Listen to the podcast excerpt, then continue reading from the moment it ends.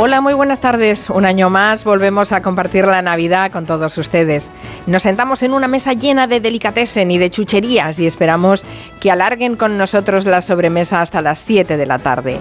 Ya saben que en Navidad el equipo del programa hace un programa especial. Selecciona algunas de las entrevistas, espacios, secciones que más éxito han tenido en el programa y nos reunimos como si fuéramos de la familia o nos encontráramos con buenos amigos. Hoy vamos a tener entrevistas entrañables, vamos a tener un comanche, Ana Vega nos contará cómo trinchar un asado y nuestro hombre anuncio Francisco Vaquero nos llevará de viaje a través de la publicidad. Como siempre, acabaremos con un gabinete. ¿Nos acompañan?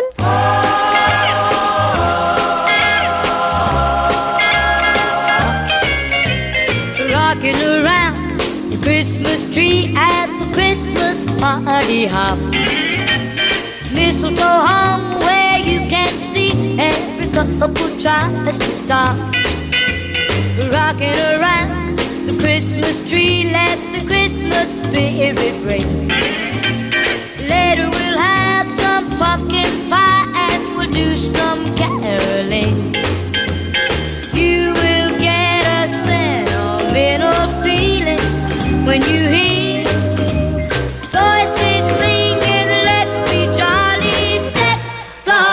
with boughs of holly rocking around the Christmas tree. Have a happy holiday.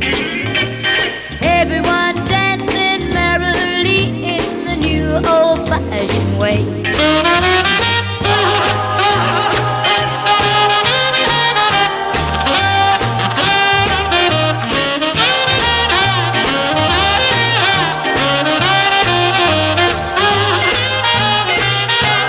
Esta canción fue un éxito en los años 60 y se ha vuelto a poner de moda. Nos parece una buena forma de empezar este especial Hello Día de Navidad, porque a quien queremos recordar ahora es a una actriz que nos ha dejado recientemente. Tras una larguísima carrera, también nos ha dejado toneladas de cariño que todo el mundo le ha retribuido en ese último adiós. Hablamos de Concha Velasco. Esta es la última entrevista que concedió y se produjo uno de esos momentos especiales en la radio. Concha Velasco estaba en su casa y Julia Otero reaparecía en la antena de su programa tras su cáncer. Fue un reencuentro mágico.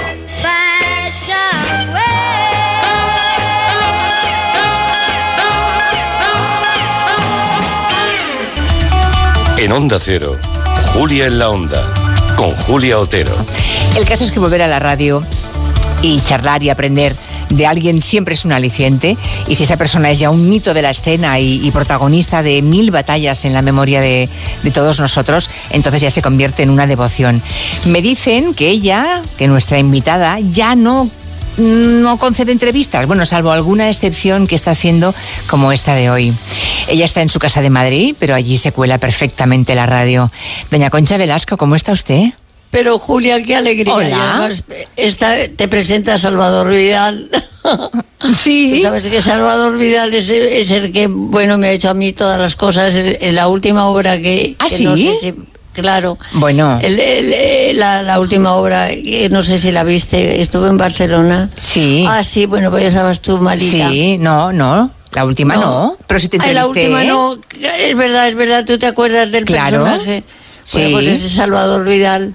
Ay, bueno, Salvador Bueno. Vidal, le podemos contar a los oyentes que están un poco perdidos, que es uno de los grandísimos actores de doblaje. Yo estoy enamorada de su voz desde que, desde que la oí por primera vez. Y, fí- y físicamente, porque ese sí que nadie sabe cómo es, también es guapísimo. Sí, ¿eh? también es guapo. guapísimo. Sí, señor, también es guapo. Pero bueno, la voz a mí me enamoró completamente. Bueno, ¿cómo estás, Julia? Bueno, y entonces le pedí que me hiciera los indicativos. ¿Y tú, cómo estás, doña Concha? ¿Cómo estás? Yo estoy Pues bien. mira, yo, yo- he bajado estoy- la radio por ti, que lo sepas. He venido a la radio porque digo, si Concha dice que vaya a la radio, yo firmes en la radio.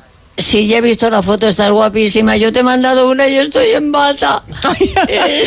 Pero no me imagino a Concha Velasco en bata de boatine. Con lo Pues, coqueta que tú no, eres, Concha sí, Velasco. pero es que no. sabes lo que pasa que yo eh, hoy tengo un mal día porque como me, me caí Pero no Ah. contemos cosas malas, vamos a contar cosas ¿Te divertidas. caíste, Me- pero en me- casa? ¿En casa? Eh, sí, cuando la pandemia me caí, me partí la cadera y un brazo. Ah, bueno, ya, ya. Claro, No, es no que a los además tú lo 40, sabes. sabes? qué pasa? Que a los 40 y a los 30, cuando uno se cae y se rompe algo, pues uno se recupera bien.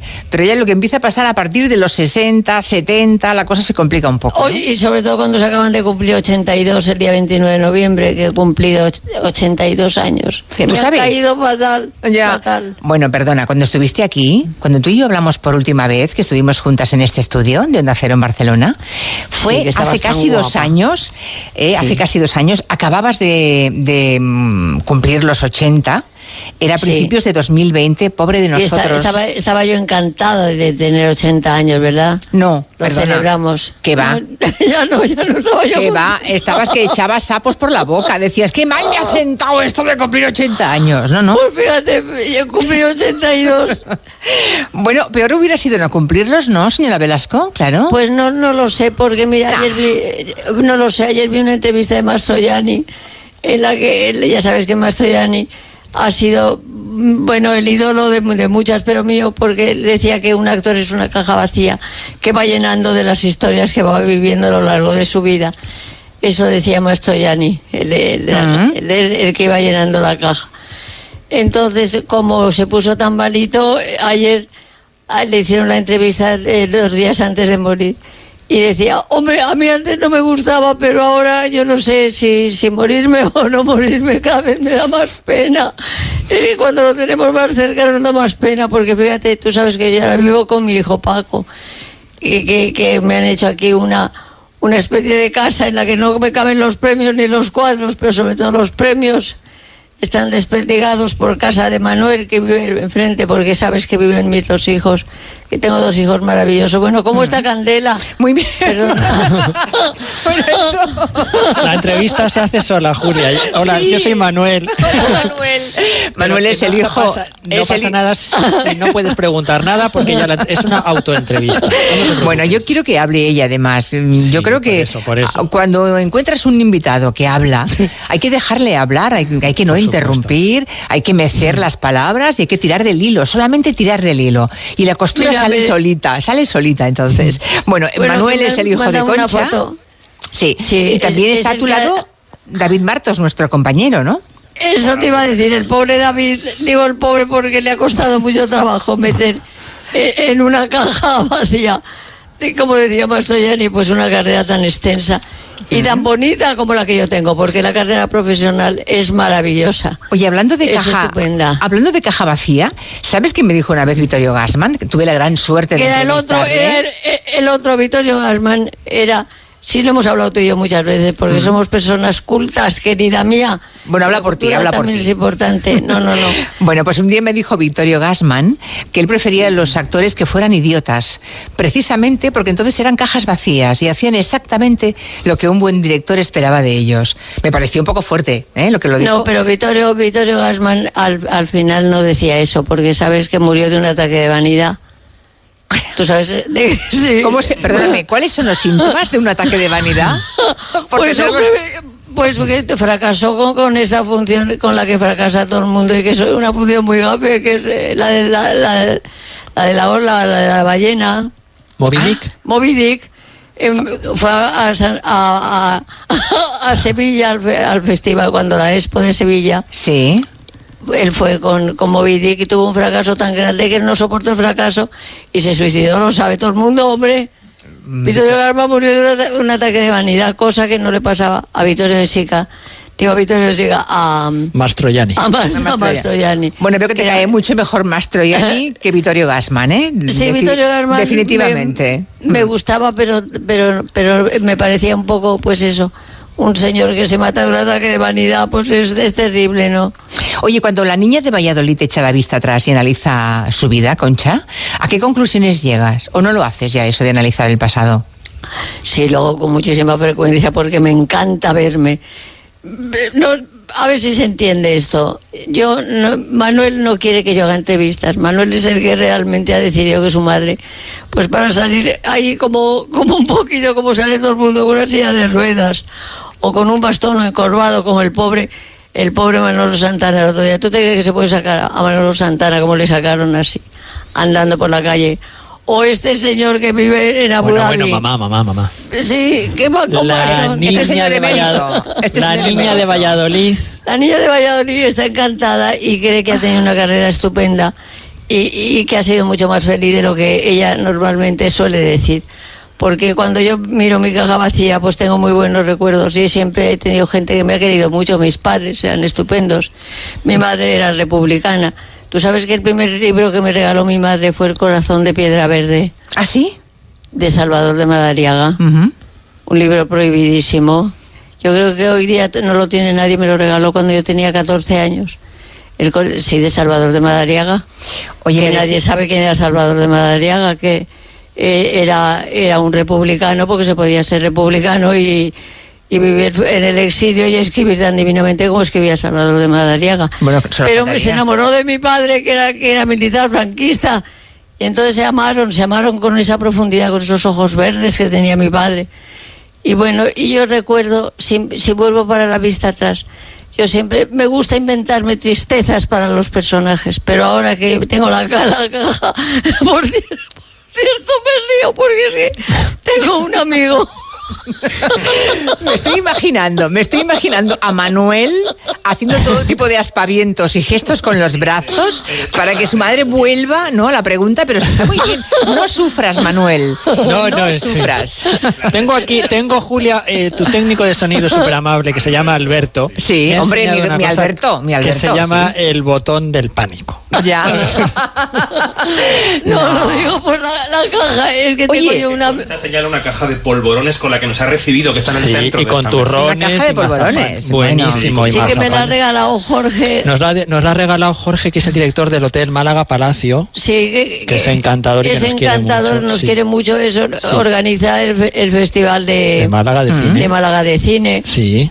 Bueno, pues el día que me le llamo por teléfono y le digo, qué bonita la caja, qué bien, le han dado un premio, dice, pues me acaban de cerrar el hotel por la pandemia. O sea, por eso me río, porque las cajas, las cajas son muy bonitas, pero esta está llena de polvorones, porque yo creo que no se la, no se la van Bueno, no, nos meta- no nos meteremos ninguno en la boca en los próximos minutos, ¿eh? No. Porque eso es incompatible con la radio. Me decía una persona, ahora volviendo al tema de Manuel, a- a- al solícito hijo de Concha que está ahí a su lado, ¿no? Me decía el otro día una persona de cierta edad que mm, sabes cuan- que eres mayor cuando los hijos pasan de obedecer a mandar. Te veo muy mandón, ¿eh, Manuel? Soy un poco controlador. Te veo sí mandón, sí, sí, sí. Soy una especie como de, de guarda de estas pretorianas. Sí, sí que lo soy. Ese momento en el que los, los hijos se convierten en nuestros padres, ¿eh? Concha, ¿cómo lo llevas? Pues al principio no lo llevaba muy bien. Porque ¿Y ahora? Yo, sí, ahora, ahora le doy las gracias, porque tú sabes lo que es cuando viene y me abre la cama por la noche. Porque yo necesito... Claro, claro. yo Necesitas que te me- mimen y te cuiden, claro. Que me abra la cama de una manera especial, porque me ha puesto, yo tenía mi, mi cama, que era una, era una cama maravillosa, ayer me ha dado la suya, que es bajita, porque me cuesta mucho andar. El problema que yo tengo últimamente es el, de andar. Y como él no quiere que vaya en de ruedas, insisto, ni que vaya como el pobre Manolo Santana el otro día, pues entonces se vuelve mandón y no quiere que hable de mis cosas íntimas, ni que, ni que escriba libros, ni que salga por ahí contando cosas que no debo contar. Bueno, es la protección de quien te quiere bien, ¿no? Y veo Pero que te marcó, viene- ¿eh? Veo que te marcó sí. la imagen de Manolo Santana en la silla de ruedas. O sea, no quisieras que el público te viera, em, te viera en, en decadencia física o deteriorada. Eso pero, es. sí, pero fíjate, por ejemplo, Pau Donés. ¿Tú recuerdas, Concha, la entrevista que le dio a Jordi Évole? Claro que sí. Bueno, fíjate, son diferentes puntos de vista ante la vida. Es curioso, ¿no? A alguien le molesta Sí, mucho. pero- Bueno, el caso extremo sería Greta Garbo, ¿no? En una, en una parte del péndulo que se oculta a los treinta y pocos. Greta- sí, pero también se fue por un fracaso, ¿eh? Bueno. Greta Garbo no se, no se fue porque lo dejó, se fue porque no, no triunfó con la mujer de las dos caras. O fue Matajari, ma- porque Mata- Matajari es gafe, ¿eh? Pero tú crees, ya, tú crees que un fracaso, tú crees que un fracaso profesional ah, destroza un corazón de esa manera, Concha? Pues hay gente sí, en mi caso no es. En mi caso yo me he ido porque Manuel, bueno, estaba en Barcelona y, y me puse a llorar un día porque me, me puse mala y me, me pegué que canté tan bonito que me había escrito José María Pou con música de Xavi, de Xavi, ¿cómo se llamaba? El músico, nuestro músico. Xavi, el de ta, ta, ta, ti, ta, ta, ta, ta, ti, ta, ta, ta. Y aquí estoy.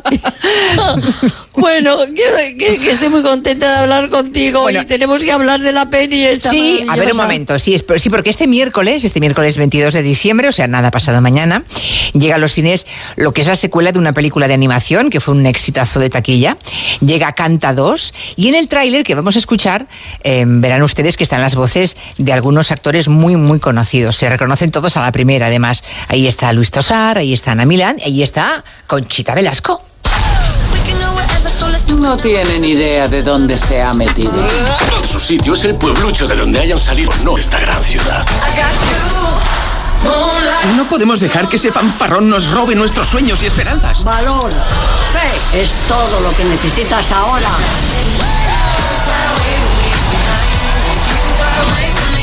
Buenas noches, tengo el gran placer de presentarles un nuevo espectáculo con el regreso del legendario Play Halloween. Vuelves a interpretar en esta ocasión, Concha, a Nana, ¿no? Que es una Sí, veterana empresaria, que es una oveja, es una ovejita, ¿no? En la es película. una oveja y, y fíjate en la, en la primera porque a mí la primera me encantó y yo digo a ver si voy- no voy a llegar yo para si, cuando hagan la segunda para seguir a ver si no voy a llegar sí Mira pues, si has llegado. ¿Has visto cómo sí en, has en llegado? la primera ella bajaba la escalera de Sunset Boulevard tú no sé si has visto la peli No, no la he visto la primera. pues no, la, bueno, la primera tampoco, es claro. absolutamente maravillosa. Y fíjate, el, el traje, el traje que yo se lo copié es el traje del funeral. El cartel del funeral era el traje de, de Nana bajando por esa escalera, porque era, era, era Sunset Boulevard. Ajá. Y acababa maravillosamente porque, bueno, a mí la primera me encantó. Esta es, el personaje es más duro, más... e- Era tan tierna la- aquella nana, ¿verdad? Con, Sí. Cuando estudiaban las pobrecitas, porque las voces eran, las voces de que de, eran Scarlett Johansson. Y las voces son muy conocidas aquí, como tú bien has dicho, pues ha puesto la voz. También sois muy conocidos aquí todo, claro. Es que Sí, es la gracia mi- de esas películas de animación que le ponen las voces de, de estrellazas para que estemos Mi pendientes de ellas también, aquí claro. es un, po- un poquito más dura, ¿no? Mm. Oye, y tú eres por- más, ya que eres oveja en la, en las, eh, en la peli, eres la voz de la oveja. Y, y luego está el protagonista que es un koala. ¿Tú eres más oveja o más koala, Concha? ¿Con qué animal te, te compararías en, en la vida? En la vida, pues sí, yo no sé. A ver qué vas a decir, a ver qué vas a decir. Pues es que yo no quiero ser ningún animal. Pues, Mira, yo me veo mucho. Si acaso sería Maguila del. del... Hombre, ma- ¿Maguila? ¿Maguila gorila? Estás nueva. claro, claro, Una de la selva. gorila.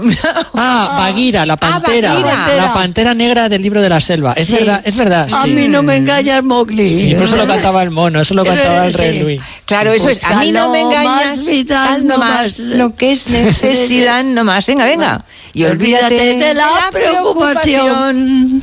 Lo más esencial, lo que es necesidad no más. Y la naturaleza te lo da. Qué bonita. Pues eso, eso Mm. sí. Oye, ha, ha construido Concha Velasco ah, la carrera con tres grandes patas. Ha tocado las tres, el cine, el teatro, la televisión. De las tres, ¿cuál te ha dado más dinero, Concha? Pues es que eh, dinero me lo ha dado el teatro. El te- yo en el teatro he ganado tanto dinero que luego me lo, me lo he gastado.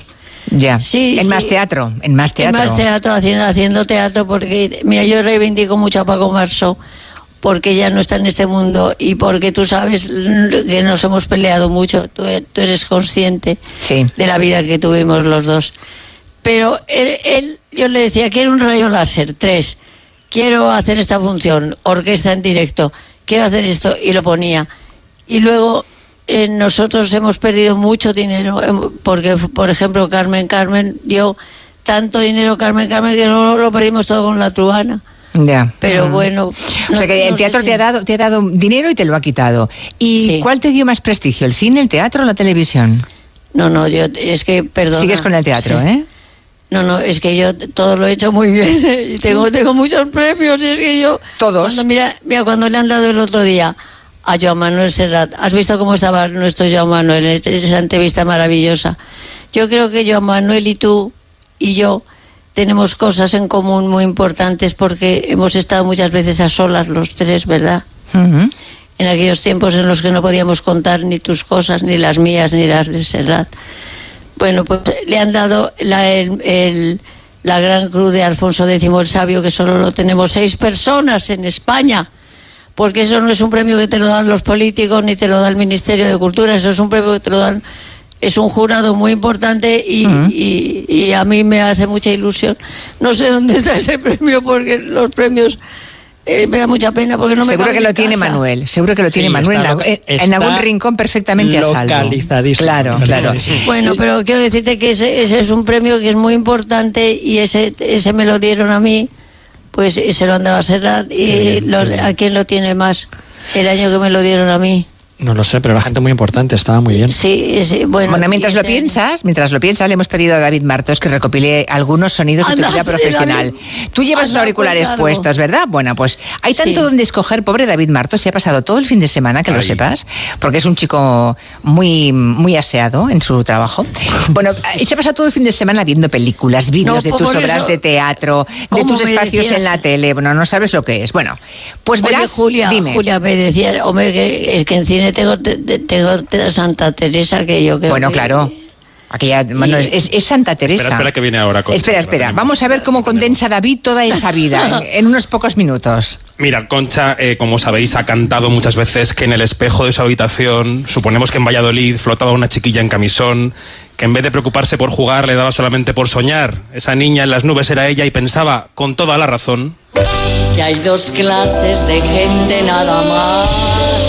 Los artistas y todos los demás. Y claro, de tanto rebuscar en el baúl y de vestirse como las estrellas de Hollywood y de ensayar la escena del sofá, tuvo que estudiar danza clásica española y debutar primero con Manolo Caracol, flamenco, y luego como vicetiple con Celia Gámez. Concha, antes de ser Concha, tuvo otro nombre. Me llamo Conchita. Tunante habría que llamarte. Déjame en paz, que vas a llamar la atención. Eso quiero, que se enteren. ¿Te enteras? No seas pesado. Pero no te. La chica Yeye de historias de la televisión había hecho su primera película a los 15, sacudió la hucha de la Cruz Roja, lidió con los tramposos, fue a Julia la del Celacanto y se enamoró en la gran pantalla de Tony Leblanc, de López Vázquez, de Alfredo Landa y de Manolo Escobar. Perdóneme, pero ¿no es usted un poco cotilla? Me debes un muerto. Que me lo he ganado. Los títulos son infinitos, venta por pisos en un lugar de la manga, juicio de faldas, Conchita se iba convirtiendo en concha, hacía compatible el teatro con el cine y con la televisión, Filomena Marturano con Mariana Pineda, con Pastora Patermo, con Teresa de Jesús. Hemos de salvarnos solos, con la gracia. No hay otro camino. Era la santa con las mejores piernas de España, cantaba y todo el mundo decía que en Madrid ella se lucía, iba a ver la verbena y se metía en la cama después. Ya me conozco yo, la gente como tú. Mucho, mucho aire de infeliz y luego hacer zorrerías y a sacarle el tuétano al primer idiota que te echas a la cara. Pero no has contado conmigo, guapa. Viví con Franco, con Zapatero y Rajoy. Y aquí estoy. La política, o mejor el compromiso político, han sido parte de su vida. Fue esencial aquella huelga de actores del 75. De las comedias a la transición, a Pepe Sacristán, a Marsillac, a Yo me bajo en la próxima y usted, de la censura al destape. ¿Qué nos ha pasado? Nada, la vida ha pasado. ¿Qué te dijo el doctor Larra? Que estoy entrando en la edad crítica. Que tu niña se está volviendo un carcamal. ¿Tú, tú, tú qué piensas que podría hacer con las tetas?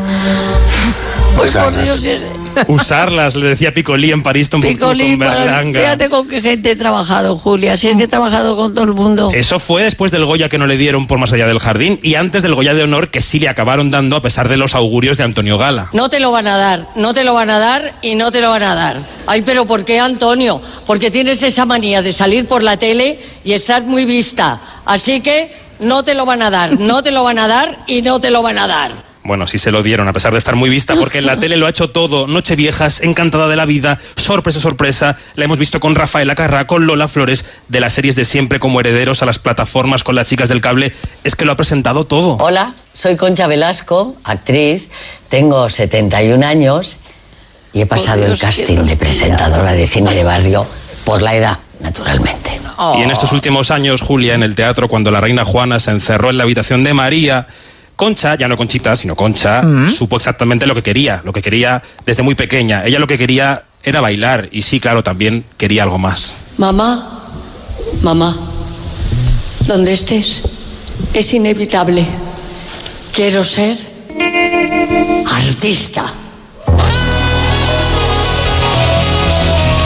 Qué bonito, pero muchas gracias. Qué bonito porque has puesto cosas que yo ya ni sabía que estaban. Bueno, ha sido, una- hecho. ha sido un- como un retrato impresionista, ¿no? De, pero fíjate, Claro, no se puede condensar creo, una carrera Julia- como la tuya en cinco minutos. Julia, por eso te digo, y cuando me oigo yo hablar tan bien y, y de, y de manera tan distinta, de- depende del personaje que sea, pues yo creo que soy buena actriz, porque ¿quién decía el otro día que la vanidad es una tontería, el, el no, el no ser, que eso de la sinceridad es una tontería? Como yo me veo todo el día entrevistas de gente culta, querida, no las bobadas esas que nos ponen a veces para que nos enton, enton, Entontezcan. Entontezcan. Nos ato- Eso es. Pues de- decía, ¿quién decía? Dice, ah, bueno, ¿quién era el Serrat? Cuando le dijeron. Ese le- que fue a verle Pablo Motos, que yo creo que tu última entrevista también fue con Pablo Motos, ¿eh? La última entrevista que te hicieron a ti fue con Pablo, ¿no? Cuando nos dijiste que te ibas. Eh, yo en el no. hormiguero. No, no, no, no. Hace No. más de eso, hace mucho más de eso, sí. No, pues el otro día Serrat. Bueno, es que, nos- es que tú y yo nos hemos encontrado y que, eh, en sitios muy curiosos, ¿eh? Sí, porque hemos, te- hemos tenido una vida secreta que no sabía la gente. Los tres, por eso te digo que Serrat. Sí, sí, nos encontramos. Por eso te he preguntado por Candela, porque Ya. cuando nació cuando nació Samuel nos fuimos a Nueva York toda la familia y coincidimos. ¿Te, te en acuerdas? el MoMA, en el Museo de Arte Contemporáneo. De pronto Sí, pasa, una- señora. pasa un, un- un- un cogote y digo, juraría que es Concha Velasco. Pero no, me pero Sí. no puede ser, no puede ser aquí en el... Pues sí, sí, sí, era Concha Velasco. Y, y Manuel, también estabas Manuel, ¿no? ¿Tú? Estábamos viendo una exposición de Tim Burton, ¿te Sí, acuerdas? señor, la de Tim Burton, sí, señor, sí, señor. Sí. Sí, sí, sí. Bueno, Bueno, señora, pues el- el señora otro día Velasco. de- decía Serrat que, no, que lo de la vanidad hay que tenerla hasta cierto punto, pero eso de que, que diario no soy vanidosa. Pues si no fuera vanidosa me hubiera dedicado a trabajar en, un- unos almacenes los- y aún así, y aún así sería como, como nana, me subiría encima de una mesa para cantar. A los 82 años puedes ser lo que te dé la gana, Concha. No, a los 82 años yo creo que ya soy... Puedes la- la- hacer y decir lo que quieras, solo faltaría. No, no, no, no, no, eso dice Manuel. Claro. Una- la mala educación, no, no, no, no se puede decir nunca lo que se quiera. Hay que Sí, pero ser en tu caso eso es educados. imposible. Pero en tu caso eso es imposible. No, Bien. nadie recuerda un No. momento de mala educación de Concha Velasco, así que. No, eh, bueno, querida mía, vamos a hablar de la peli que, que he visto que no, es ya hemos hablado de bonita. la peli, no, ya hemos hablado de la peli y ya llega el boletín de las seis y ya se acaba esta charla. Oye, Bueno, ¿cómo, cómo te gustaría ¿cómo que te recorda- ¿cómo te gustaría que te recordasen, Concha? Pues a mí como una buena madre y una buena persona. Yo no, yo no, fíjate, eso me da igual. Eh, yo no quiero, hombre, yo soy excelentísima señora y me gusta serlo porque son premios. Ahora, ahora todo el mundo no quiere ser nada y, lo, y no es verdad. Yo soy excelentísima señora en cuatro ocasiones. Y, y, yo- hombre, la, la, en la lápida no quiero que pongan eso, pero yo quiero que me entierren con mis padres. Sí, y luego ya que mis hijos, una vez que me hayan enterrado, que hagan lo que quieran. La cara de Manu, Julia, bien, otra vez. Qué bien Ay, acabar con esta carcajada general después de una frase como esa. Concha Velasco, fue un placer venir a charlar un ratito contigo. Manuel, gracias por Julia, estar a su un beso lado, enorme. por Oye, abrirnos las puertas de tu casa. ¿Qué vas a hacer en estas vacaciones? Seguir tú? cuidándote. No, no, mira. Pues, ¿Qué tal la Navidad? ¿Cómo vas a, cómo vais a celebrar pues, en a- casa? Pues depende con mascarilla, como tenga que, tengamos que estar, no, no vamos a pasar. Iremos a ver canta con mascarilla. Eso sí. ¿Eh? Mm. Tenemos que ir al cine a ver canta. Hmm. El otro día me llevó al cine Manuel y no sabes cómo se lo agradezco. ¿Qué fuiste a ver? Pues hemos visto dos seguidas muy chulas, Way Down y La Casa Gucci. Sí. Nos han gustado. Bueno, que me ha encantado. Me ha encantado. Porque Manuel me lleva a escondidas en la silla de ruedas. Qué bien, Sí, Concha, me- que tengas unos hijos tan, que- tan pendientes de ti que te cuiden de esa forma. Qué bien, sí. qué Y alegría. qué espero alegría. yo que, que Candela haga lo mismo contigo. Te quiero mucho. Concha, hasta siempre. bendiga, hija, hasta siempre. Hasta siempre, hasta pronto. Un abrazo. Adiós, Manuel. Adiós, David. Adiós. Adiós. Adiós. Julia en la onda. En CEPSA todos nuestros clientes son de 10. Por eso seas particular o profesional, tenemos una promo de 10 para ti. Únete a CEPSA Go o a esta resa en CEPSA y te damos 10 euros de regalo de bienvenida. Y si ya eres cliente, ahorras 10 céntimos por litro en tus repostajes. Ven a CEPSA y llévate ya tus 10 euros. Consulta condiciones en CEPSA.es. Esta temporada las suscripciones no volverán a ser lo mismo. Amazon Prime te trae Operación Triunfo, así como envíos rápidos y gratis. Todo por 4,99 euros al mes. Tengo que suscribirme ahora mismo. Entretenimiento en directo y envíos rápidos gratis. Todo por 4,99 euros al mes. Está en Prime, con restricciones geográficas. Consulta amazon.es barra Prime Terms. ¿Qué tal, Susana? ¿Estás bien? Mi madre, que vive sola y se ha vuelto a caer. ¿Por qué no le pones la alarma de Securitas Direct? Aparte de estar protegida en casa, tiene un botón SOS para avisar emergencias. Así te quedarás mucho más tranquila. Protege tu hogar frente a robos y ocupaciones con la alarma de Securitas Direct. Llama ahora al 900-272-272. Recuerda, 900-272-272. Este es un mensaje dedicado a Orna, paciente de cáncer de mama que sigue con su pasión de dibujar y llenar sus lienzos de colores. A Willy, al que su cáncer de garganta no le ha despertado de su sueño de ser actor. Este es un mensaje dedicado a todas esas personas que, como ellos, han perdido el miedo a vivir. Súmate al movimiento en sinmiedoavivir.org. Fundación MD Anderson Cancer Center España. Un beso. Otro para ti. Te mando un beso. Nunca nos habíamos dado tantos besos como en los últimos 100 años. Si la tecnología nos ha permitido conectar como nunca la vida de las personas, imaginémonos todo lo que seremos capaces de hacer en los próximos 100. Telefónica, imaginémonos.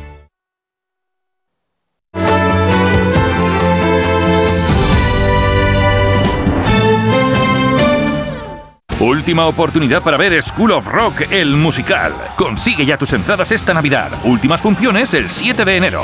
Reales Seguros te presenta School of Rock, el musical. En Espacio Ibercaja Delicias. Entradas desde 19,90 euros en schoolofrockespaña.com. Date prisa porque vuelan. No lo dejes pasar. Manolo, ponme un vino. ¿Qué te pongo? ¿Un No, no, no sigas. Quiero un vino de Madrid, que estamos en Madrid y son excepcionales. Pues tienes razón. Marchando, un vino de Madrid. Denominación de origen Vinos de Madrid. www.vinosdemadrid.es. Son nuestros y son únicos. Compra en manjaresdelatierra.com y recibe la trufa más fresca desde Teruel a cualquier parte de España en 24 horas. Manjaresdelatierra.com We Will Rock You, el musical de Queen producido por Brian May, Roger Taylor que arrasa con su tercera temporada en Madrid. Esta Navidad regala el musical número uno. El preferido por el público. Regala We Will Rock You en el Gran Teatro CaixaBank Príncipe Pío. Entradas a la venta en laestacion.com. Restaurante Asfontes. Auténticos productos gallegos. Carnes, pescados, mariscos, caldo gallego, empanada, lacón y una amplia carta de vinos. Salones ideales para celebraciones y también terraza. Con el excelente trato de siempre. Asfontes. En General Laci 10, cerca de Atocha. Y ahora también en la calle Áncora 32. asfontes.com.es.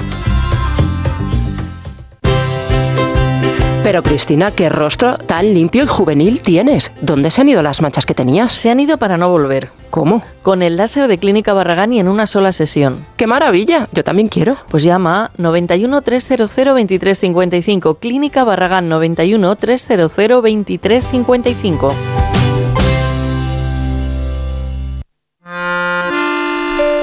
Si eres de los que se duermen con las noticias, aquí eso de despertar interés se nos da bien. Nos acompaña Pedro Sánchez. He tratado siempre de, de cumplir con mi palabra. ¿Y por qué nos ha mentido tanto entonces, presidente? Señor Núñez Feijóo, buenos días. ¿Está usted insinuando que la dirección de correos ha tenido algún interés en que no se repartieran a tiempo los votos por correo? Pocos se atreven a preguntar lo que todos queremos saber, pero en Onda Cero contamos con más de uno. Si escuchar lo mismo de siempre te cansa, despiértate con Alsina. Más de uno con Carlos Alsina. De lunes a viernes desde las 6 y siempre que quieras en la web y en la app. Onda Cero, tu radio. Onda Cero les desea felices fiestas.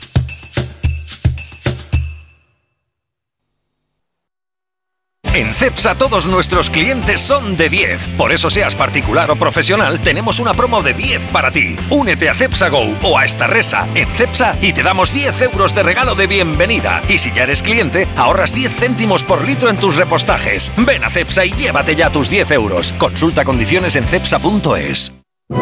En Onda Cero, vive un día de Navidad muy especial.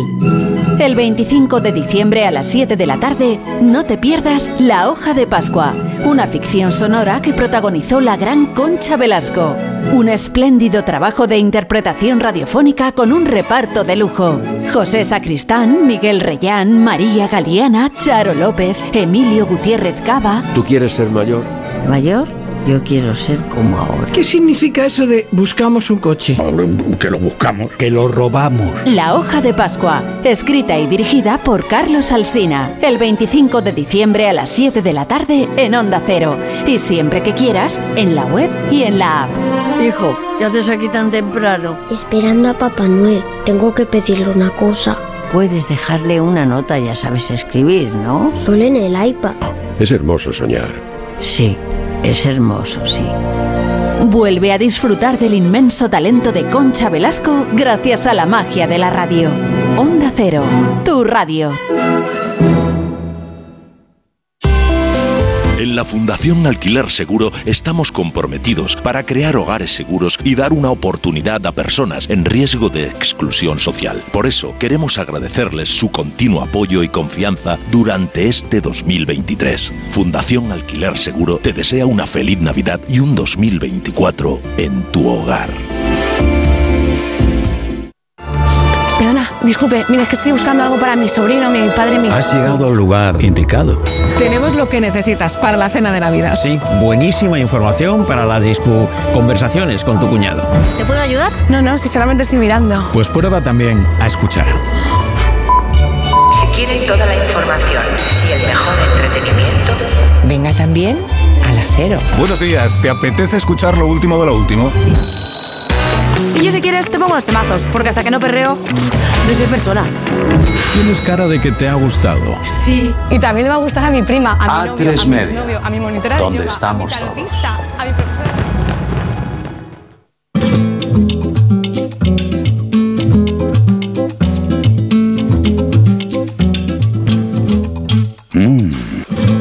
A esta hora deben estar ya a media comida, porque en Navidad se come tarde, se come abundante y se come bien.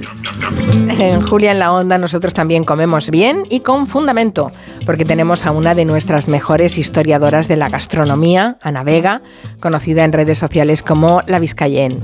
Hoy que habrán tenido que trinchar el asado o están en ello, es un buen momento para recordar cómo nos explicaba Ana Vega la historia del arte de trinchar, gracias a una guía que ha cumplido 600 años. Que aproveche.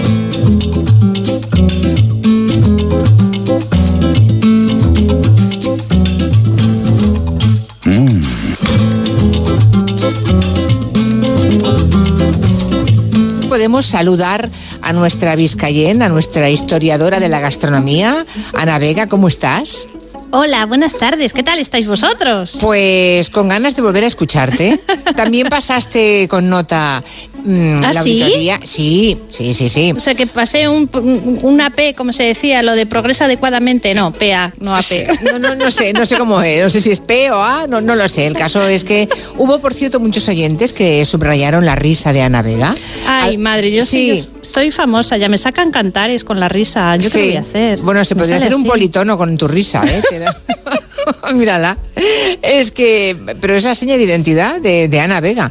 eh, se ríe, se ríe estruendosamente y se ríe con muchísima personalidad y además no puede evitarlo, es espontánea, es, natural, es lo Mi- que hay. Mi padre, claro. cuando, yo era, cuando yo era pequeña, mi padre me echaba la bronca por reírme así, así que por Ya. favor, que los oyentes no, no lo hagan también. ¿eh? No, algunos no echaron la bien. bronca y otros y otros hablaron muy bien. Dijeron esa risa tan característica, pero lo importante es las cosas tan interesantes que cuenta. Y sí, la verdad es que una cosa son las recetas que eso lo hace cualquiera, ¿verdad? Y he visto gente convertido en cocinero y, eh, dar recetas como si supieran de verdad, ¿no? Como churros. Como churros. Pero lo de Ana Vega es distinto. Hacemos historia de la gastronomía y nos enteramos de muchas cosas. Por ejemplo, que esta semana se ha cumplido, se han cumplido 600 años de, dice Ana, uno de los libros más importantes de la gastronomía española. Es un libro que se llama Arte Cisoria, ¿no?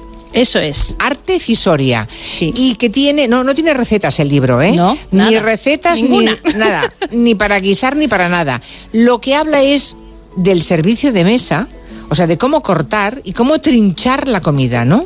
Eso es. ¿Quién lo escribió esto y cuándo exactamente? Pues lo escribió en 1423, por eso acaba de cumplir seis siglos enteros, uno de los hombres más cultos de aquel siglo XV que se llamaba don Enrique de Villena. Y hoy os voy a explicar un poquito eh, quién fue él, eh, cómo era el oficio antiguo de cortador y el peligro que a veces entrañan los utensilios de cocina, que hay que tener cuidado con ellos. Pues sí, no, cuidado, primero para no, para no hacerse daño, ¿no? Que eso es importante, desde luego. Siempre eh, hay algún corte que se escapa. Yo Uy. me, cortado un montón Yo me he de veces en la cocina. veces. Sí, Uf. yo también, yo también. Y casi siempre por errores que sé que no debo cometer, pero que aún así somos testarudos y acabamos cometiéndolo. Y luego también porque son caros y hay que, hay que cuidarlos. Los buenos utensilios de cocina, un buen cuchillo cu- cuesta su pasta, ¿eh? Claro, sí, sí, sí. Ay, sí. eso, Entonces, ay, hay que cuidarlos, saber cuidarlos también. Bueno, los que tengan en casa herramientas para trinchar, que nos lo y cuenten. que sepan por favor. utilizarlas. Claro. Y quiero saber si han intentado cortar alguna vez, no sé, un pavo, un pollo muy grandote, un roast beef, ah, algo y han fallado, o no saben, o lo han destrozado. o han no- acabado en urgencia. Exacto. Bueno, yo sé de uno que intentando, mira lo que te voy a contar, ¿eh? Se puso, sacó del congelador dos hamburguesas, ¿vale? Se las puso en la mano, encima de la mano. Estaban pegadas pese al plástico que había Ay, de Dios. un lado y de otro. Y se las puso en la mano y con un cuchillo intentó No. abrir. Sí. Oh, esto esto acaba aca- fatal. Bueno, acabó con el cuchillo clavado en la palma de la Ay, mano. por Dios. Afortunadamente no encontró el cuchillo ningún tendón vital y hoy solo queda una pequeña señal, una pequeña cicatriz en la palma de la mano de ese joven, pero bueno, que mm, se pudo haber quedado mucho peor la cosa, ¿eh? Pobre. acabar peor. Bueno, el que quiere contarnos alguna cosa al respecto, no accidentes, sino su destreza trinchando o cortando, déjenos una nota de voz en el 638-442-081. Bueno, cuéntame lo de Torralba. Torralba, Bueno, yo- provincia de Cuenca. ¿Qué pasa en. Torralba? Yo, yo os iba a preguntar si vosotros conocéis o habéis estado alguna vez en No, Torralba. no, yo nunca. Bueno, eh, ojalá haya alguien escuchándonos que conozca muy bien este pueblo y que nos llame y nos cuente algo sobre él. Yo sé que está situado entre la Alcarria y la Serranía de Cuenca, que tiene 109 habitantes, es un pueblo pequeñito, y tiene también conserva los restos de un castillo medieval. Su fiesta patronal, la de Torralba, es el 5 de agosto por la Virgen de las Nieves, como otros tantos pueblos de España, pero desde hace 10 años celebran allí cada primera semana de septiembre una jornada medieval en honor a su paisano más ilustre y a uno de los tratados culinarios más antiguos de España, que es del que vamos a hablar hoy. Bueno, pues en la villa de Torralba de Cuenca eh, se terminó de escribir el lunes 6 de septiembre de 1423 un libro ahora conocido, como has dicho tú antes el título, como Arte Cisoria cuyo título original, bastante más esclarecedor, que lo vamos a entender todos, era Tratado del arte del cortar del cuchillo. Bueno, un libro acaba- para, para enseñar eso a cortar es, con cuchillo. Para enseñar a cortar, a cortar floridamente, claro, no simple, no, no cortándonos la mano. Entonces, Ya. Arte Cisoria acaba de cumplir esta semana 600 años y seguro que los torralbeños habrán hecho un montón de holgorio el, el fin de semana pasado, que era su fiesta, por tan redonda efeméride, que sinceramente ha pasado muy desapercibida. Creo que no ha habido ningún acto conmemorativo No, ni nada, que, pero bueno, vamos, ya nos acordamos nosotros aquí Sí, de ella. o sea que era de ahí, era de ese lugar de Torralba de Cuenca, era Enrique de En- Villena. Enrique de Villena, no Ah, se sabe bien. exactamente si nació en Torralba de Cuenca, pero el castillo, los restos del castillo que quedan allí eran suyos. Era señor de Iniesta, que también es una villa que está bastante cerca. Eh, Enrique de Villena era descendiente directo tanto de reyes de Aragón como de reyes de Castilla. Caray, era, pero- era sobrino de Enrique II de Castilla. Bueno, a ver, Oye, pero tenía vamos un a ver, pero una, vamos a ver. una parentela muy ilustre. Claro, pero dirán los oyentes, ¿cómo es posible que un cortador, que un humilde cortador tuviera eh, semejante mm, ascendencia? Y es que en la Edad Media un cortador era alguien de mucho prestigio. Por supuesto, es que cortar la comida nos puede parecer ahora una cuestión un poco menor, pero eh, hace eh, esos seis siglos de los que vamos hablando era un asunto muy serio, un verdadero arte Sí. y un oficio de grandísima, grandísima reputación. Y para entender por qué, nos tenemos que remontar 600 años hacia atrás y con la ayuda de una música que tenemos por ahí que es bastante apropiada. Hombre, mira, ya, estamos. estamos. Ya estamos en 1423. A ver, Exacto. claro, ahora que recuerdo, en 1423 todavía no, no usaban nuestros antepasados el tenedor, no existía, aún comían con las manos. Existía, pero, pero no era normal usarlo en la mesa. Normalmente tanto ricos como pobres, o sea, reyes, nobles incluidos, todos, comían con los dedos. La plebe, o sea, de donde venimos tú y yo, vamos, a dos A ver, carrillos y con las sí, manos, sí, a manotazos. es, Vale. Con las manos. A ver, Sí. eh, vamos a intentar también desterrar esos tópicos que la- solemos pensar que en la Edad Media la gente era sucia, era salvaje, estaba como muy asilvestrada. No era para tanto. Estamos hablando además del ambiente cortesano, tanto del Reino de Aragón como del Reino de Castilla. Entonces, la gente un poco refinada eh, comía con los dedos, pero usaba solamente dos o tres, ¿vale? para no Dos o tres empuercar- para- vale. Sí, claro, para no empuercarte toda la mano. O sea, a Ya, ver, ya, ya, ya. Con, con un límite. Eh, Debe venir de ahí lo de levantar el meñique. bueno, no, no lo sé, pero es verdad que, a ver, tenían ciertos eh, usos higiénicos, que era, por ejemplo, lavarse las manos antes y después de sentarse a la mesa. No estoy muy segura de eso que dices, Sí, sí, ¿eh? sí. Eso. A ver, esto os lo contaré otro día. Hablaremos Vale, de. Alf- Alfonso X el Sabio ya dio consejos a sus hijos, a los príncipes e infantes de España, para, para tener buenos modales en la mesa. Y una de estas recomendaciones era limpiarse antes, limpiarse después. Eh, tenían también eh, la ayuda del pan. Con el pan se podía empujar. El pan eh, se ponía también una rebanada grande encima del plato. Eh, había cucharas y había unos cuchillos pequeños que se llamaban gañibetes que servían para llevarse los trozos de comida a la boca, ¿vale? Como utilizaríamos ahora un tenedor, más o menos. Sí, como Pero- pequeñas navajitas, ¿no? Sí, algo así. Sí, sí, sí, sí. Pero eh, imaginemos no solamente esto, sino que en los ambientes ya mm, muy, muy elegantes, en la corte del rey, existía la figura del trinchante, que era un oficial que se encargaba de cortar los alimentos en trozos pequeños, los servía a los comensales, evitando precisamente esa estampa que tenemos nosotros tan metida en la cabeza, que es muy típica y muy Sí. equivocada, de gente agarrando muslos enteros de jabalí y comiendo ahí, desgarrando Ya, con ya, los ya, dientes ya, y tal. O sea ¿vale? que en la corte, digamos que ah, no tenía a cualquiera como trinchador. Debían No, ser incluso- igual eran hasta nobles. Eso es, era, era un oficio eh, muy reputado porque estabas permanentemente, por lo menos igual dos veces al día, eh, habitualmente cerca del rey, en compañía de Claro. las personas más importantes del reino. Entonces, es, esa, este oficio lo desempeñaban eh, hombres aristócratas, normalmente chicos Ujú. jóvenes, y era muy difícil porque eh, había que hacerlo con elegancia, con aseo, es decir, que nadie se manchara, y eh, permitía un poco lucirse porque dependiendo de la pieza o del animal eh, o del tipo de plato que trajeran de las cocinas, pues se cortaba de una manera u otra, siguiendo la anatomía de la pieza de carne, ¿no? Entonces, bueno, eh, tenía su ciencia.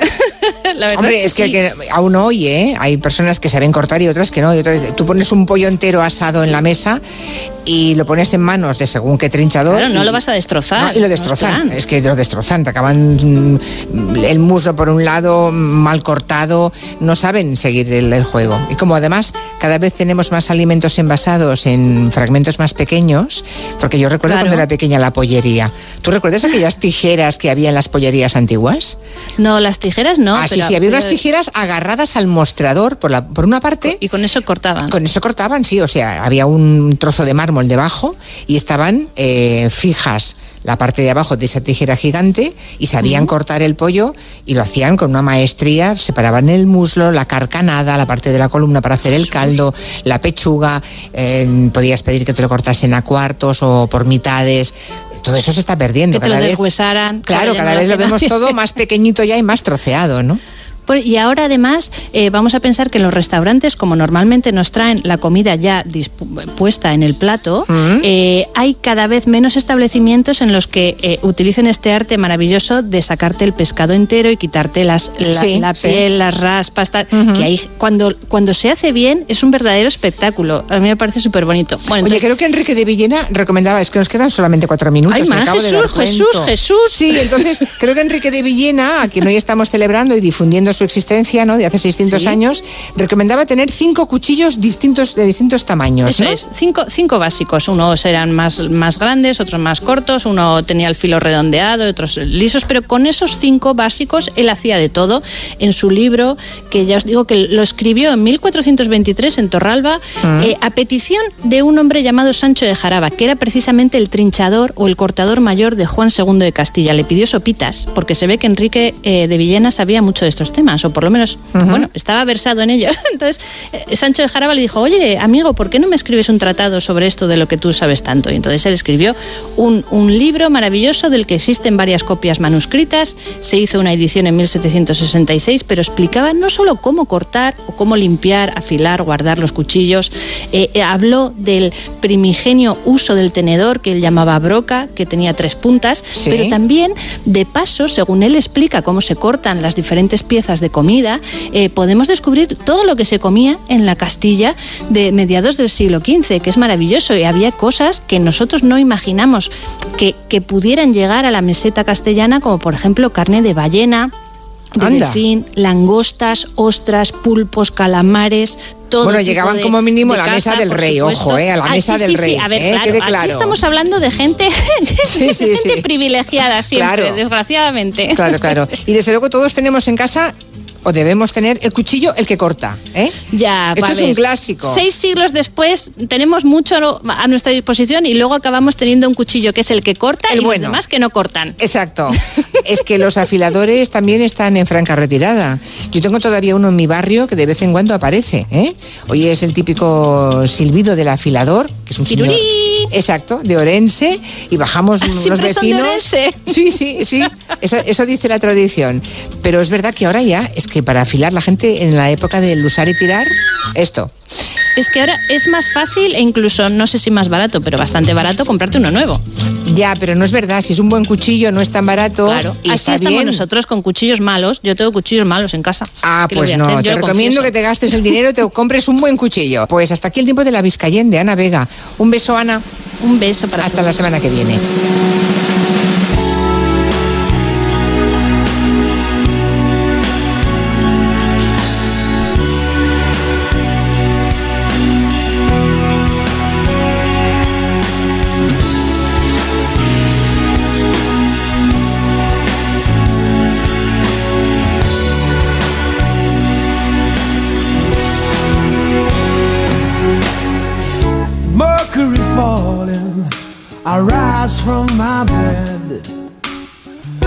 Collect my thoughts together.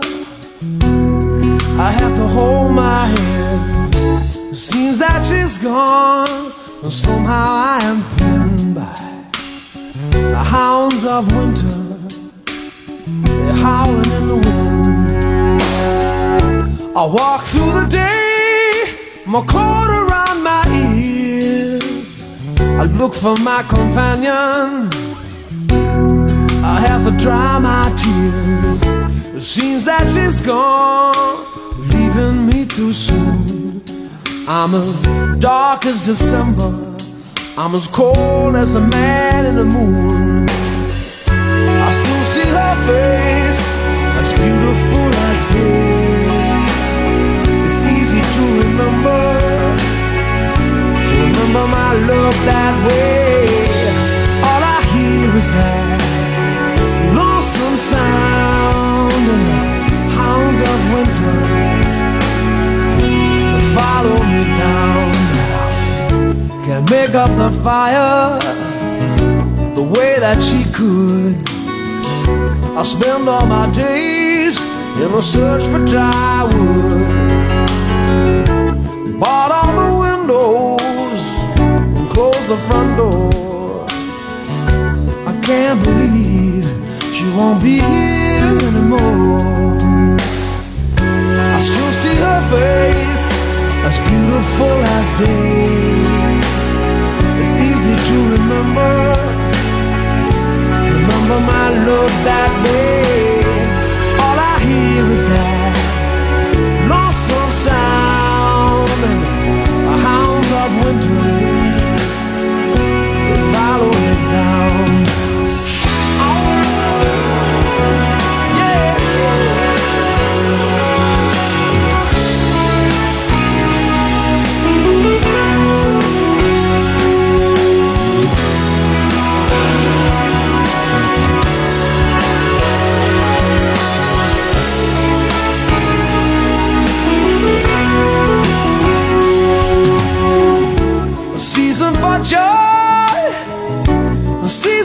Sorrow. West is gone. I will surely, surely follow. She brightened my day. She won the coldest night. The hounds of winter, they got me in their sight. I still see her face, as beautiful as day. Julia en la onda.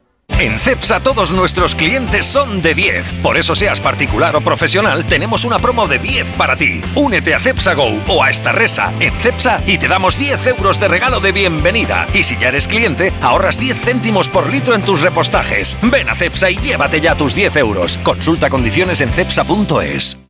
Hace tres meses en Hablando en Plata denunciamos estas prácticas. Dos euros por sacar en ventanilla de mi dinero y tres euros por hacerme un extracto. Y ahora por fin El gobierno prohíbe por ley a los bancos cobrar a los mayores de 65 años comisiones por sacar dinero en las ventanillas. En esta casa hemos peleado por esto dentro de la iniciativa Hablando en Plata. Nos mueve proteger a nuestros mayores y vamos a seguir haciéndolo.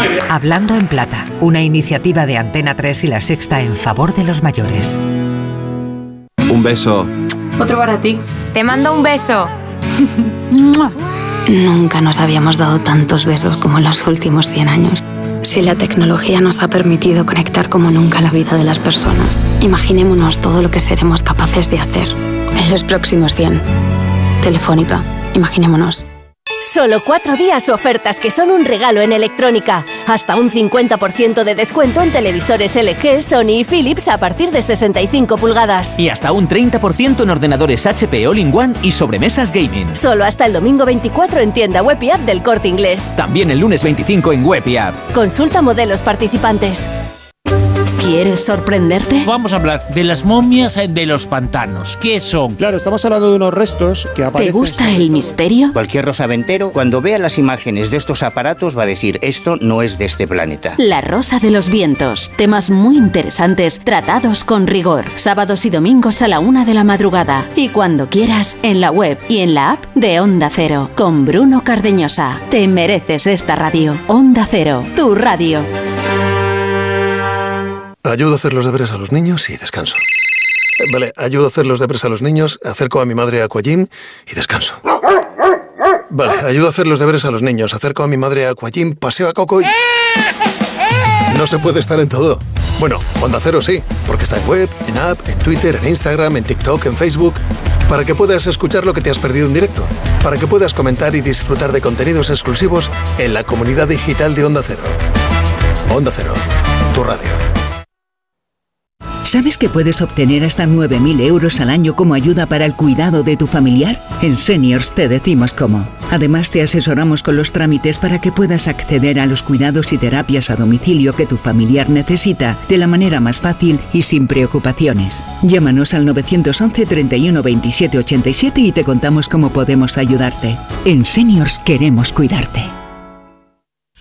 Disfruta de lo más auténtico de estas fechas, la Navidad, Madrid y sus luces y el verdadero sabor de Vermouth Cecchini. Deleítate con el genuino sabor de Madrid, con los amigos, con la familia, en casa o en los bares, siempre en compañía de tu gente. La Navidad sabe mejor con Vermouth Cecchini. Vermouth Cecchini te desea feliz Navidad. vermouthcecchini.com En la Fundación Alquiler Seguro estamos comprometidos para crear hogares seguros y dar una oportunidad a personas en riesgo de exclusión social. Por eso queremos agradecerles su continuo apoyo y confianza durante este 2023. Fundación Alquiler Seguro te desea una feliz Navidad y un 2024 en tu hogar. Manolo, ponme un vino. ¿Qué te pongo? ¿Un No, no, no sigas. Quiero un vino de Madrid, que estamos en Madrid y son excepcionales. Pues tienes razón. Marchando, un vino de Madrid. Denominación de origen Vinos de Madrid. www.vinosdemadrid.es. Son nuestros y son únicos. Grupos Eneas compra casas para reformar al mejor precio. Llame al 91 639 0347 o escriba a info@gruposeneas.com. Las Moradas de San Martín, vinos de garnacha centenaria y el Villo Real de la DO Vinos de Madrid, elaborados bajo una viticultura ecológica. Las Moradas de San Martín.es, de Madrid para Madrid. Es la una de la mañana. te acabas de terminar el último capítulo del libro que te ha tenido enganchado noche tras noche. Y te preguntas, ¿y ahora qué? Si hay expertos en llenar vacíos culturales, estos son Rubén Amón, Sergio del Molino, Rosa Belmonte, Guillermo Altares e Isabel Vázquez. Bienvenido al mayor club de lectura, cine, series y música. La Cultureta Gran Reserva. Cada viernes a la una y media de la madrugada. Y siempre que quieras en la web y en la app. Onda Cero, tu radio. Ayudo a hacer los deberes a los niños y descanso. Vale, ayudo a hacer los deberes a los niños, acerco a mi madre a Aquagym y descanso. Vale, ayudo a hacer los deberes a los niños, acerco a mi madre a Aquagym, paseo a Coco y... No se puede estar en todo. Bueno, Onda Cero sí, porque está en web, en app, en Twitter, en Instagram, en TikTok, en Facebook, para que puedas escuchar lo que te has perdido en directo, para que puedas comentar y disfrutar de contenidos exclusivos en la comunidad digital de Onda Cero. Onda Cero, tu radio.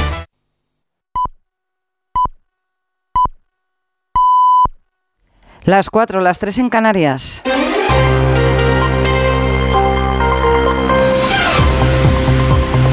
Noticias en Onda Cero. Buenas tardes. 20.674 muertos y 54.536 heridos. Es el último balance de los ataques israelíes en Gaza desde que se inició la guerra el pasado 7 de octubre. Datos que ofrece el Ministerio de Sanidad gazatí, controlado por Hamas. El primer ministro israelí, Benjamín Netanyahu, acaba de comparecer para desmentir las especulaciones de algunos medios de comunicación y asegurar que la guerra está todavía lejos de terminar. Jerusalén, Hanaveris. Netanyahu formuló sus declaraciones poco después de una visita a tropas israelíes en la franja de Gaza. Al volver a Israel aseguró que los oficiales y soldados de la brigada con la que se reunió le pidieron solamente una cosa, que no nos detengamos, dijo Netanyahu, que continuemos la guerra hasta el final. No nos detenemos, seguiremos luchando y profundizando los combates en los próximos días, aseguró el primer ministro. Esta será una lucha prolongada, no estamos cerca de terminarla. Precisamos paciencia, unidad y apego a la misión. El declarado objetivo de Israel es recuperar a los secuestrados y desmoronar la infraestructura armada de Hamas. La delegada del gobierno andaluz en Málaga, Patricia Navarro, acusa al gobierno de Sánchez de no invertir en el transporte ferroviario en España, a excepción de en Cataluña, lo que significa, dice, no apostar por la vertebración de España. Navarro denuncia la doble vara de medir, consecuencia de los pactos. No apostar por el transporte ferroviario hoy por hoy en nuestro país es no apostar por la vertebración de España. Y esto está muy relacionado también con el cariz que el gobierno de Pedro Sánchez está tomando, eh, arrastrado por los pactos con los nacionalistas. Más cosas. La pensión media va a superar por fin los 1.000 euros en 2024 y en todas las provincias del país. Patricia Gijón. La revalorización de las pensiones contributivas en un 3,8% en 2024 hará que todas las provincias de España superen por fin los 1.000 euros de paga mensual media. Orense era la única que no llegaba a esta cifra, pero finalmente superará ese nivel a pesar de anotarse la subida más tímida de algo más de 37 euros de promedio al mes. Los jubilados extremeños, los gallegos y los murcianos tendrán las menores subidas el año que viene en el entorno de los 40 euros. En el otro lado, los jubilados vascos recibirán de media unos 64 euros más al mes, los asturianos 62 y los madrileños 60. El incremento de esta prestación se realiza para compensar a los pensionistas por la pérdida de poder adquisitivo sufrida este año por la subida de la inflación. Y el miércoles el Consejo de Ministros va a aprobar la prórroga de algunas medidas anticrisis que finalizan el día 31. De momento sabemos que va a extender hasta el 30 de junio la rebaja del IVA de los alimentos básicos. Les contamos también que un hombre ha fallecido este lunes en A Coruña por disparos de una actuación de la Policía Nacional. La víctima habría intentado agredir a un policía con una barra de hierro. El hombre, de origen cubano, muy agresivo, según la policía, estaba rompiendo cristales de coches en el polígono de Agrela, donde acudieron los agentes. Noticias del deporte, este Rodríguez. El seleccionador nacional Luis de la Fuente hace balance del 2023 que apura sus últimas jornadas, un año en el que la selección ha reconquistado la ilusión de los aficionados al ganar la Liga de Naciones y sellar su pasaporte para la Eurocopa que se disputa este verano en Alemania. Creo que hemos madurado mucho, creo que hemos hecho, hemos dado ya una sensación de equipo importante, pero tenemos que seguir creciendo para ser ese eh, gran equipo que vamos a necesitar para que cuando vengan las grandes citas la próxima Eurocopa, pues eh, necesitamos seguir creciendo para ser un gran equipo y tener opciones de competir por lo máximo.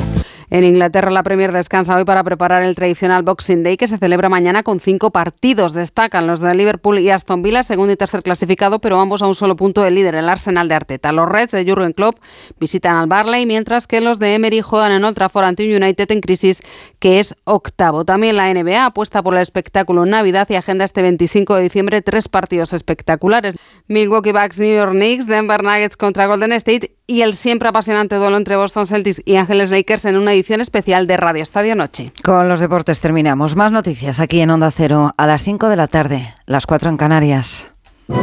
En Onda Cero vive un día de Navidad muy especial. El 25 de diciembre a las 7 de la tarde, no te pierdas La Hoja de Pascua, una ficción sonora que protagonizó la gran Concha Velasco. Un espléndido trabajo de interpretación radiofónica con un reparto de lujo. José Sacristán, Miguel Reyán, María Galeana, Charo López, Emilio Gutiérrez Cava. ¿Tú quieres ser mayor?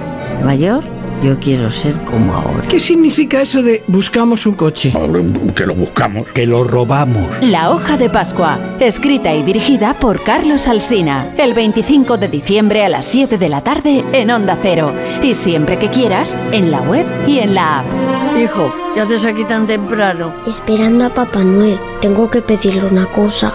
Puedes dejarle una nota, ya sabes escribir, ¿no? Solo en el iPad. Es hermoso soñar. Sí. Es hermoso, sí. Vuelve a disfrutar del inmenso talento de Concha Velasco gracias a la magia de la radio. Onda Cero, tu radio. Gelo, de 3 a 7 en Onda Cero, con Julia Otero. Codo a codo. Así perseguimos nuestras metas. Solo así las conseguimos. Rompemos barreras, superamos obstáculos Así allanamos el camino, compartimos el camino, disfrutamos el camino. Porque contigo nunca estamos solos. Después de 85 años trabajando por una sociedad mejor para todos, en Grupo Social 11 tenemos claro que la igualdad de oportunidades se hace desde el respeto, codo a codo. Grupo Social 11. ¿Qué tal, Susana? ¿Estás bien? Mi madre, que vive sola y se ha vuelto a caer. ¿Por qué no le pones la alarma de Securitas Direct? Aparte de estar protegida en casa, tiene un botón SOS para avisar emergencias. Así te quedarás mucho más tranquila. Protege tu hogar frente a robos y ocupaciones con la alarma de Securitas Direct. Llama ahora al 900-272-272. Recuerda, 900-272-272.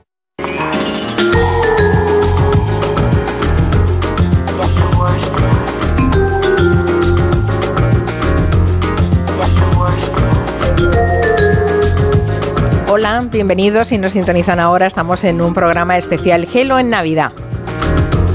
Entramos en la segunda hora de Gelo. ¿Han llegado ya los turrones? No tengan prisa, ¿eh? Nosotros estaremos con ustedes hasta las 7 de la tarde con una colección de entrevistas y espacios muy suculentos. Les vamos a presentar ahora a una autora que, con su primera novela, basada en su vida, se ha convertido en un fenómeno en España y Francia. Se trata de María Larrea y su novela se llama Los de Bilbao nacen donde quieren. La historia es apasionante, no se la pierdan. María Larrea, buenas tardes. Buenas tardes. ¿Has encontrado respuesta a esa pregunta? Bueno, em, a lo mejor un poco hoy. ¿Hoy? ¿Por qué hoy? Hoy porque estamos hablando juntas y que estoy en Bilbao ahora mismo y en España y conociendo a gente que me hace preguntas sobre el libro y estoy viajando de nuevo a, este país y creo que estos tres huérfanos eh, necesitaban volver a casa, pero hacer un viaje hacia, hacia otros lugares, hacia París, para, para conocerse mejor. hay que decir que María Larrea es licenciada en cine por una escuela de, cine francesa muy prestigiosa, que es la FEMI, que este es su, primer, eh, su primera novela, es un debut literario que ha tenido premios en Francia, ¿no? Desde que se ha publicado has tenido tres o cuatro premios importantes eh, en Francia. Supongo que, mm, de pronto mm, que, se haya traducido al español y que aquí esté la novela dando pasos muy, muy contundentes, muy certeros, te hará feliz, ¿no, María? Sí, muy feliz, muy nerviosa también. Claro, con el, claro. Con el estreno en, en España y en castellano, porque claro, el, al estrenarlo en francés era un primer paso hacia las historias y hasta hacia esta nación donde, que, que, decíamos, con tres huérfanos, y ahora ya estoy en casa y con la novela y nuestras historias uh -huh. y las llevo así en, aquí en los hombros y voy a conocer al público español y estoy muy excitada. Bueno, pues si le pasa al público español, como me ha pasado a mí, María, que me ha encantado encantado la novela. Eh, vas a tener muchas más entrevistas y te van a y, y, vas a tener muchas ventas, porque la verdad es que es una muy buena novela. Enhorabuena. Bueno, yo les cuento los, les cuento a los oyentes. No lo digo siempre, no te creas, ¿eh? O sea, lo digo sinceramente, si no me callo. Bueno, eh, fíjense, la madre de, eh, de Julián, que es el padre de María, la madre de Julián era prostituta. Dejó a su hijo en un orfanato. Y luego la madre, la madre de Victoria, o sea, la madre de, uh, de, de, María Larrea, la deja con, con, las monjitas porque eran las únicas que querían niñas. Ella quería un niño. O sea, nos encontramos con un hombre y una mujer que fueron dejados por sus madres, ¿no? Que fueron abandonados por sus madres. Luego resulta que se cruzan, el azar les cruza, se enamoran, se casan, pero no pueden tener hijos y por tanto adoptan a una niña, que es María, aquí sentada, bueno, sentada en Onda Cero Bilbao, ¿no? O sea, son tres huérfanos, piensen bien, formando una familia. Y esa es la singularidad clave de la novela, ¿no, María? Sí, eh, cuando yo supe de mi adopción, la supe con 27 años, di la vuelta hacia atrás también, además de ir hacia adelante y a saber a marcharme con una obsesión que era la búsqueda de orígenes, también tuve otra obsesión, era de entender por qué mis padres no pudieron tener hijos, era entender por qué ellos han ido hacia la adopción. Y cuando ya entendí que también ellos eran dos huérfanos eh, confiados en dos instituciones católicas en los años 40 en España, es cuando de verdad me dio el, el más grande shock. El shock de saber que era adoptada con 27 años, ¿no? Pero de saber que éramos los tres con el mismo caso, con esos años de separación, pero que al final ese país, eh, España, con su historia, su guerra civil, su dictadura, su transición, estas tres temporadas han, han puesto mujeres que, que, abandonaron a sus hijos y, y esa miseria y esa, eh, esa violencia la llevábamos los tres adentro, ¿no? Uh -huh. La infancia de, que tiene María Larrea está marcada por, pues eso, por, por, unos padres que son emigrantes, ¿no? Que son pobres, hay también un grado de violencia, hay alcoholismo, aunque no vamos a entrar en, en detalles de la novela, ya la leerán, ya la leerán, ¿no? Los que se sientan interesados. Pero finalmente, aunque eres dura por el camino muchas veces, hay momentos en que leyendo dices, ay, pobres padres, pero de pronto uno se da cuenta de que reconoces el inmenso amor que tenían por ti, pese a todo. Sí, la, la, meta de la novela era verdaderamente hacer una declaración de amor a mis padres y ya sabía yo, de cierta manera, cuando la empezaba, que encuentre o no el origen, uh -huh. porque claro, cuando yo empiezo la novela todavía no tengo todas las todas las respuestas. Eh, creo que un escritor escribe para, tiene preguntas existenciales o precisas y escribe para, para entender, ¿no? Para tener respuestas. Y yo no tenía todas las respuestas todavía en mano, más escribía, pero sí lo que yo sabía dentro de mí es que iba a volver hacia ellos, que, que había un efecto boomerang segurísimo uh -huh. de volver hacia Julián y Victoria y a aceptar la familia marginal, al margen que éramos nosotros tres, eh, los inmigrantes en París obreros en lo, con los burgueses, españoles con franceses y huérfanos dentro del mundo. Claro, es que hay, hay un momento, todos eh, conocemos alguna familia inmigrante, yo que nací en Galicia, soy gallega, tengo referencias que me resultan muy próximas en tu libro, María. Yo también oh. tuve una familiar muy próxima que era portera, portera en, un, en la calle más lujosa de París, en la Avenue Montaigne. Uf, madre. Imagínate, era portera ahí. ¿eh? Entonces, yo te visualizaba a ti. Yo recuerdo haber estado en aquella portería de aquella, uh, de aquel familiar, de aquella familia mía, y ¿Eh? recuerdo ellos eran obviamente inmigrantes gallegos, pobres, ¿no? Que trabajaban durísimo, pero estaban rodeados del máximo lujo, de, de, gente con muchísimo dinero. Por lo tanto, cuando tú cuentas en tu novela que tus compañeras de clase eran las, eran las ricas de París, claro, tú también estabas en un barrio rico. Y de pronto te decían, cuando hablaban de ti, decían, bueno, es que no tiene Canal Plus, no tiene lavavajillas, ni microondas, ni vídeo, ni ducha, y nunca viene a las excursiones, ya está, es pobre. Claro, debiste pasar una infancia marcada porque vivías en una casa muy pobre, pero en un entorno y ambiente muy rico, muy pijo. Es pijísimo, pijísimo. Y, pero claro, como yo quería ser adoptada, de cierta manera, sin saber la, la verdad, pero creo que mm, ser inmigrante y además adoptada hay un, un esto, como, ¿cómo decir en castellano? Me siento camaleón, ¿no? Camaleón, camaleón, sí. Camaleón, sí, necesitas adaptarte, ¿no? Eh, de no ser del país y, y- y claro, al no ser pija, yo necesitaba entender cómo, cómo funcionaba la cosa para no para no ser diferente, ¿no? Para que no me... Porque siempre me decían, ay, te llamas María como la que limpia mi casa, ay, te... y imitaban el acento de mis padres, que le francés y parle comme ça, le francés que viene de España, con este acento así muy... Ya. con mucho che, che, che, che. Y... Pero yo no decía nada, sonreía y, y iba para adelante, ¿no? O sea, sufriste La- clasismo, pero no, no pudieron contigo, ¿no, María?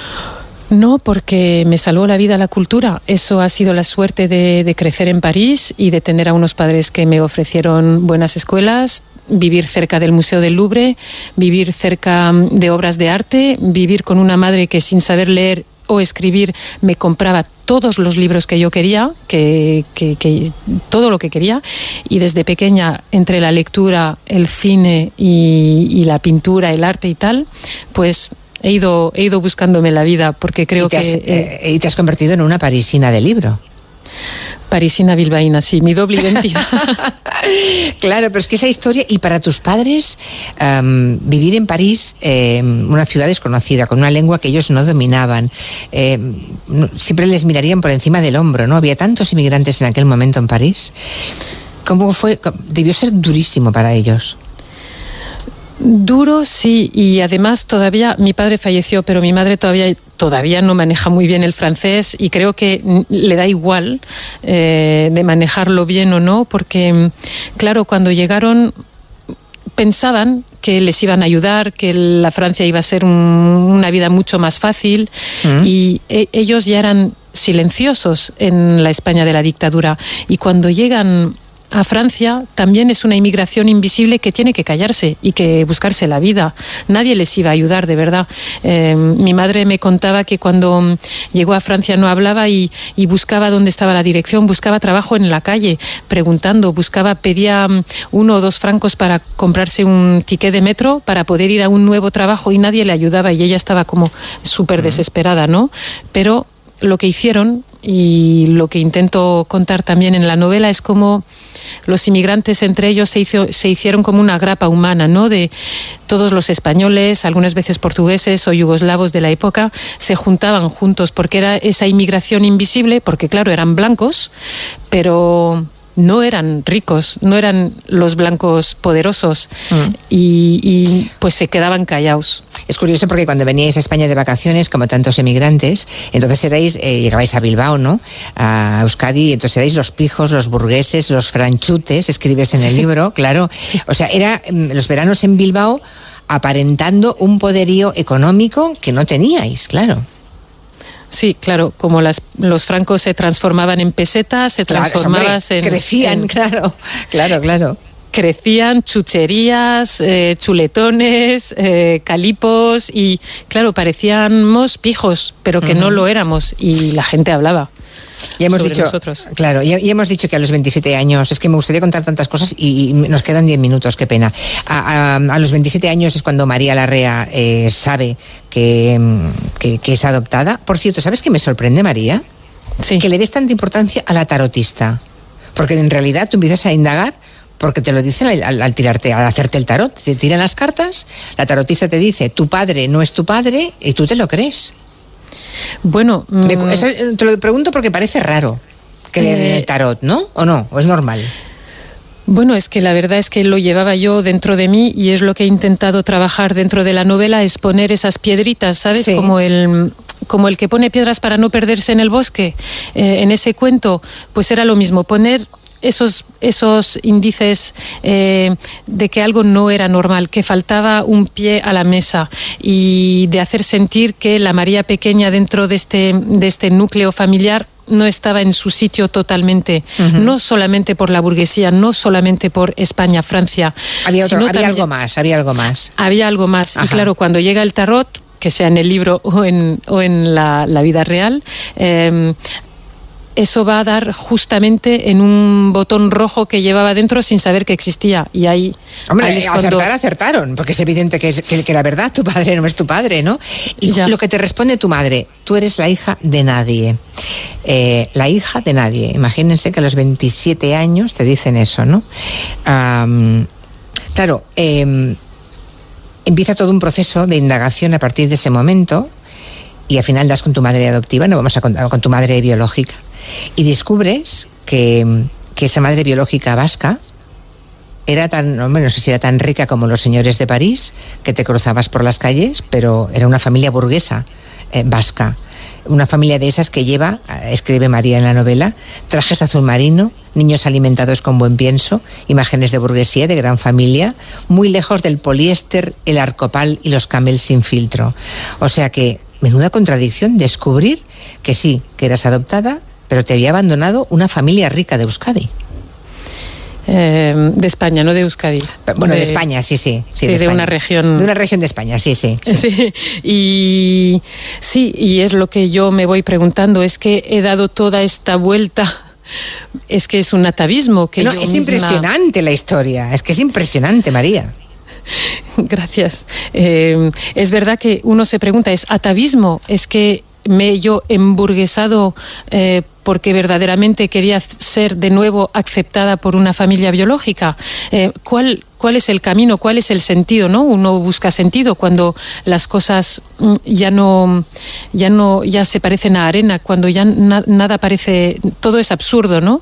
Y, y es verdad que ha sido un shock, pero que mm, siempre me sentiré obrera.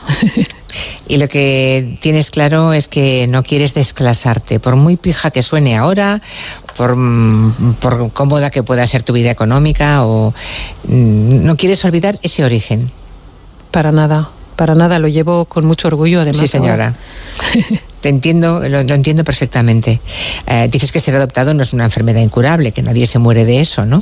Y está bien cuando vuelves a, a los padres, porque tu padre que ya murió, eh, cuentas los, últimos días en el, en el libro, mm, estaba en una guardería de viejos, así hablas de las residencias. ¿Qué razón tienes? Y llegas a la conclusión que a mí como lectora me reconforta cuando dices, ese hombre era mi padre. Sí. O sea, a pesar de todo, sin ser biológico, era, lo reconociste como, sí señor, es mi padre, ¿no? Sí, y hoy tengo mucho orgullo de llevar su nombre, la REA, encima del libro con la frase que siempre me repetía. O sea, que me ha dado tanto la lata que ha salido con la suya. con los de Bilbao nacen donde quieren, con la REA y, claro, eh, ese era mi padre y lo es todavía. Al final lo importante no es la sangre o el ADN, es la vida y quien nos acompaña en la vida, ¿no? Sí, y quien te nutre y quien cuida de ti. Mm. Exactamente. Y eso de que no has solicitado la nacionalidad francesa, yo pensaba que la tenías, ya que eras francesa. No, que va. Mis padres entendí después por qué no la pidieron, porque claro, había algo como, como yo era mm, fruto de una adopción ilegal, siempre les dijeron que ir con cuidado con los papeles, ¿no? Y no pidieron la nacionalidad francesa por mí cuando llegamos a Francia. Y luego ha sido difícil pedirla, me casé con un francés, tengo dos hijos con la doble nacionalidad. Y ah, tus hijos sí tienen doble nacionalidad. Mis hijos sí tienen ah, la doble, teniendo un padre francés y una madre española, ¿no? Pero la verdad que ese pasaporte, eh, ¿cómo decir? Es también un orgullo muy fuerte decir que soy de aquí y que esa, esa identidad es la mía. Y puedo ser parisina, pero francesa todavía no puedo decirlo. Parisina, pero española y de Bilbao. ¿eh? Y de Bilbao. Quisiste hacer una película con esa historia, porque ya hemos dicho que ha estudiado en una de las mejores escuelas de cine de Francia, pero no lo conseguiste, ¿no? Alguien, alguien por el camino te dijo, haz una novela. Y a lo mejor la película, que en su momento no pudo ser, ahora que has sacado, casi como maniobra de Hemlich, ¿eh? como dices tú en el libro, esta novela de tu cabeza, de tu vida, ¿no? Igual ahora sí que llegan buenas ofertas para rodarla. Sí, han llegado, han llegado ofertas. Estoy en negociación con una productora franco-española, además. Ah, muy bien. Eh, de origen español en Francia, o sea que quedamos en casa y alguien que, que, que sí que va a acompañar el libro hasta, hasta la pantalla, segurísimo. Y sigues pensando, porque por ahí ya has dicho que, que te gustaría Antonio de la Torre y Carmen Machi para hacer de tus padres. Ellos debían hacerlo. En la película que en el 2000 y algo, ellos, debi- ellos habían aceptado de hacer el papel. He ido, ah, ya estaba eh, aceptado en su momento. Ah. Sí, el casting estaba cerrado, había ido a por ellos, habían dicho que sí, yo estaba llorando de, de felicidad con Antonio, que, que, que es mi actor español preferido, es que es el más grande, Ah. y, y Carmen Machi, encantadora, gran, Sí. gran, gran actriz. Y, y claro, cuando les propuse el guion, dijeron que sí, y, pero luego el, el- dinero se acabó, Ya. todo fracaso, yo llorando mucho, y es cuando me llamó mi amiga eh, y que me dijo, te, te has equivocado, no puede ser una película. Bueno, en ese momento no podía ser, y cuando me dijo, escribe una novela, pues lo entendí. Na- nada más empezar a escribir el primer capítulo, entendí que era el material, que era el- el- la buena manera para contar esa historia con la libertad total. Y es la materia prima con la que ahora puedes hacer una buena película. Porque imagino que la dirigirás tú. No lo sé todavía, Ah. no lo sé, no lo sé. Quiero, quiero Ya. vacaciones un poco de Bilbao. Vale, vale, vale, vale. En todo caso, no será una película de mierda. Y digo esto, Ah. me encanta ese momento en que cuentas cómo tu madre, en la allí donde estaba, ¿no? Eh, En París decía que no le gustaba el cine francés porque eran, eran películas de mierda. me parece, me parece. eh, Lo sigue diciendo, ¿eh? Lo sigue diciendo, claro, tu madre Lo sigue viviendo. Bueno, ¿tu- ¿Y tu madre el éxito de la novela ahora? ¿Ha leído el libro, tu madre? Bueno, mi madre tiene muchas dificultades para leer y escribir. eh, y claro, en francés todavía más, pero ahora que ha estrenado en castellano, la va a leer en castellano. Y, ¿Y ¿Y la estás única tranquila? cosa- ¿Estás tranquila? que bueno, creo que necesito un cardiólogo por ahí, algo, Ah. algo una Sí. Coca-Cola, un Aquarius, no sé, algo, algo para que, que le ayude un poco. Y, pero sí que me hizo una pregunta muy extraña que me sorprendió. ¿Cuál? Me, me dijo, pero es que la novela se vende. Y yo, mamá, por favor, ¿cómo? qué pregunta más extraña. Me dice, sí, es que se vende. O sea, que ella veía como, espero que vas a tener, bueno, éxito para estar tranquila, para, para pagar el alquiler. Y, Bueno, ha y- tenido premio a la primera novela de 2022 en Francia, premio a la mejor novela de France Televisión, premio a la mejor novela debut. O sea que. mm, Menudo Sí, arranque. sí. Menudo arranque, María. Me ha encantado conocerte. Lástima que estés en Bilbao y yo esté en Barcelona, que no podamos vernos, pero que sepas que pasajes de tu libro me han evocado cosas que yo recuerdo de personas próximas y que me ha gustado muchísimo. Aunque hay ratos que he, he sufrido, ¿eh? En algún rato me parece que eres dura con, con tu memoria, pero es una gran novela, María. Muchísimas gracias, Julia, muchísimas gracias. Hasta pronto, un abrazo. Un abrazo. Hasta adiós. pronto.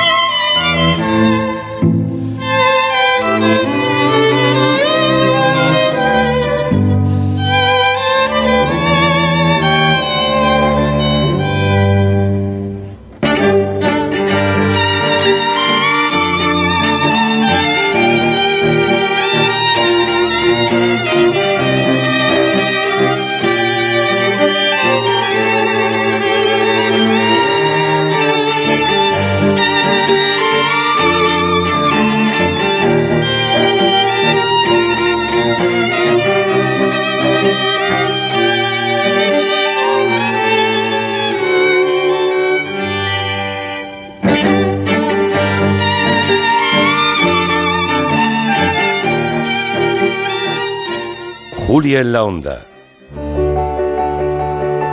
No se necesita mucho para cambiar la vida de una persona. A veces basta un minuto, basta una sonrisa, una conversación, una palabra, un abrazo. A veces basta solo un segundo. Si en tan poco tiempo se puede conseguir tanto, piensa en todo lo que hemos logrado en 85 años. 11. 85 años son solo el principio. Fundación Prodis trabajamos por la inclusión social y laboral de más de 500 personas con discapacidad intelectual y para ello estamos profesionalizando servicios, mejorando nuestro modelo de gestión e implementando soluciones digitales que impulsarán nuestra labor en esta era digital. Proyecto financiado por la Unión Europea Next Generation, Plan de Recuperación, Gobierno de España. Decorman ejecuta obras integrales de interiorismo, decoración y reformas en viviendas particulares o locales comerciales de cualquier tipo. Al contratar tu proyecto integral con Decorman, te olvidas de todo. Nuestro objetivo es tu absoluta tranquilidad, sin anticipo de cantidades y llave en mano. Llama ahora y sin compromiso pídenos presupuesto 91 609 3370 o decorman.es.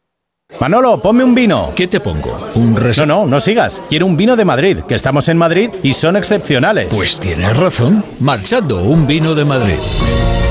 Denominación de origen Vinos de Madrid. www.vinosdemadrid.es. Son nuestros y son únicos. Cuando vas a traer a alguien. Por cierto, qué mono ese vestido que llevas. Un outfit ideal para estos eventos. Pues lo que yo he dicho, un buen outfit. No podrás evitar que tu tía abuela te haga la preguntita en cada comida familiar, pero esta será la última Navidad que lo haces sin un lucazo. Ven a la vaguada y desbloquea el siguiente nivel. En la vida hay cambios muy importantes. Un cambio de casa, una oficina nueva, un local más grande. Para que esos cambios sean perfectos, acude a los profesionales de mudanzas Segoviana. Mudanzas del hogar, guardamuebles, mudanzas de oficinas en toda la comunidad de Madrid. Consulta las ofertas en amsegoviana.com o en el 91 548 77 18. En la ganadería Organic producimos la mejor carne del mundo.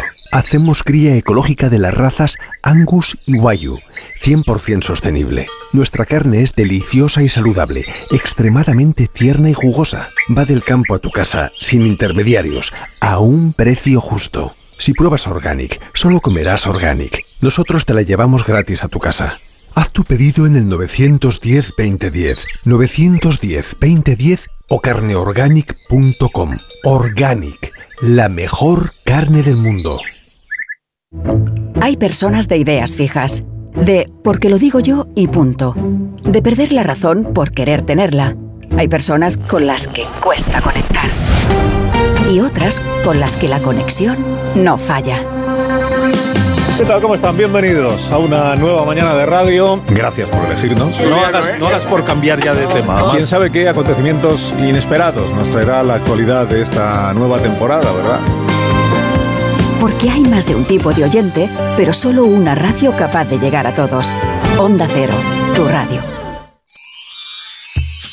Felices fiestas. ¿Qué, ¿Qué es lo peor de las redes sociales? Estar enganchada a la pantalla. Que nos bombarden con notificaciones todo el día. Los comentarios de haters. El ciberacoso. Las fake news. Pero ¿sabes qué es lo mejor? Que podemos cambiar las cosas. Demostremos que también somos capaces de usar las redes sociales con cabeza. Si tú también quieres formar parte del cambio, regístrate en Efecto 1000 y sube tu vídeo. Nosotros ya formamos parte de la generación 1000. La generación que usa las redes sociales con cabeza.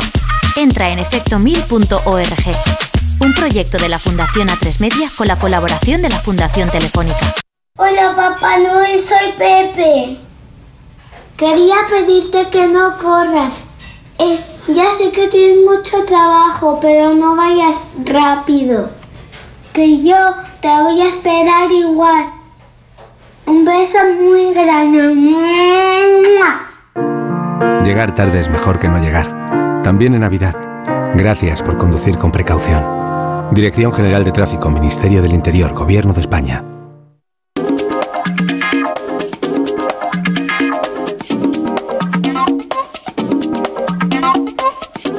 Cuando llegan estas fiestas nos gusta ver a los amigos, quedar con ellos y compartir un rato, ponernos al día y disfrutar de una buena charla.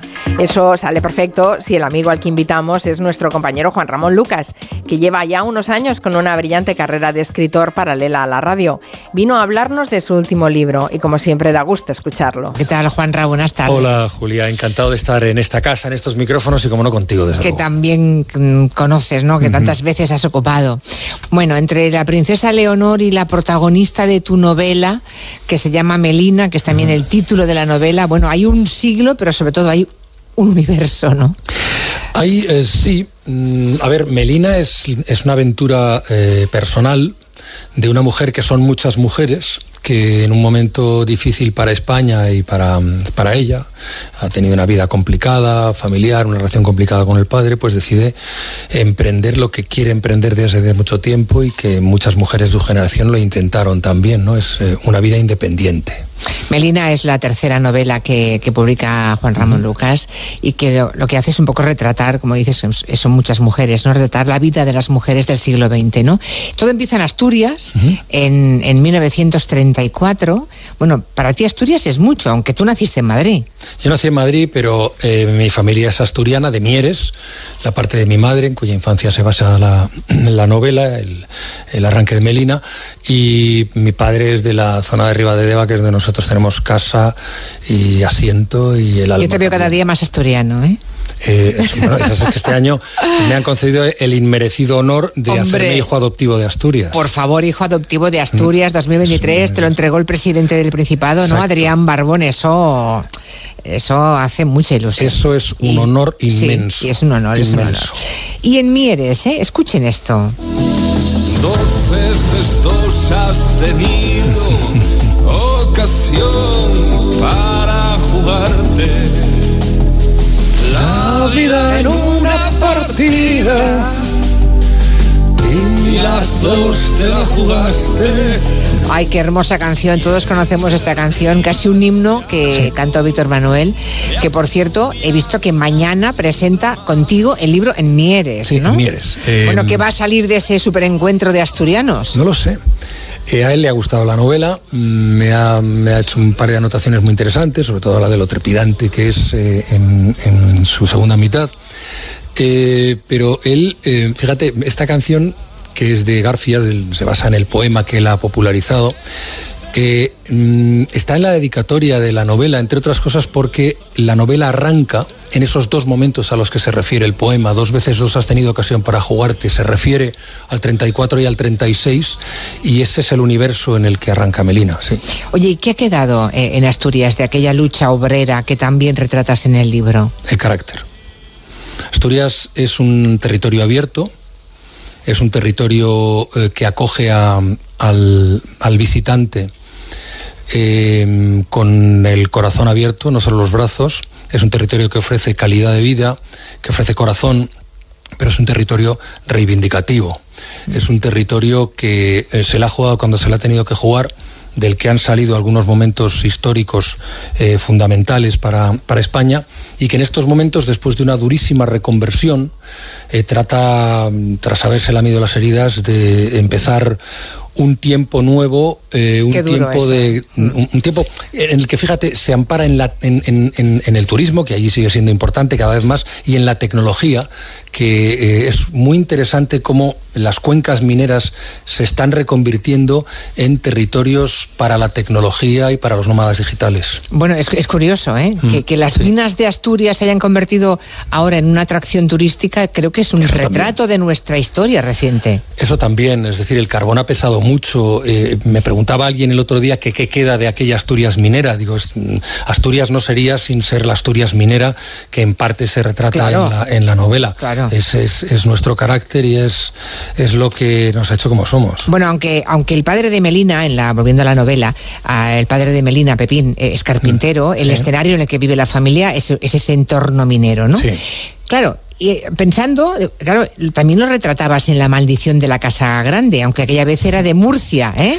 Era una mina de Murcia. Está claro que tienes algo con la cosa minera, ¿eh, Juanra? No, es, verdad, yo, creo que es, una, una casualidad, ¿no? Pero eh, a lo mejor eh, algún analista podría hacerlo. A ver, Mieres es, una, es, la, capital de la cuenca minera, era la capital de la cuenca minera del río Caudal. Allí es donde eh, arranca la historia de un carpintero que la relación que tiene con la mina es que entibaba.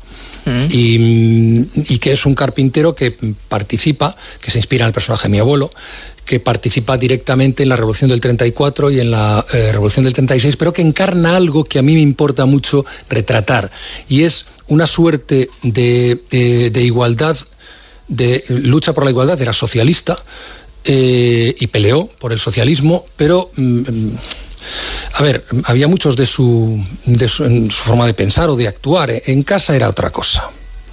La mujer y la FIA en casa, pues mejor, tranquila. Luego la revolución la hacemos nosotros, la hacemos nosotros. Sí, es curioso, ¿eh? hasta los de la izquierda, ¿eh? que hablaban de igualdad y de justicia social, lo aplicaban a todos, pero no a las mujeres, precisamente. Las mujeres en casa, ¿eh? para servir y criar, como dices en la novela.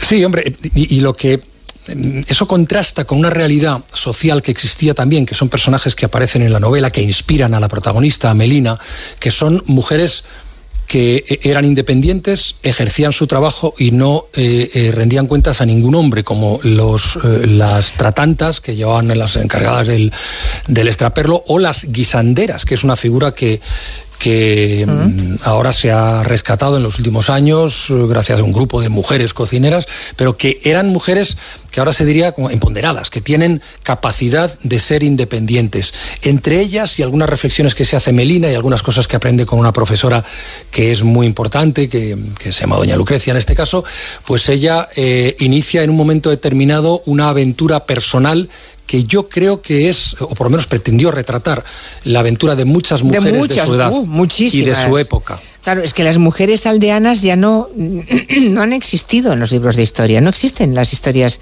de esas mujeres. Y sin embargo muchas de ellas abrieron camino. Y tanto, y tanto. Y, eso que la novela, y, la novela empieza con la frase, coge una cuerda y afogaila, o sea, coge una cuerda y ahógala.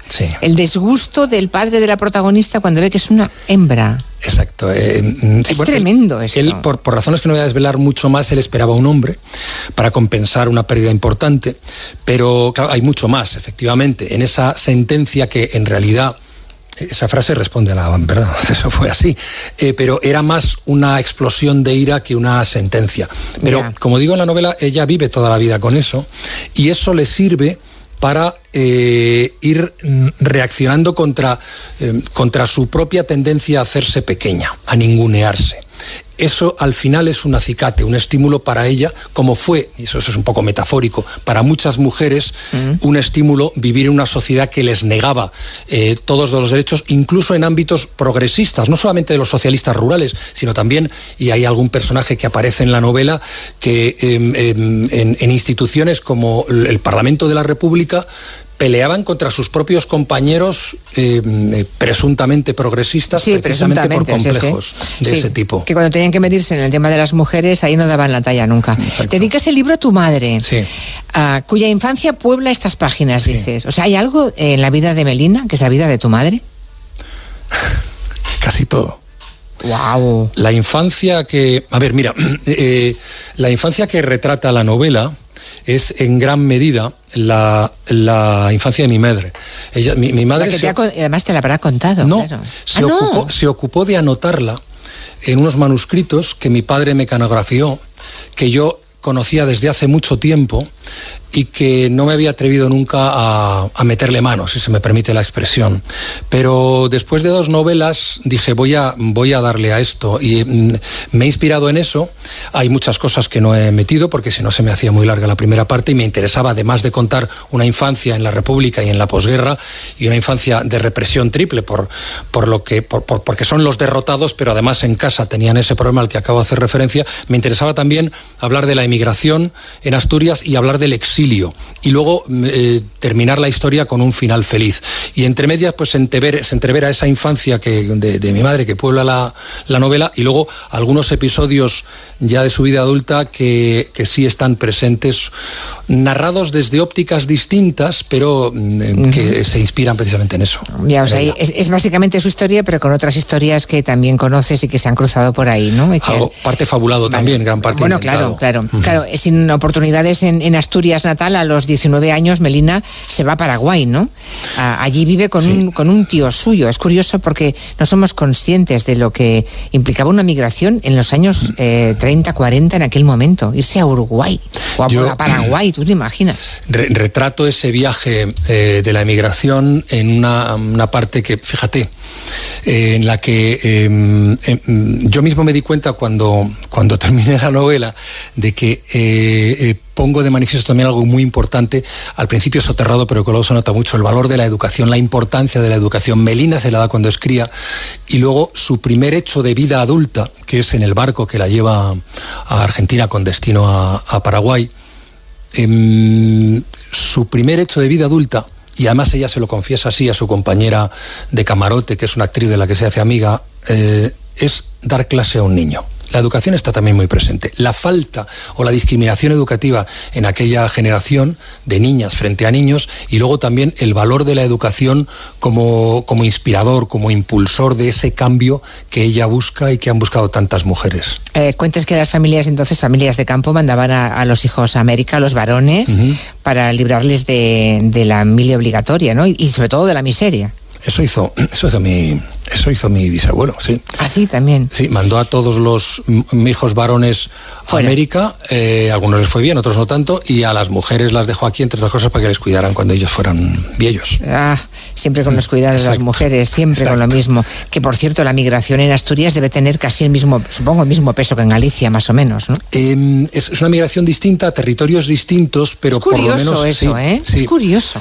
Esta es más mexicana, eh, más en el caso de la zona de, de Mieres o la parte de mi familia que emigró, más de Uruguay, Paraguay, Argentina, pero sí, es, es una... Mm, Argentina no fueron tanto, Argentina fueron los gallegos. Mm, sí, hombre, fíjate que nos llaman gallegos a todos. Exacto, pero, pero sí, em, efectivamente, hay un peso importante de la emigración en el oriente asturiano, sobre todo a México, y en aquella parte central a otros países de, América del Sur también. Hay mucho asturiano, ¿eh? En los diálogos del libro.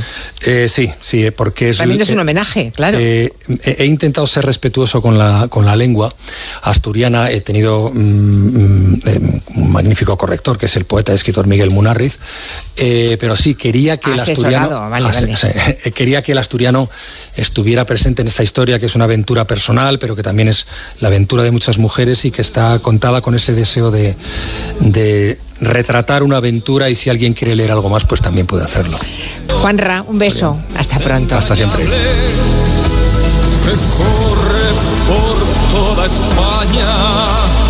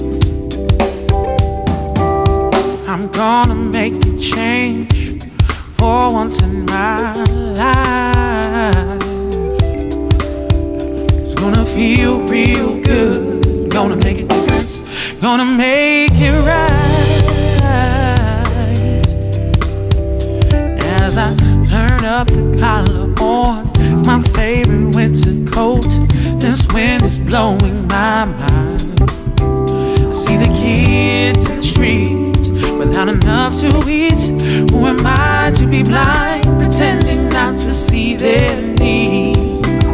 A summer's disregard, a broken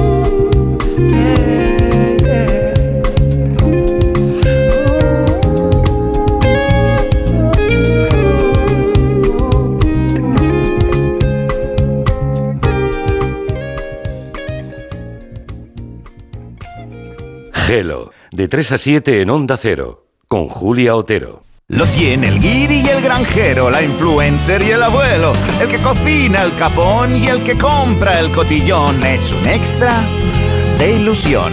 ¿Y tú? ¿Tienes ya tu cupón del extra de Navidad de la 11? No te quedes sin él. El 1 de enero, cupón extra de Navidad de la 11, con 80 premios de 400.000 euros. Todos tenemos un extra de ilusión. A todos los que jugáis a la 11, bien jugado. Juega responsablemente y solo si eres mayor de edad. Conducir parece fácil, pero en cualquier momento surge un imprevisto. Y si no te coge con las dos manos al volante, todos estamos en peligro. Por eso es importante que no fumes conduciendo. Nunca. Y tampoco comer o beber al volante. Si necesitas hacerlo es una ocasión estupenda para parar y estirar las piernas. Ponle Freno y Fundación AXA, unidos por la seguridad vial. En Onda Cero, vive un día de Navidad muy especial. El 25 de diciembre a las 7 de la tarde, no te pierdas La Hoja de Pascua, una ficción sonora que protagonizó la gran Concha Velasco. Un espléndido trabajo de interpretación radiofónica con un reparto de lujo. José Sacristán, Miguel Reyán, María Galeana, Charo López, Emilio Gutiérrez Cava. ¿Tú quieres ser mayor? ¿Mayor? Yo quiero ser como ahora. ¿Qué significa eso de buscamos un coche? Que lo buscamos. Que lo robamos. La hoja de Pascua, escrita y dirigida por Carlos Alsina. El 25 de diciembre a las 7 de la tarde en Onda Cero. Y siempre que quieras, en la web y en la app. Hijo, ¿qué haces aquí tan temprano? Esperando a Papá Noel. Tengo que pedirle una cosa. Puedes dejarle una nota, ya sabes escribir, ¿no? Solo en el iPad. Es hermoso soñar. Sí, es hermoso, sí. Vuelve a disfrutar del inmenso talento de Concha Velasco gracias a la magia de la radio. Onda Cero, tu radio. Seguro que has oído que la mejor energía es la que no se consume. Desde FENIE Energía queremos ayudarte a que seas un consumidor eficiente. Te asignamos a tu agente energético más cercano de Madrid para que optimices tu consumo. ¿A qué esperas? Únete al cambio y forma parte de la transición energética. Entra en fenieenergia.es y recibe una oferta personalizada.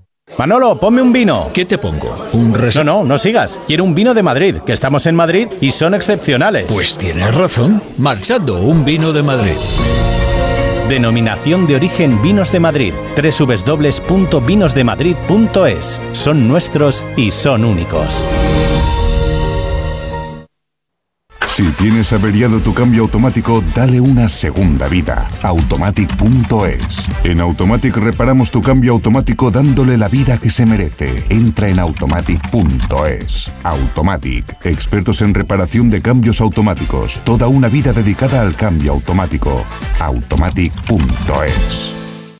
Jaleos Hondos. Vive la experiencia más innovadora y atrevida.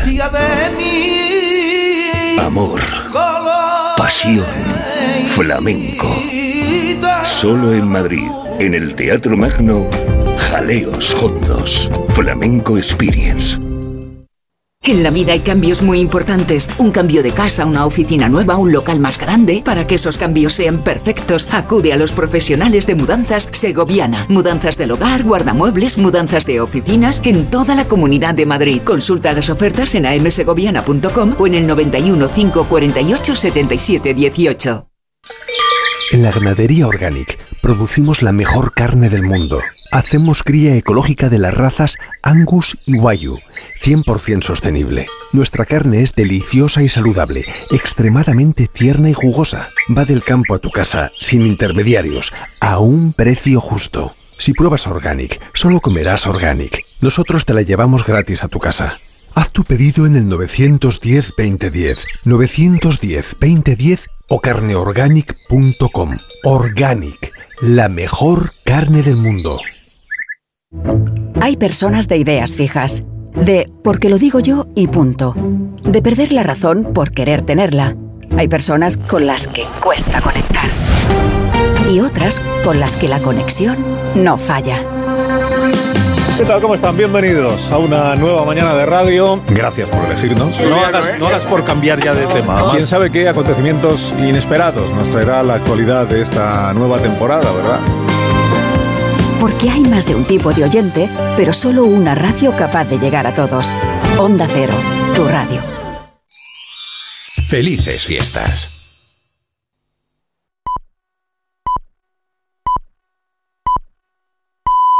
Son las 5 de la tarde, las 4 en Canarias.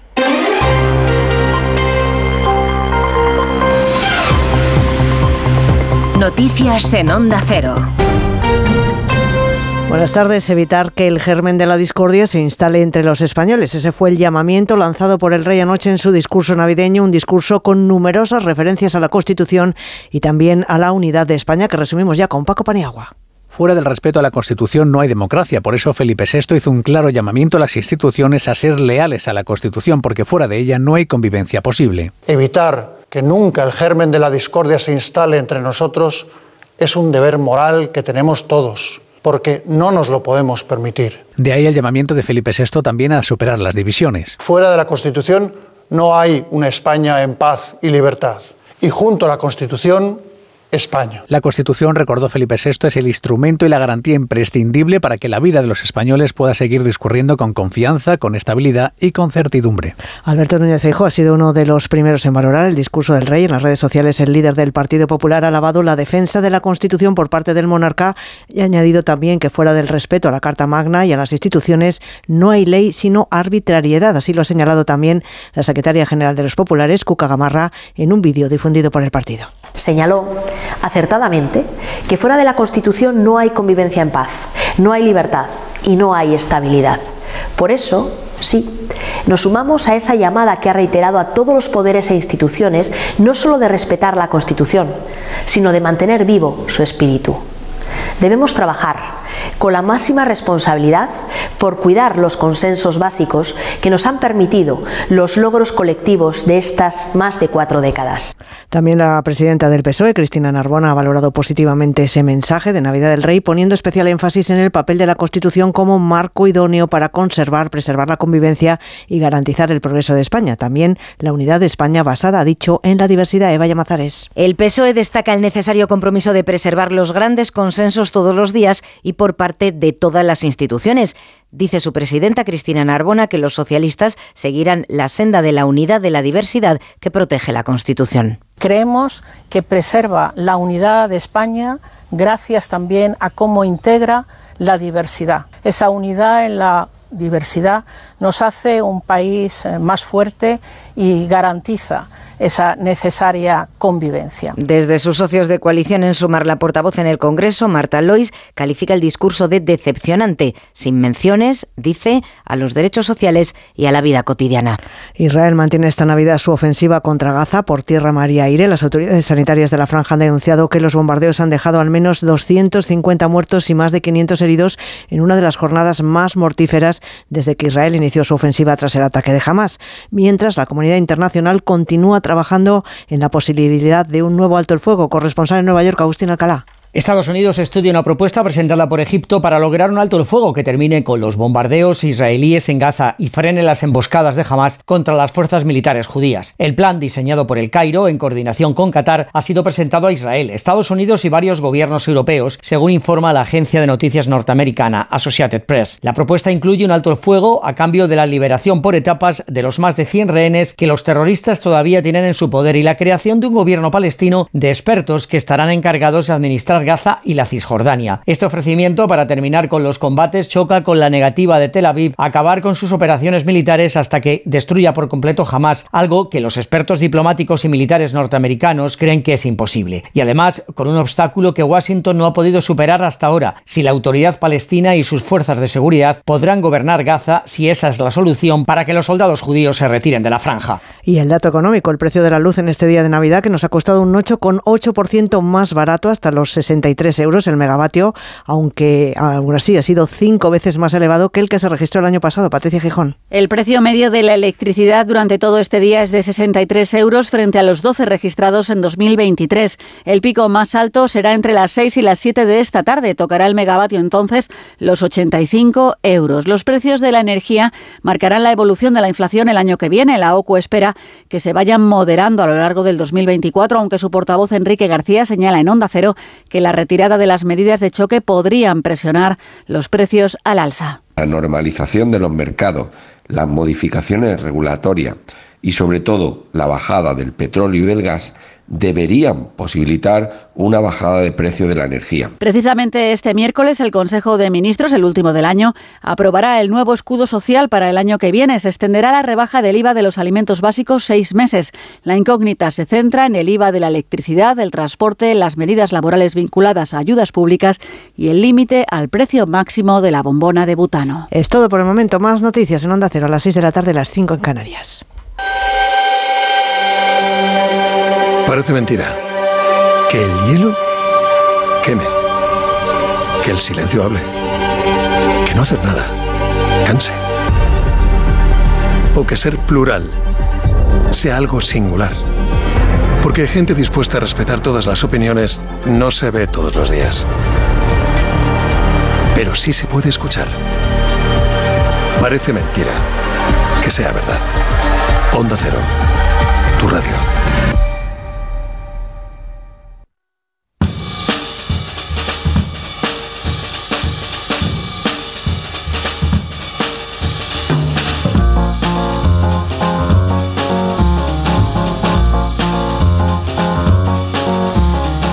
Bienvenidos si nos sintonizan ahora a esta tercera hora de Gelo, un especial Gelo Navidad donde estamos recuperando buenos momentos del programa. Hoy como es Navidad estamos luciendo nuestras mejores galas, nos hemos puesto de tiros largos, por eso queremos invitarles a disfrutar de nuestro territorio comanche un cajón desastre donde con retales de buen paño se cose un buen rato de radio. Hoy se reengancha Máximo Pradera, se lo hemos pedido para que nos cuente cositas de un homenaje que se le hizo a nuestro queridísimo uh, Ramón Lobo. Mm. Aquí está, sigue Nuria Torreblanca. Tenemos a Noelia Danez para no dejar al hombre solo, ¿verdad? No es, no es bueno que el hombre esté solo. No es bueno que Máximo Pradera, no sé si el hombre, pero Máximo Pradera no es bueno que esté solo. ¿Cómo estás, Noelia? Muy bien, muy buenas tardes. Y tengo en Barcelona a Joana Bonet. Hacía tanto tiempo que no nos veíamos, Joana Bonet. Tantísimo. Te he visto más rubia que nunca. Eh, sí, eso que tiene las canas, que cuanto más canas, más rubia. Acabaremos platino, total. Qué Tú ilusión, estás- qué ilusión. Tú también estás rubia, sí, ¿eh? Sí, yo creo Sí. que es ese efecto de decrecimiento, ¿no? Sí, que hemos experimentado. Bueno, es que Joana está siempre en Madrid, hoy casualmente está en Barcelona. Sí, Y- porque está, tenemos la pasarela 080. Ah, bueno, claro. Y he asistido a dos desfiles.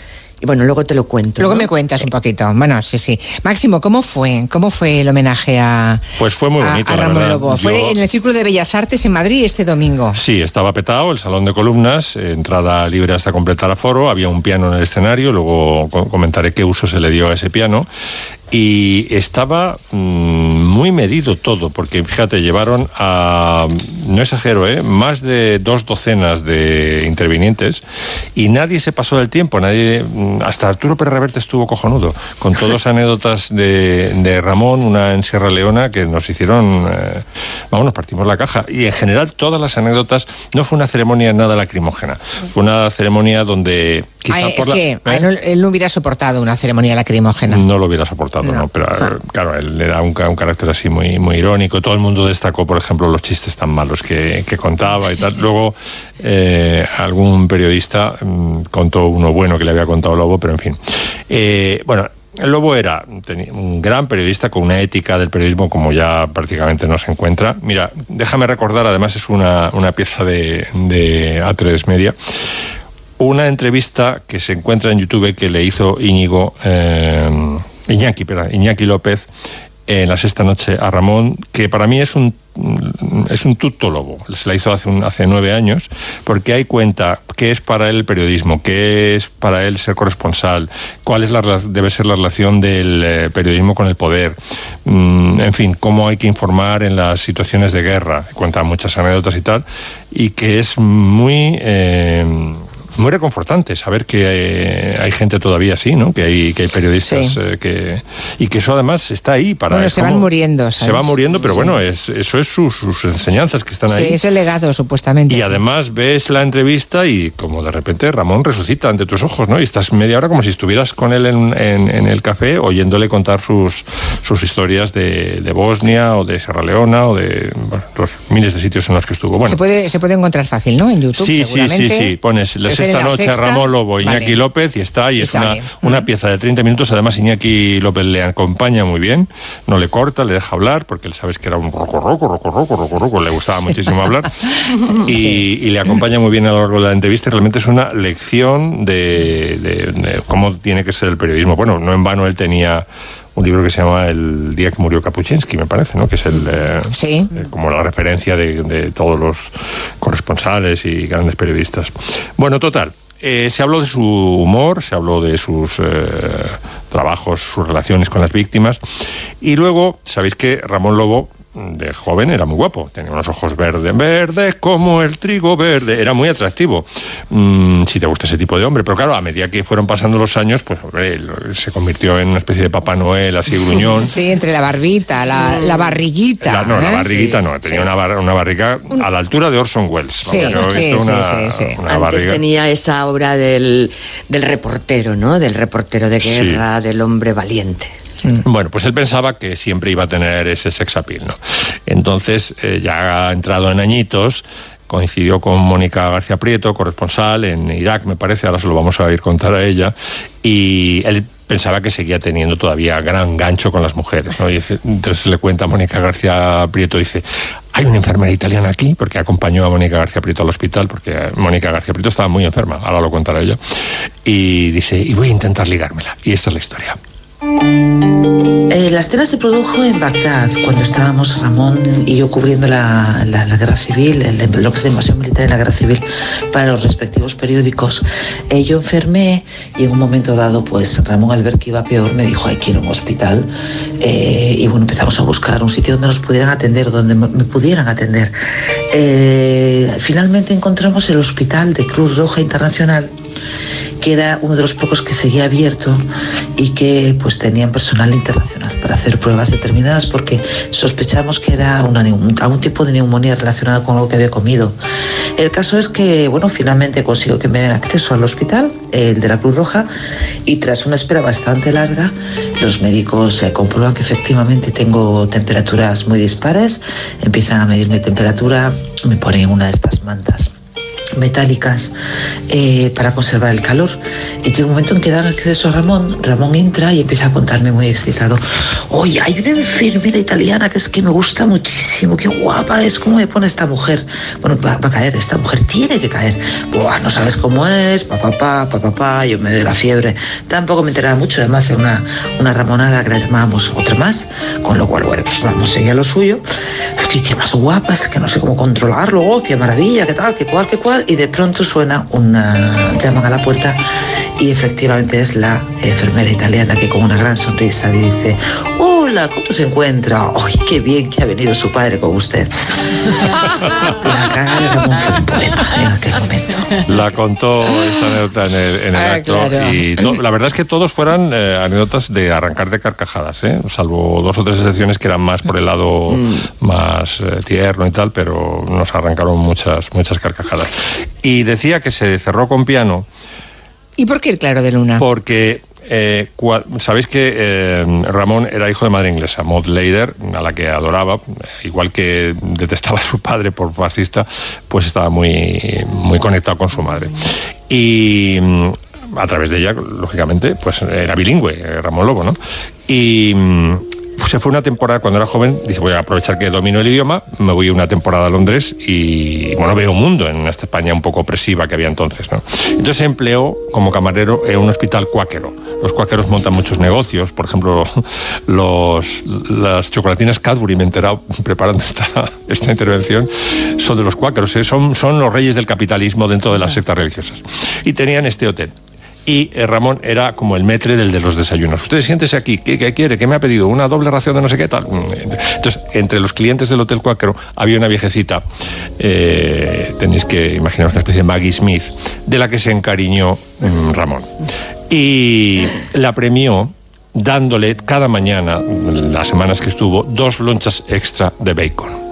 Y Maggie Smith, lógicamente, se dio cuenta de que la estaba mimando Ramón Lobo, un Ramón Lobo de ojos verdes y jovencito, y ya cuando se fue del hotel, mm, le dijo que sepa que no ha pasado desapercibido este detalle tan bonito que ha tenido con usted. Yo soy pianista profesional y para compensarle o para agradecerle que haya tenido estas atenciones durante tantas semanas conmigo, le voy a tocar una de las piezas más maravillosas que hay para piano, que es este Claro de Luna de Debussy. Por eso sonó el Claro de Luna. Ah, muy bien. Pues mira, mm, nos acabas de poner el hilo para que sigamos cosiendo los diferentes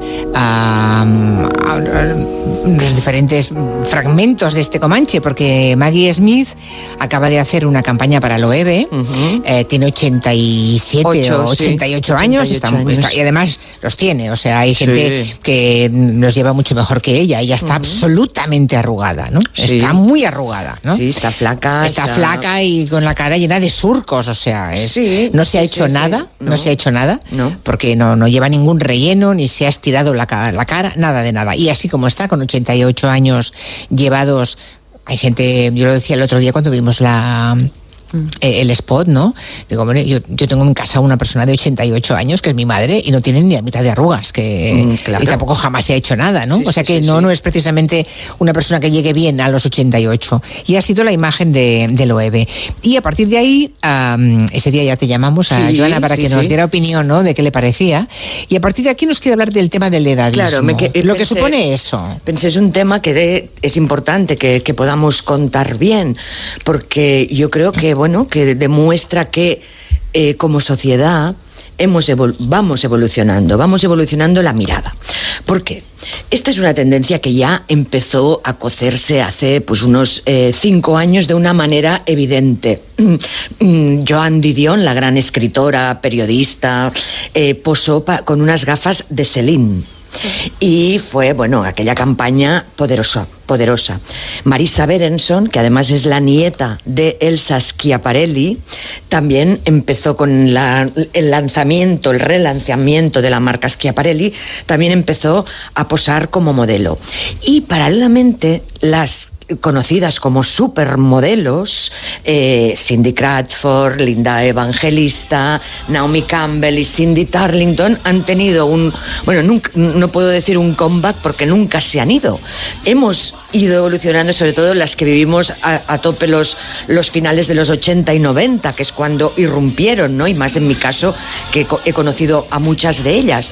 Pues hemos ido viendo cómo han llegado a los 57 o 58 tacos y continúan estando en primera línea. O sea, son mm, contratadas, con, eh, tienen contratos millonarios. Ahora han hecho un documental en Apple TV, se puede ver y es muy divertido divertido y a la vez también, bueno, pues real, ¿no? Porque cuenta la dificultad de envejecer siendo la mujer más guapa y más bella del mundo, ¿no? más aquellas tops que fueron fue un puñado de mujeres fantásticas, ¿no? Que se comieron a los diseñadores. Claro, por cierto. sí, sí, totalmente. Totalmente, o sea, eran ellas, no los diseñadores de la ropa que llevaban. Sí, y además han sido irreemplazables porque no hay una, una collita que es digo, que se dice en Cataluña, ¿no? Una cosecha de modelos tan potentes en, en una determinada época. Hay nombres sueltos, Giselle Banchen, que vino después, etcétera. Entonces, ¿qué ocurre? Que nosotros hemos ido cambiando la mirada.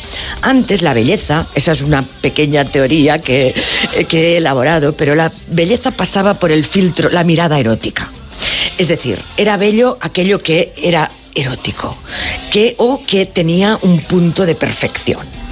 Hoy la rubia de ojos azules no está en la mayoría de castings, como luego os cuento un poquito de la pasarela 080, como el casting de, las, de la mayoría de pasarelas. Se busca algo más y nos hemos acostumbrado a ver, a sentir la belleza desde un punto de vista estético que no erótico. Ya. Entonces, ¿es estética la elegancia de una persona mayor? Claro que lo es, eso siempre lo habíamos admirado. Y hemos podido, las marcas de moda también, bueno, evidentemente que en el caso de Maggie Smith es una campaña de marketing poderosa, pero muy coherente con lo que hace el diseñador Jonathan eh, Anderson, que trabaja con artesanos, que quiere que todo el mundo se sienta como es a través de su moda, que la moda no sea tan dictatorial, tan... y la verdad es que cada vez es más diversa ese es uno de los lenguajes de lo que hablábamos antes, ¿no? De esta ideología woke, eh, políticamente correcta en todo el nuevo mainstream de, de, nuestro tiempo, es decir, la diversidad, la igualdad, el respeto. Eh, hoy hemos visto en la pasarela 080 modelos eh, de 60 años, de tallas 44, 46, por supuesto trans. Mm, estamos ahora mismo la moda está copada por este paisaje.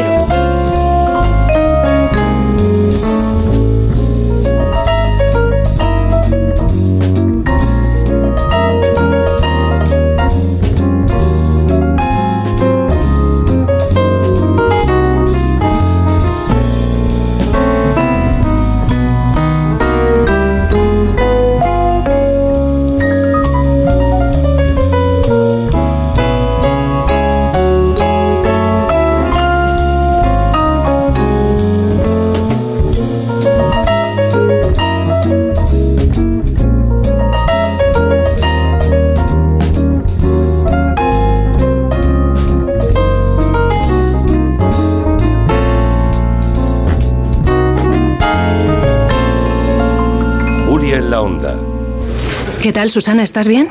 Mi madre, que vive sola y se ha vuelto a caer. ¿Por qué no le pones la alarma de Securitas Direct? Aparte de estar protegida en casa, tiene un botón SOS para avisar emergencias. Así te quedarás mucho más tranquila. Protege tu hogar frente a robos y ocupaciones con la alarma de Securitas Direct. Llama ahora al 900-272-272. Recuerda, 900-272-272. Para guisar. Apis. Para salsear. Apis. Para condimentar. Apis. Para cocinar. Siempre tomate frito Apis. Idealmente rico, sano, exquisito. Idealmente tomate frito Apis. Ya sea como base de tus recetas o como acompañamiento, el tomate frito Apis es el aliado ideal para tus platos. Apis, expertos en tomate.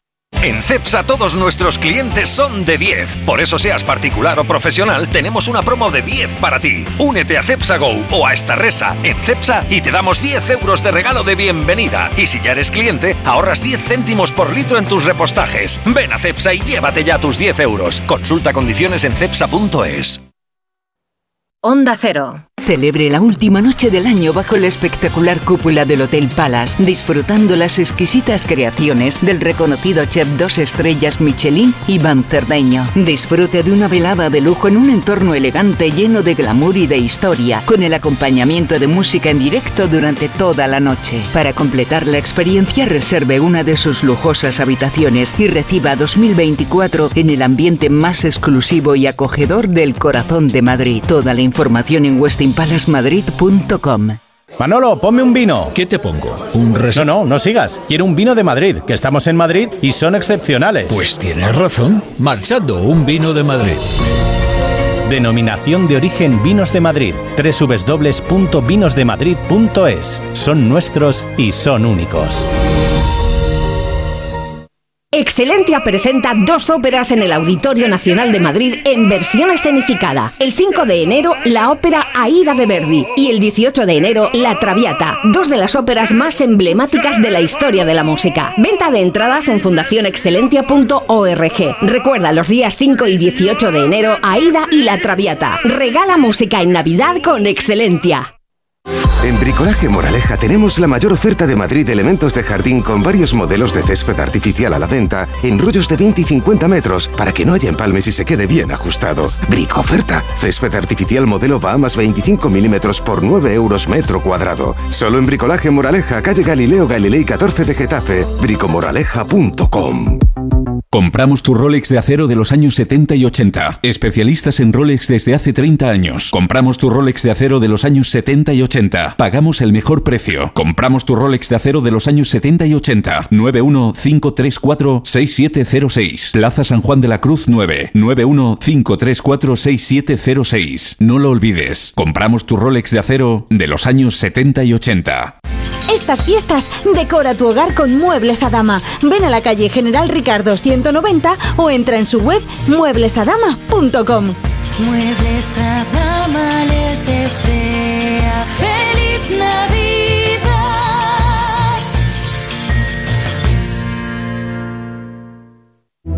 Hay personas de ideas fijas, de porque lo digo yo y punto, de perder la razón por querer tenerla.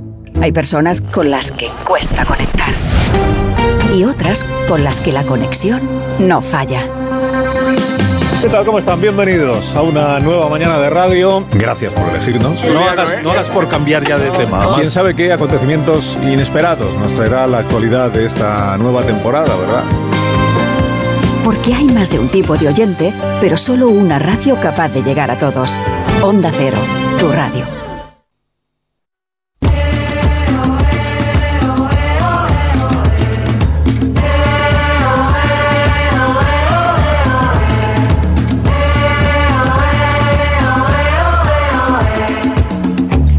Territorio Comanche es nuestra revista cultural y de tendencias. Abrir el Comanche es como ir de fiesta, así que hemos pensado que puede ser nuestro plato fuerte de esta Navidad. Tenemos cantores de jazz, el lado oscuro de Lou y un cómic, un pica pica cultural que les sentará fenomenal. Máximo Pradera.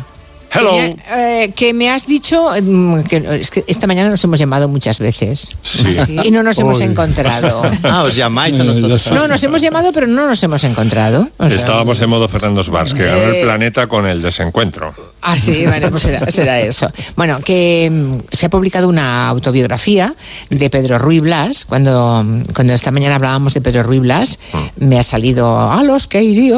Vamos, lo he cantado, me, me he puesto a cantar porque esa, esa canción. Número uno. Uno. Número uno y, y lo tenemos todos en la cabeza, los de cierta generación, ¿no? Y te ha inspirado para, a partir de la biografía de Pedro Ruy Blas, hablar del, del cantor de jazz. Sí, bueno, y A ver, hablar, un cuéntame poco, por a- qué. hablar un poco de Pedro Ruy Blas, que es un musicazo que no siempre valoramos eh, en toda su dimensión, porque no hay que preguntarse qué ha hecho, sino qué no ha hecho. Es un hombre que triunfó a los 20 años con esta canción que citabas, con A los Quirio. Eh, luego, por ejemplo, suplió a Teddy Bautista en Los Canarios, que era un grupazo ya eh, por entonces. Luego ha hecho música, bueno, fundó el grupo Dolores, así medio jazz, medio flamenco. Colaboró con Paco de Lucía en muchas giras, con Paco de Lucía, que se dice pronto. Y, ¿Y qué hacía con Paco de Lucía? Pues eh, es que es percusionista también. Ah, por eso, Eh, es- como es- percusión. sí, sí, es batería. Y convenció a, a Paco de Lucía, que no quería, por temor a que le criticaran los puretas del flamenco, para meter, por ejemplo, a Jorge Pardo, el flautista y saxofonista de, la, de lo que luego fue el grupo estable de Paco de Lucía. ¿no? Luego se deshace la colaboración con, con Paco de Lucía, lo llaman para hacer musicales, hace Jesucristo Superstar, hace eh, Los Miserables, el papel de Jean Valjean. Eh, su propio nombre, Ruy Blas, es un eh, seudónimo extraído de un dramón de Víctor Hugo, de, primera mitad del 19. Y bueno, pues eh, es un nombre... Ah, bueno, en la entrevista que, sobre la que luego abundaremos, cuenta varias anécdotas eh, al periodista que le hizo la entrevista en el, para el periódico de España, Jorge Talavante. Pero antes vamos a hablar de esta canción, de A los Quirio. Me he enterado, investigando sobre Pedro Ruy Blas, que es una adaptación al castellano de una horterada que eh, grabó Johnny Holiday en los eh, 70. Alcanzó número 2 en Francia. La canción, a ver, la progresión de acordes y tal está bien, pero mira qué arreglos más horteras. A ver, a ver.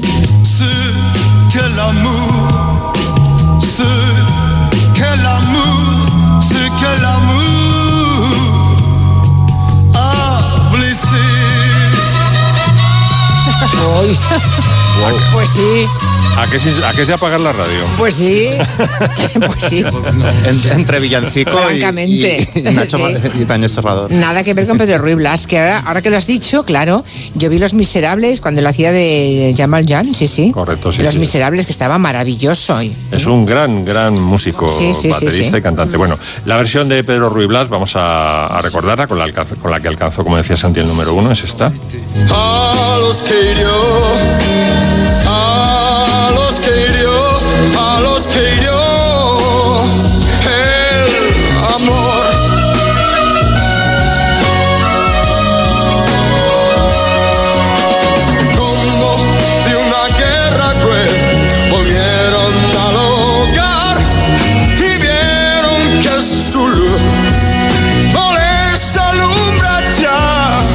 grabó años más tarde, como le gusta mucho el jazz, eh, grabó una versión más intimista de A los que hirió con piano, que suena así, muy bonita.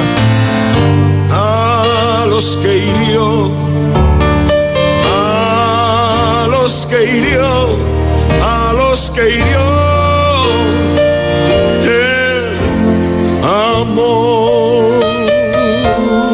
Y en esta entrevista bonita, qué bien preciosa, suena. preciosa, Sí, está, sí, sí. creo que está en YouTube y si no la, sí, está, hay que buscar Ample porque el, el- el apellido de él es Ample, Pedro Ample, y si buscáis Ample a los que hirió sale la versión de piano. ¿eh? Ample. Ample se llama. ¿Y de dónde viene Ruy Blas? Del personaje que te decía de Víctor Hugo, de- Ah. del Ramón este que está ambientado en España, eh, el, eh, me parece que se llama Ruy Blas, además, el- la obra de teatro de, de Víctor Hugo. Y él era muy huguiano, o como se diga, y, Sí. y se quedó con, el, con, este, con este nombre, ¿no? Un, un drama histórico ambientado en el siglo XVII en España. Bueno, en la entrevista, muy buena entrevista que le hace Jorge Talavante en el periódico... eh, Jorge no, ahora me vendrá el nombre. Eh, Juanjo, Juanjo Talavante en el periódico de España cuenta, por ejemplo, cosas interesantísimas de las que yo no tenía ni idea y probablemente vosotros tampoco. Por ejemplo, ¿sabéis que era el candidato, igual que Serrat era el candidato para cantar el La La La, Sí. y se armó luego la de Dios es Cristo? Pedro Ruy Blas era el candidato para grabar Eres tú. Y de hecho estaba ya en el estudio de grabación grabando o a punto de grabar Eres tú de Juan Carlos Calderón. De repente mira a la pecera y ve a su manager, un francés que se llama discutiendo a grito pelado con Juan Carlos Calderón. O sea, una discusión de estas de ¡a la mierda! ¡a la mierda! Y entonces le dice Millo, dice, pues salte del estudio que esto se ha acabado y no la vas a poder grabar. Y la grabó a Mocedades.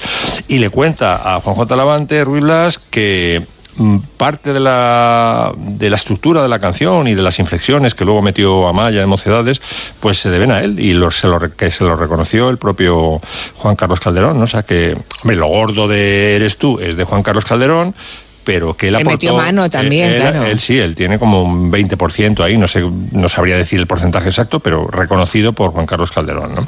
Y luego cuenta, que ahora lo vamos a escuchar en su propia voz, una voz preciosa, Pedro Ruiz Blas, cómo eh, a él lo que le ha fascinado siempre del jazz son las mujeres, porque dice que como las canciones del jazz suelen ser muy atormentadas, pues las mujeres la- las cantan mejor y él se inspira en las mujeres para cantar. Y yo he aprendido más a cantar jazz escuchando mujeres que hombres, que también los hay, pero menos. Porque es un arte vocal muy femenino.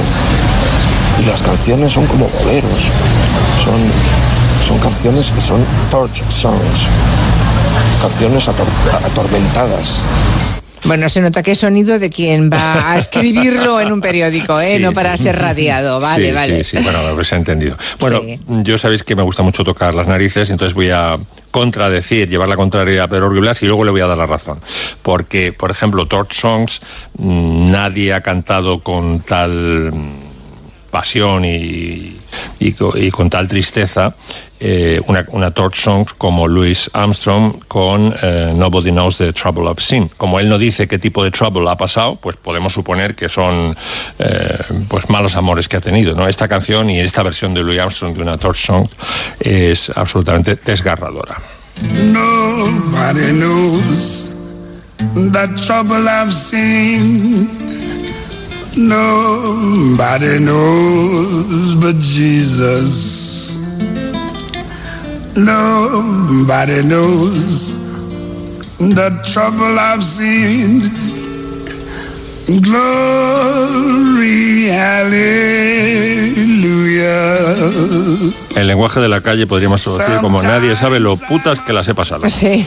Eh, también para contradecir a Pedro Ruiz Blas, vamos a ver, las mujeres, eh, las grandes cantantes de jazz cantan siempre desgarrado, pues no. Por ejemplo, Ella Fitzgerald, que para mí es la mejor cantante de jazz que ha dado el género, aunque cante canciones de desamor, él, ella es tan divertida y mm, tiene siempre tal sentido del humor en el escenario y tal calidez en la voz que cante lo que cante es que es imposible desgarrarte como te desgarras, por ejemplo, con Billie Holiday. ¿no? no te digo ya cuando se sube a hacer scat al escenario y vamos a escuchar un trocito de una improvisación de scat que hizo en el 66 en un concierto en Berlín que es que te partes la caja.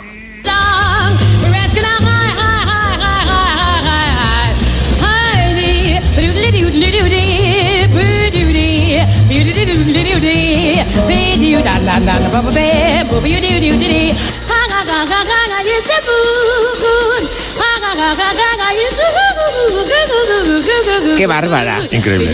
Mira, mira ahora cuando empieza a hacer como de trompeta.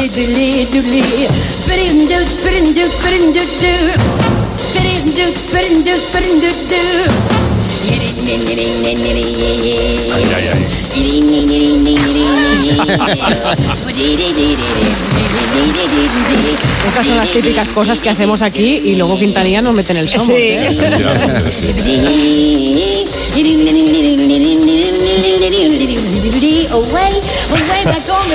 Y ahora para terminar eh, le vamos a dar la Va razón. sobrada, ¿eh? La Fitzgerald Hombre, es que le Ella- sobra por todos lados. Ella Fitzgerald es, este, es un Es brutal, sí, sí. estratosférico, yo creo que viene de otro planeta, efectivamente.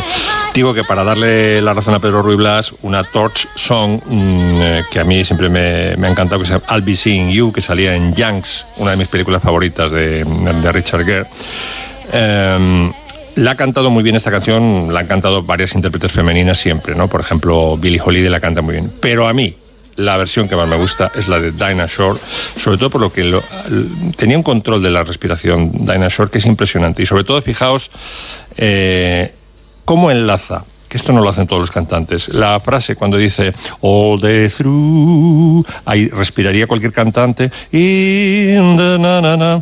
Bueno, pues ella liga en un, en un, eh, en una sola frase, el final de una con el comienzo de otra. Dice, All the through in the small café. Vamos a escucharla.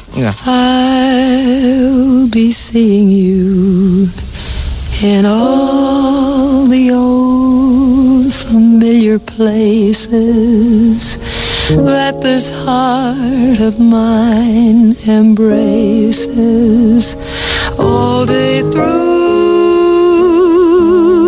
in that small cafe, the park across the way, the children's carousel, the chestnut tree, the wishing well. Impresionante, Diana. Pues sí. I'll be seeing you in every lovely Estaba dándole vueltas a lo de Pedro Ruiz Blas, que oye, igual le podíamos invitar, ¿no? Programa. Hombre, Ah, claro. le, le has dicho, ¿le conoces tú, Pedro, a Máximo, a Pedro Ruiz Blas o no? No, pero, No. pero vamos. O sea, tengo- ni, no, ni siquiera le has avisado que ibas a hablar de él, Sí, de su sí. autobiografía, sí, lo sabe, ¿sí? Sí, sí, Vale. sí lo sabes, sí, sí, porque Ah, además bueno. estaba, eh, hombre, para documentarme para, para el Comanche estaba hablando con Juanjo, con el, el periodista que le hizo la entrevista, que Ah, es, muy bien. es fans, como se dice ahora, de él desde hace muchísimos años, porque comparte eh, la pasión por Víctor Hugo con Pedro Ruiz Blas, ¿no? Y Sí. entonces, eh, sí, sí, claro, además yo creo que se lo merece, porque es un... Claro, como ahora vamos con las modas, ¿sabes? Este es un cantante de siempre, un Sí, cantante sí. muy... Pero ahora no hace nada, ¿no? Lleva... Sí, sí, bueno, joder, ¿te actualmente? parece poco haber publicado tus No, memorias? sí, las memorias, sí, pero de Yo creo que está en, el, en, en algún tipo de. No sé si en la sociedad general, no, no, no, no me Sí, quiero equivocar, está, ¿eh? Está, está- está en las GAE y no para, no para. Yo creo que acaba de sacar un disco ahora, sí, sí. Yo estuve presentando un libro con- de Luis Lapuente, eh, La Tierra de las Mil, de las Mil Danzas. No, era sentado en el muelle de la, de la Bahía de Luis Lapuente. Eh, había hecho el prólogo, un prólogo que se titulaba 60 pesetas. Y eh, la presentación se hizo en una sala muy querida para mí, que ya no existe, Costello. Y eh, estuvimos Luis Lapuente, que es un genio de esto, el doctor, porque es médico además, el doctor Lapuente, eh, Pedro eh, Ruiz Blas y yo. Y claro, me quedé convertido en un enano, en un enano allí mismo. No te puedes ni imaginar, fue tremendo, pero me pareció un tipo sensacional.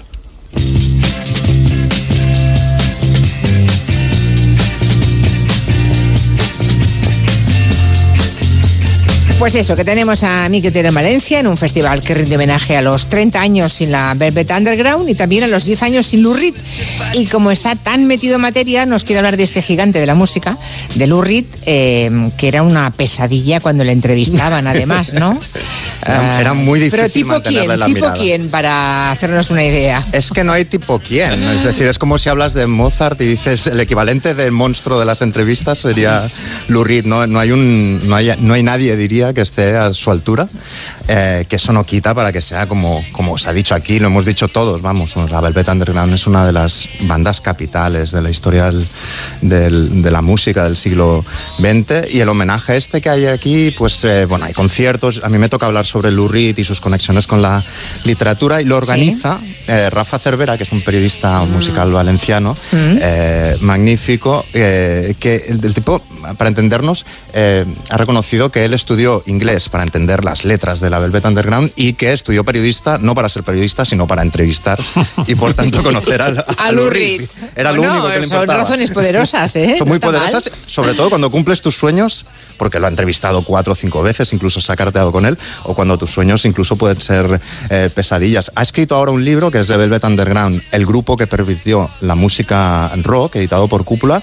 Es un gran libro. eh, di- diría, le aplicaría el adjetivo de definitivo, ¿eh? porque analiza muy bien como el contexto cultural neoyorquino donde salió, las relaciones con Andy Warhol y hace muy buenos perfiles psicológicos de todos los miembros, sobre todo de Lou Reed, que Lou Reed es algo así como el Grinch. es como el a ver, Grinch a ver, del yo- a ver, ¿qué, es qué el me Grinch cuentas del hipismo. A ver, ¿qué me, Grinch- compras, ¿qué me cuentas nuevo de es, él? Tengo es el. Grinch del hipismo. A ver. Es el Grinch del hipismo. Sí. Y cuando todos hablan de abrazos, de amor, de, de flores, él hablaba de basura, de transexuales, de droga, etcétera, etcétera. Y de alguna manera manera dignificaba pues todas esas eh, vidas al margen a través de, de su literatura y de sus canciones, ¿no? Eh, y era un ser contradictorio, porque era absolutamente, se paseaba, como él mismo cantaba, por el lado salvaje de la vida, pero luego tenía tan, canciones tan delicadas como por ejemplo esta, I'll Be Your Mirror. I be your mirror, reflect what you are. In case you don't know, I be the No, pero la, la cuestión es que no quieras ser el espejo en persona de Lou Reed, es decir, tenerlo delante es muy complicado, como veremos. Y, de hecho pasó algo, algo curioso cuando falleció en, en 2013, y es que normalmente cuando fallece alguien, pues todos los obituarios son, son eh, panegíricos y magníficos y demás, y aquí hubo como una especie de terapia grupal de los periodistas que lo habían entrevistado, y la gente compartió sus experiencias, ¿no? Entonces, pues, de como de traumas posbélicos, les venían flashes de, de Lou Reed prácticamente. El del Daily Telegraph dijo que, que pasó terror que es la estrella de rock más aterradora que ha entrevistado jamás. El del Independent, eh, de inglés, eh, dijo, bueno, el tío, el tío contaba que lo había tratado como con monosílabos, desprecio absoluto y tal, hasta que le dio la mano y él estaba nervioso, incluso la tenía un poco sudada, y que Lou Reed le mantuvo la mirada durante segundos y mirándolo se secó su mano en la camiseta, como diciendo, me estoy limpiando de ti, de tu presencia, ¿no? Qué desagradable, por favor. Mu- Muy fuerte. Hay otro magnífico, un ejemplo muy bueno de la tele pública sueca, eh, que incluso el tipo años, años después hizo un mediometraje que se puede ver en internet. Y, y el tipo era un pipiolo, era como si me toca a mí entrevistar a Lurid con 21 años, ¿no? Y tenía un inglés escaso, se había pre- eh, preparado ocho preguntas y entonces eh, entra en la sala donde está Lurid y desde el primer momento aquello es la debacle. Es decir, ¿cómo estás? Y Lurid, ¿cómo estás tú? Eh, em, ¿Qué te gusta de Suecia? Em, ¿Qué te gusta a ti de Suecia? y así como hasta un punto que no sabía eh, y le sonreía y no sabía si lo estaba humillando o seduciendo o las dos cosas. Él lo definió como la media hora más larga de mi vida y en un momento dado eh, le pregunta cuando se le han acabado las preguntas, en cinco minutos se pulió eh, ocho preguntas, eh, eh, le pregunta, ¿qué te parecen los periodistas? ¿no? Y entonces él contesta, desprecio a los periodistas, son unos cerdos, no conozco una forma peor de ganarse la vida, es este momento. Oh, I don't like journalists. Journalists? Oh, I despise them. Why? They're disgusting. With the exception of you. With the exception of you. Con la excepción de ti. Aquí el tío no sabía si salir corriendo o le estaba tirando los trastos. Bueno, eh, Nick Ken del NME dijo que, que tuvo ganas de coger una pistola y dispararle después de entrevistarlo. Y otro del Daily Telegraph eh, explicó algo muy divertido, que es que lo citó en un restaurante. Entonces lo citó en un restaurante, él estaba en la mesa, el periodista, en la mesa del fondo esperándolo. El tipo llegó muy tarde y cuando llegó se sentó a su lado y no le miró a la cara. Entonces apareció el camarero, al que Lou Reed no conocía de nada, pero se estuvo mm, 40 minutos hablando con el camarero del tiempo, preguntándoles sin mirar al periodista en ningún momento, y 45 minutos después se dignó a, a girarse y a preguntarle, mm, ¿tienes alguna pregunta para mí? Y el tío salió absolutamente humillado. Y es muy famosa, muy legendaria una rueda de prensa que dio en Sydney, donde estuvo como, yo qué sé, media hora contestando a todo el mundo con monosílabos. Es esta. Well, you're a few words. Why is this? I don't have anything to say. Do you like meeting people, talking to people? Some. Do you like talking to us? I don't know you. Do you like press interviews in general? No. Así, ¿eh? Media hora. Pam, no, no me gusta, eh, no sé por qué estoy aquí, etcétera, etcétera. Y entonces no Oye, sé por qué que estoy... me advierte, en- no sé si vas a hablar de, de Rosa Montero, no, no. Hablaremos al final. Sí. Acabo Ah, con vale. Rosa Montero Vale, y, con, vale. y con algo mejor después de Rosa Montero. Vale, vale, y empezaré, perfecto. eh, queda mal. que recuerda que Rosa Montero le hizo una no entrevista a Sí, Lou sí. Reed también. Y Vale, que, vale. y- y que además que es muy curiosa su teoría y, y- y Vale, vale. muy audaz. Pero empezaré, está mal decirlo, por mí. Es decir, por mi experiencia. Esto es una terapia grupal y tendría que empezar por mí. A mí me, me- no, no- no era para una entrevista. Me- el tipo venía al Centro de Cultura Contemporánea de Barcelona a dar un recital sobre un libro inspirado en, en Edgar Allan Poe.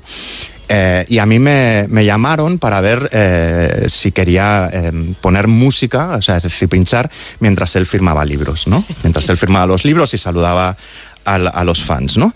Eh, entonces ya el día anterior yo me iba cruzando a los técnicos del CCCB, me dijeron que estuvo, estuvo seis o siete horas probando un micrófono y desquiciando a todo el mundo. Luego me crucé con uno del hotel donde, donde dormí y me dijo que había estado todo el día anterior eh, refunfuñando por la temperatura de la piscina metía el dedo del pie y decía dos grados más, lo volvía a meter, decía dos grados menos. Entonces yo con ese background llego allí y lo que me habían, la única instrucción que me habían dado era una, que tenía que pon- poner la música en vinilo, dos, eh, me dijeron, bajo ningún concepto, ni se te ocurra, lo único que te pedimos, por favor, pero bajo ningún concepto, pongas una canción de Lou Reed o la Velvet Underground. Ha dicho que no quiero oír nada que haya compuesto Lou Reed o, o que, o de la Velvet Underground. Y yo, bueno, bueno, he perdido la oportunidad de llevar un disco y que me lo firme, pero bueno, preparé eh, las canciones y el tío, el tío iba firmando, yo iba poniendo canciones y yo veía que me miraba todo el rato.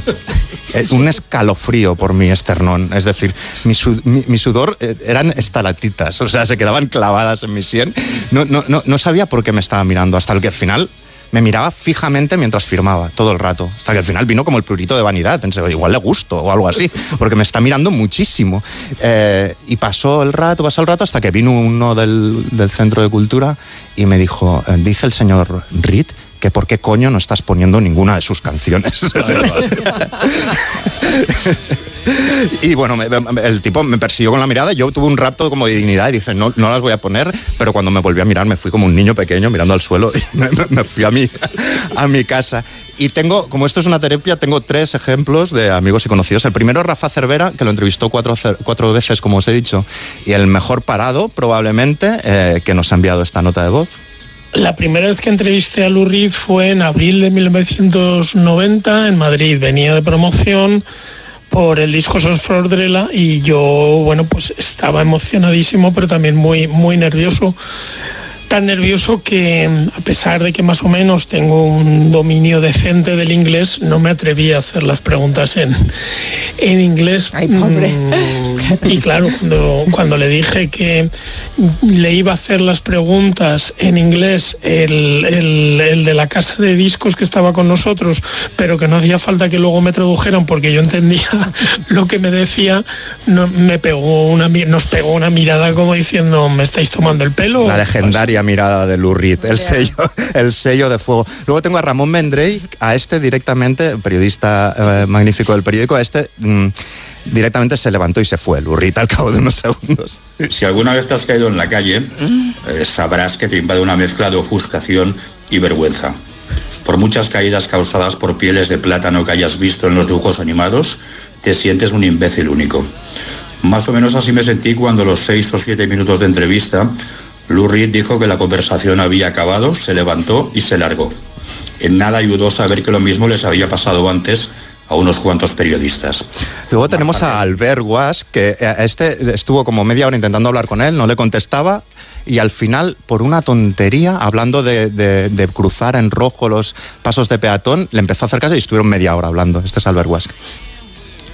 A finales de los 90 fui a su despacho en Nueva York a hacer una entrevista que debía ser amplia y la verdad es que guardo un simpático recuerdo pese a sudar la gota gorda.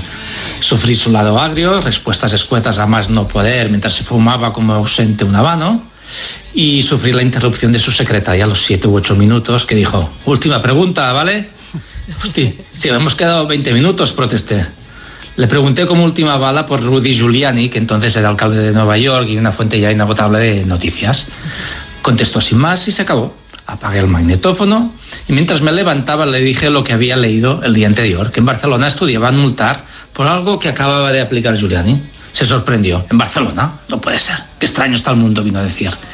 Y de repente se puso expansivo y preguntó por el terrorismo de ETA y estuvimos pues, unos minutos, 20 minutos hablando de pie de todo un poco hasta que nos despedimos, diría yo que bastante amigablemente.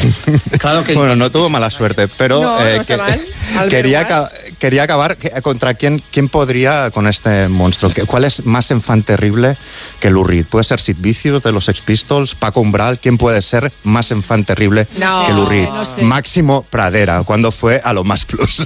Pues resulta. buenas noches, bienvenido a lo más plus. ¿Se siente usted cómodo en un plato de televisión?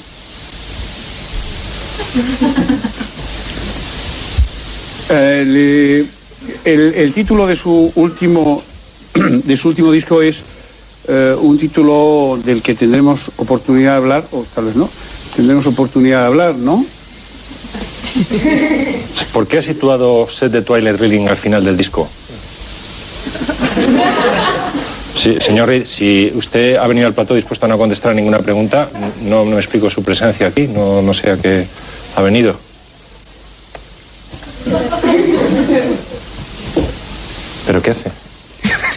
Que es cuando Lou Reed se levante.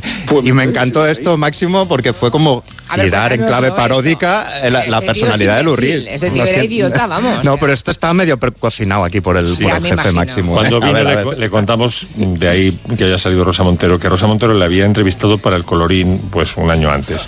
Y entonces, mm, como sabéis, Rosa Montero hace unas entrevistas cojonudas y decía que tenía probablemente a causa de la droga, Lurri tenía un delay cerebral por el cual cuando le hacías la primera pregunta no contestaba y cuando le hacías la segunda te empezaba a contestar ya la primera y así sucesivamente. ¿no? Entonces se lo contamos, le hizo mucha gracia y dijo, ah, pues vamos a hacer algo. Pero claro, él exageró la broma, se levantó de la mesa desapareció del plató y hubo que irlo a pillar, pues nosotros estábamos en Pozuelo, pues tuvimos que ir a lucha por él, ¿sabes? Porque se había, se había, se había O sea que no había entendido la broma. Igual sí, igual sí que tenía mucho Sí la entendió, pero la exageró tanto que Ya, no ya, contó ya. con que estábamos en directo, ¿sabes? Y que el tiempo era oro. Tenía que irse un min- nada, 30 segundos y se fue 5. Ay, no sé, a mí tanta mala educación, ¿qué queréis que os diga? No, no me gusta, no me gusta. Me siento muy... Empatizo mucho con la gente que tuvo que soportarlo. No, no. Bueno, esta tarde se presenta en Madrid un cómic que se llama Operación Mandragora. Es una historia muy, muy original ambientada en la transición que involucra a un grupo de cantautores que se parecen sospechosamente a Javier Crae, a Joaquín Sabina y a Alberto Pérez. Un cómic que además nos hace mucha ilusión por, por eso. Has contado antes que Javier Batanero ah, escribió el guion de este cómic que luego ilustró su hija Claudia Batanero. Javier fue colaborador de este programa con Apade- Académica Palanca. Académica Palanca, por favor. Está siempre en nuestra cabeza, Académica Palanca. Claro que sí. es- ¿Cuántos recuerdos? Claudia es su hija, es una gran ilustradora y ha hecho un trabajo brillante. El prólogo es de Idígoras, nada más y nada menos. Y esta historia nos lleva al Madrid de 1979, cuando un comisario de policía es extorsionado por el ministro del Interior para cerrar un bar musical minúsculo, un sótano, recordemos, donde actúa su hijo con dos cantautores más. Ese bar se llama La Mandrágora. El trío tiene mucho éxito con sus actuaciones y además reúnen a gente influyente de aquellos años que eran escritores, periodistas, líderes políticos, todo gente peligrosa para el proceso de transición a la democracia de España. ¿no? Los cantautores de este cómic tienen las caras y el físico de Javier Crae, Joaquín Sabina y Alberto Pérez. allá donde se cruzan los caminos, donde el mar no se puede concebir, donde regresa siempre el fugitivo, pongamos que hablo de Madrid. Operación Mandrágora eh, está publicado por Maldragón Editorial. Se presenta esta misma tarde en la mítica Mandrágora de la Latina, que hoy día es un restaurante buenísimo, por cierto, llamado La Miac. Y hemos hablado con la estrella, con Claudia Batanero.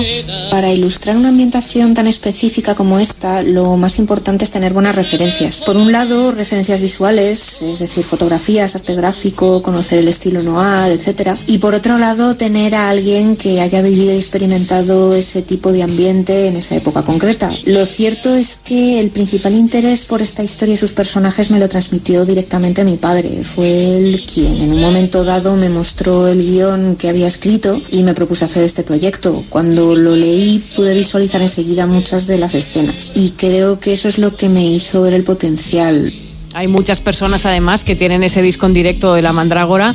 Y a mí, ya que estábamos hablando de ellos, que por cierto recomendamos mucho, mucho el cómic, es muy Ay, bueno, es que déjame que diga antes que mm, Javier Batanero junto a mm, eh, eh, junto a Antonio Sánchez ah, y el tercero Miguel, Vigil, sí. Miguel Vigil eran los miembros de Académica Palanca y mm, claro, estamos hablando del año 90 y poco, cuando eh, nuestra primera vida aquí en Onda Cero, ¿no? Las tardes de Julia.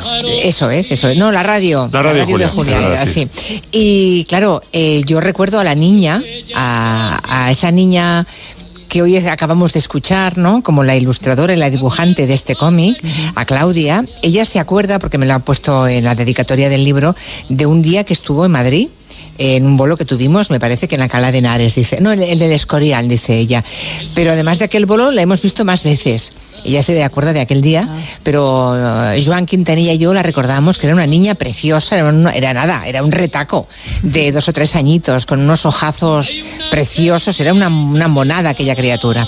Eh, también Javier Batanero, su padre es muy guapo, entonces eh, de- sí, recuerdo que le dijo, vete, la niña ha salido como tú, ¿no? No conocía a su madre, seguro que también era muy guapa, ¿eh? No es muy guapa. Y nada, que desde aquí le envío un abrazo muy grande a Javier Batanero, que tiene razón para sentir orgullo de su hija Claudia, que el cómic es una preciosidad. Es muy es buena. muy buena, Sí, además. Sí, sí. Y yo creo que está bien acabar con una canción que no estaba grabada en ese famoso disco de la Mandragora, pero que a mí me, me- pues, pues me gusta muchísimo. Es esa adaptación que hizo Sabina de la canción Qualsevol nit pot sur- pot sortir al sol de Jaume Sisa y, esto vamos a considerarlo una filtración. Buenas noches, Blanca Nieves, Pulgarcito, Frankenstein, el perro Snoopy, con su secretaria, Emilio y el Simba, Don Gulliver y Alibaba. Llegó la hora. Julia en la Onda, con Julia Otero. ¿Qué tal, Susana? ¿Estás bien? Mi madre, que vive sola y se ha vuelto a caer. ¿Por qué no le pones la alarma de Securitas Direct? Aparte de estar protegida en casa, tiene un botón SOS para avisar emergencias. Así te quedarás mucho más tranquila. Protege tu hogar frente a robos y ocupaciones con la alarma de Securitas Direct. Llama ahora al 900-272-272. Recuerda, 900-272-272. Onda Cero. Esta Navidad, haz un regalo que dure para siempre. Incloudforever.com es la biblioteca infinita de los recuerdos. El lugar donde amigos, familiares o esa persona especial vivirá eternamente. Entra en regalalainmortalidad.com y descubre Incloud Forever, un regalo que hace historia. Manolo, ponme un vino. ¿Qué te pongo? ¿Un No, no, no sigas. Quiero un vino de Madrid, que estamos en Madrid y son excepcionales. Pues tienes razón. Marchando, un vino de Madrid. Denominación de origen Vinos de Madrid. www.vinosdemadrid.es. Son nuestros y son únicos.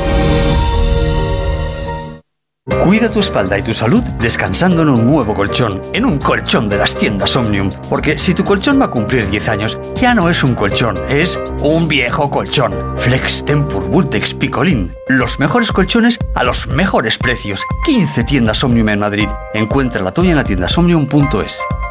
Liquidación total fin de año en Ocasión Plus. Más de 8.000 coches con descuento y ahorro de hasta el 30%. Encuentra tu nuevo coche a un precio imbatible. Solo hasta fin de mes. ¡Corre! ¡Las mejores ofertas vuelan! Ocasión Plus. 15 centros en Madrid. Nuevas tiendas en Fuenlabrada, Arganda y Torrejón. Localiza tu centro más cercano en ocasiónplus.com. Abierto sábados y domingos. Hay emociones tan intensas e indescriptibles que teníamos que ponerles nombre. Son las emociones de los clientes de Gilmar, como la tranquilidad. Sensación de tranquilidad al tener tu rentabilidad inmobiliaria asegurada. Descubre más en emocionariogilmar.es. Gilmar, de toda la vida, un lujo. Si tiene joyas de firma o artículos de oro y plata, llame al 91 534 6706 o vaya a la Plaza San Juan de la Cruz 9. Si tiene joyas de firma o artículos de oro y plata, llame al 91 534 6706 o vaya a la Plaza San Juan de la Cruz 9. Le pagarán el mejor precio al momento. Y también bolsos de Vuitton, Chanel y Hermès. Si eres de los que se duermen con las noticias, aquí eso de despertar interés se nos da bien. Nos acompaña Pedro Sánchez. He tratado siempre de, de cumplir con mi palabra. ¿Y por qué nos ha mentido tanto entonces, presidente? Señor Núñez Feijóo, buenos días. ¿Está usted insinuando que la dirección de correos ha tenido algún interés en que no se repartieran a tiempo los votos por correo? Pocos se atreven a preguntar lo que todos queremos saber, pero en Onda Cero contamos con más de uno. Si escuchar lo mismo de siempre te cansa, despiértate con Alsina. Más de uno con Carlos Alsina. De lunes a viernes desde las 6 y siempre que quieras en la web y en la app. Onda Cero, tu radio. Felices fiestas.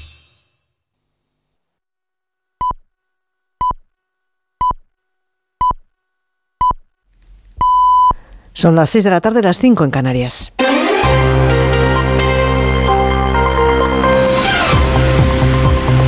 Noticias en Onda Cero. Buenas tardes. Millones de ucranianos celebran hoy la Navidad por primera vez en unos 100 años en otro distanciamiento más de Rusia después de la decisión de las principales iglesias de Ucrania de alinear sus calendarios con el resto del mundo cristiano. Son las segundas Navidades en guerra en una jornada en la que Rusia anunciaba esta tarde la toma de la localidad de Marinka en el Donetsk, un pueblo que la guerra ya había vaciado. Hoy además ha reaparecido el líder opositor ruso Alexander Navalny, eh, ha reaparecido en una prisión cerca del Círculo Polar Ártico casi tres semanas en paradero desconocido, según informaba su equipo de colaboradores. Han explicado que la cárcel lleva el nombre de Lobo de Mar y es considerada una de las prisiones más lejanas de la civilización de toda Rusia. Corresponsal en Moscú, Nicolás. El líder disidente ruso Alexei Navalny ha sido trasladado a una cárcel en la región ártica del norte de Rusia. Lo ha anunciado su portavoz después de que su equipo perdiese contacto con él durante más de dos semanas. Navalny ha sido localizado en el centro penal IK3 en Harp, en la región de Yamal-Nenets, a unos 1.900 kilómetros al noreste de Moscú. Es una de las cárceles más al norte, una de las prisiones más remotas del país. Las condiciones allí son muy duras, con un régimen especial en una zona helada con permafrost, el hielo perenne. Es muy difícil llegar hasta esa zona y no existen los sistemas de correo habituales. El abogado de Navalny ha podido verlo hace unas horas. Navalny estaba a la espera de un traslado a un centro de régimen especial. Es el grado más severo en el sistema penitenciario ruso. Aquí en España la jornada deja las valoraciones de la clase política del mensaje de Navidad del rey Felipe VI, que el monarca centró en el papel garante de la Constitución, discurso que no comparten los socios de investidura de Pedro Sánchez lo han calificado de decepcionante y de esas críticas se ha desmarcado los socialistas. El PSOE asegura que comparten esa preocupación del monarca por los problemas de los españoles. Es lo que destacaba la, presidencia, la presidenta de los socialistas, Cristina Narbona. Los socialistas trabajamos desde el primer momento apoyando la Constitución en su elaboración, en su aprobación y posteriormente en su aplicación.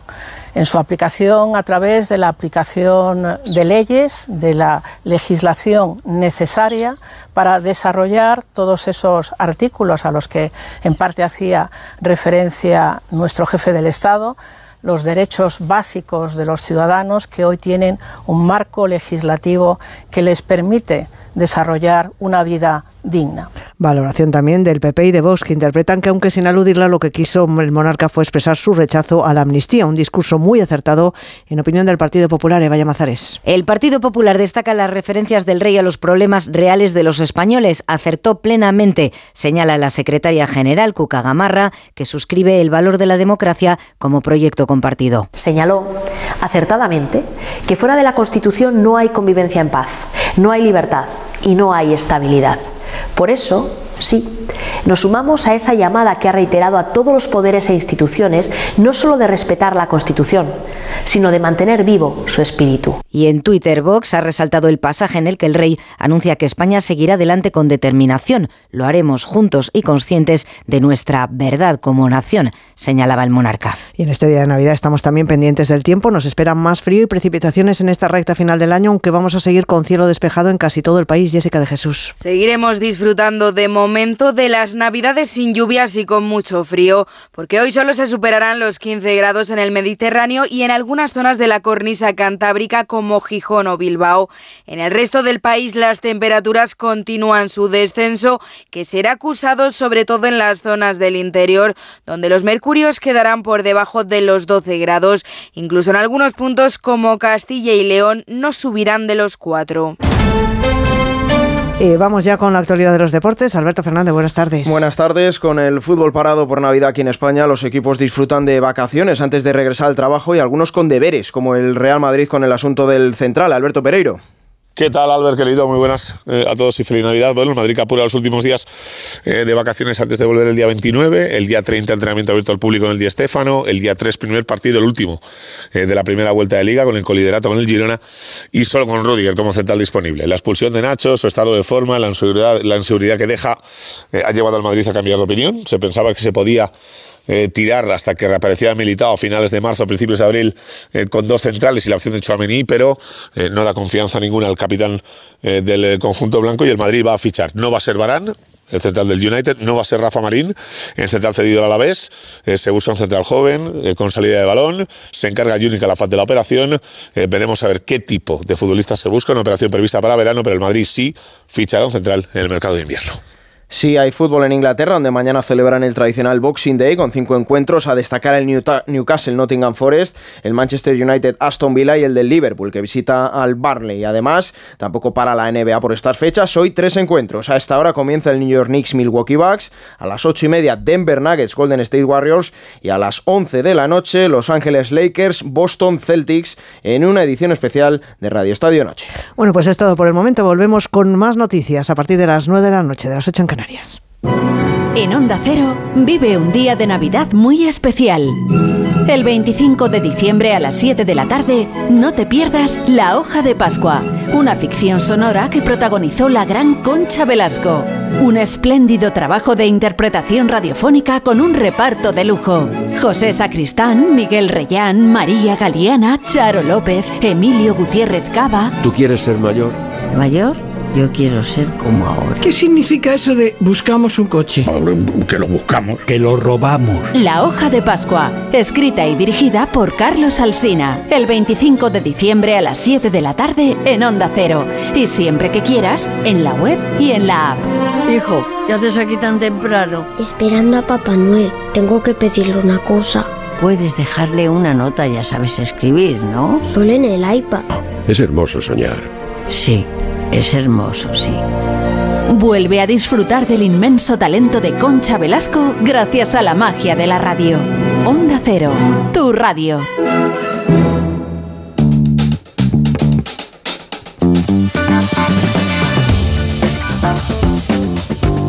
Estamos compartiendo un programa especial, Gelo, en Navidad. Entramos ya en la última hora de programa, pero aún nos queda un buen rato antes de recoger los platos y alargarnos en esas conversaciones de sobremesa donde cada uno cuenta sus historias. ¿Cuánta publicidad ha generado la familia en torno a una mesa? Todo ha servido de inspiración para la publicidad. Por eso en este programa tenemos un experto, nuestro hombre anuncio, Francisco Vaquero. Muchos quizá empiecen mañana un viaje en Navidades. Es una buena época para hacer viajes, así que vamos a recordar esa fructífera relación entre el turismo y la publicidad. Hola, soy Edu. Feliz Navidad. Hola, soy tu menstruación. Que cultivando cantaba la canción del Estoy tremendo. Y da un gustirriní. Busque, compare y si encuentra algo mejor, cómprelo. Claro que sí, guapi. De esos anuncios que forman parte de nuestra vida de nuestra cultura popular y que como un espejo pues nos reflejan como sociedad. Lo hacemos como siempre con el vaquero que mejor nos sienta, nuestro experto en la materia, publicista, director de marketing corporativo de A3 Media, Francisco Vaquero. ¿Cómo estás, vaquero? Hola, Julia, muy buenas tardes. Pues muy bien, aquí terminando la maleta y a punto de embarcar. ¿Ah, sí? ¿Dónde te vas? Bueno, que vamos a hacer un viaje tú y yo. Ah, bueno, va, ah, era, era metafórico. Yo pensaba que te ibas de verdad. Vivo en una permanente metáfora. Ya, bueno, eso que tiene vivir de la, de, de la publicidad, de la publicidad ¿no? Efectivamente. Bueno, hoy Francisco nos trae un tema muy interesante. Vamos a hablar de campañas publicitarias, no de coches, ni de refrescos, ni de objetos, ni de, no, no, sino de destinos turísticos. Hemos dicho a los oyentes, nada más empezar, que, que nos dijeran la campaña que ellos recuerdan promocionando eh, una comunidad autónoma o una ciudad o un país como destino turístico y luego recuperamos a ver lo que nos dicen los oyentes. Pero mm, sí, es verdad, es todo una línea de publicidad interesante esa. Sí, nos apetecía, Julia, estamos, como sabemos, acabando este verano al que le quedan pocos días y en el verano sabemos también que es cuando se producen la mayor parte de los viajes eh, que hacemos por placer, por turismo, tanto dentro como fuera de nuestras fronteras. Así que, lo avanzabas tú, queremos hablar esta tarde de publicidad y turismo. Benidorm es un pueblecito alicantino que se ha convertido en atractivo lugar de turismo y al que acuden los veraneantes atraídos por el pintoresquismo de su paisaje y de sus rincones típicos, a los que se suman igualmente otras muestras de la moderna arquitectura. Me encanta lo del Me encanta.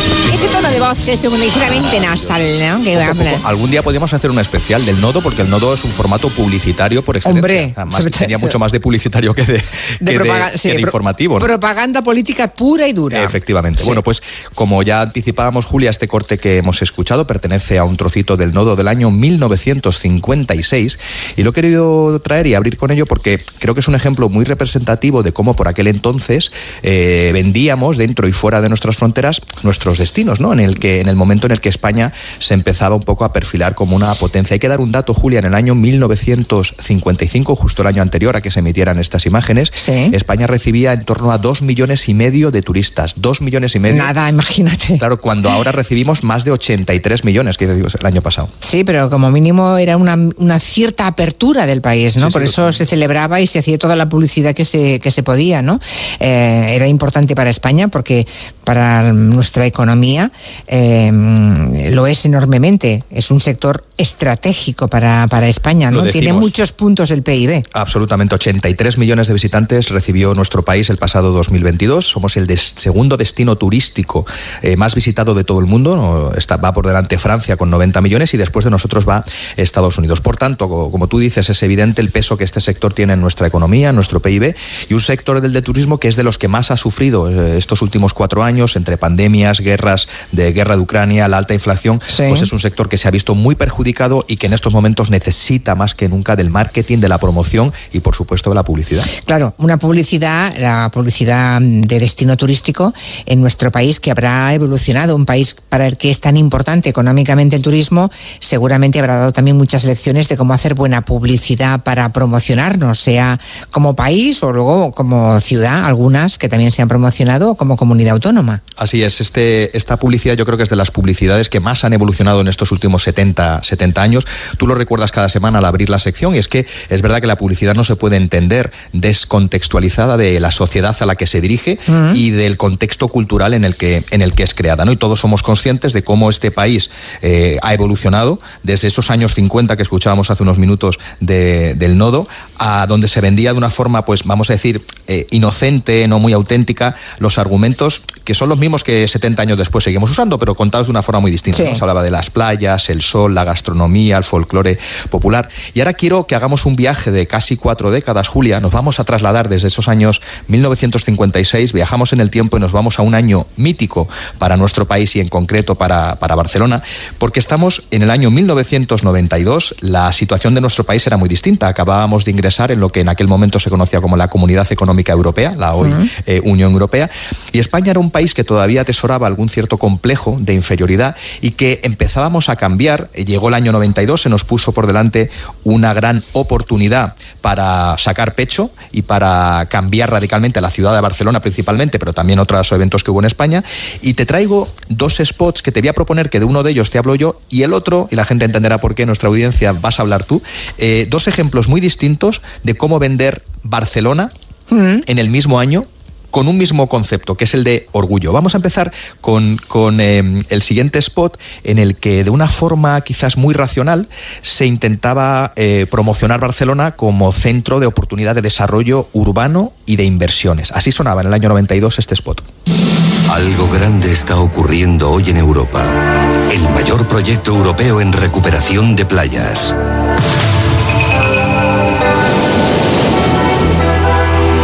El mayor proyecto europeo en instalaciones deportivas. El mayor proyecto europeo en calidad de vida. Aquí, en este país, se está haciendo realidad el mayor proyecto europeo económico y social del momento en beneficio de todos. Barcelona 92.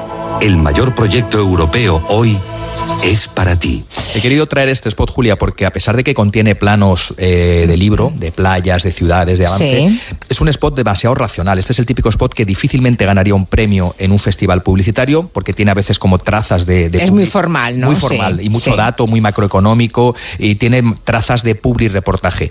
Y ahora quiero que tú nos cuentes... la gente Pero espera un momento, déjame que te diga, tú has, eh, oído la voz que locuta, ¿no? Eh, esa publicidad. Que enlaza con el spot que me vas a contar. No, no, no, no. Ah, no no, no, no, Lo que te digo es que esa voz es la del gran Salvador Vidal, es el que está locutando, que es una voz maravillosa, es mi voz masculina favorita por excelencia. No, no tenía ni idea. Eh, ¿No te suena esta voz? Escucha. En Onda Cero.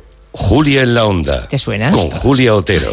¿Es el mismo? Hombre, claro. Qué maravilla. Claro, hombre, es que Salvador Vidal eh, para mí es la voz y cuando me hice cargo de este programa le pedí que viniese a, grabarnos los jingles de este programa. Un, auténtico, sí, y una voz maravillosa. Absolutamente. Que además, fíjate, no, no le ha envejecido. ¿eh? Eso te iba a decir. Hace 30 años muy, muy parecido, por no decir prácticamente igual. Hombre, ha hecho todos los tíos buenos de la, del cine, ¿eh?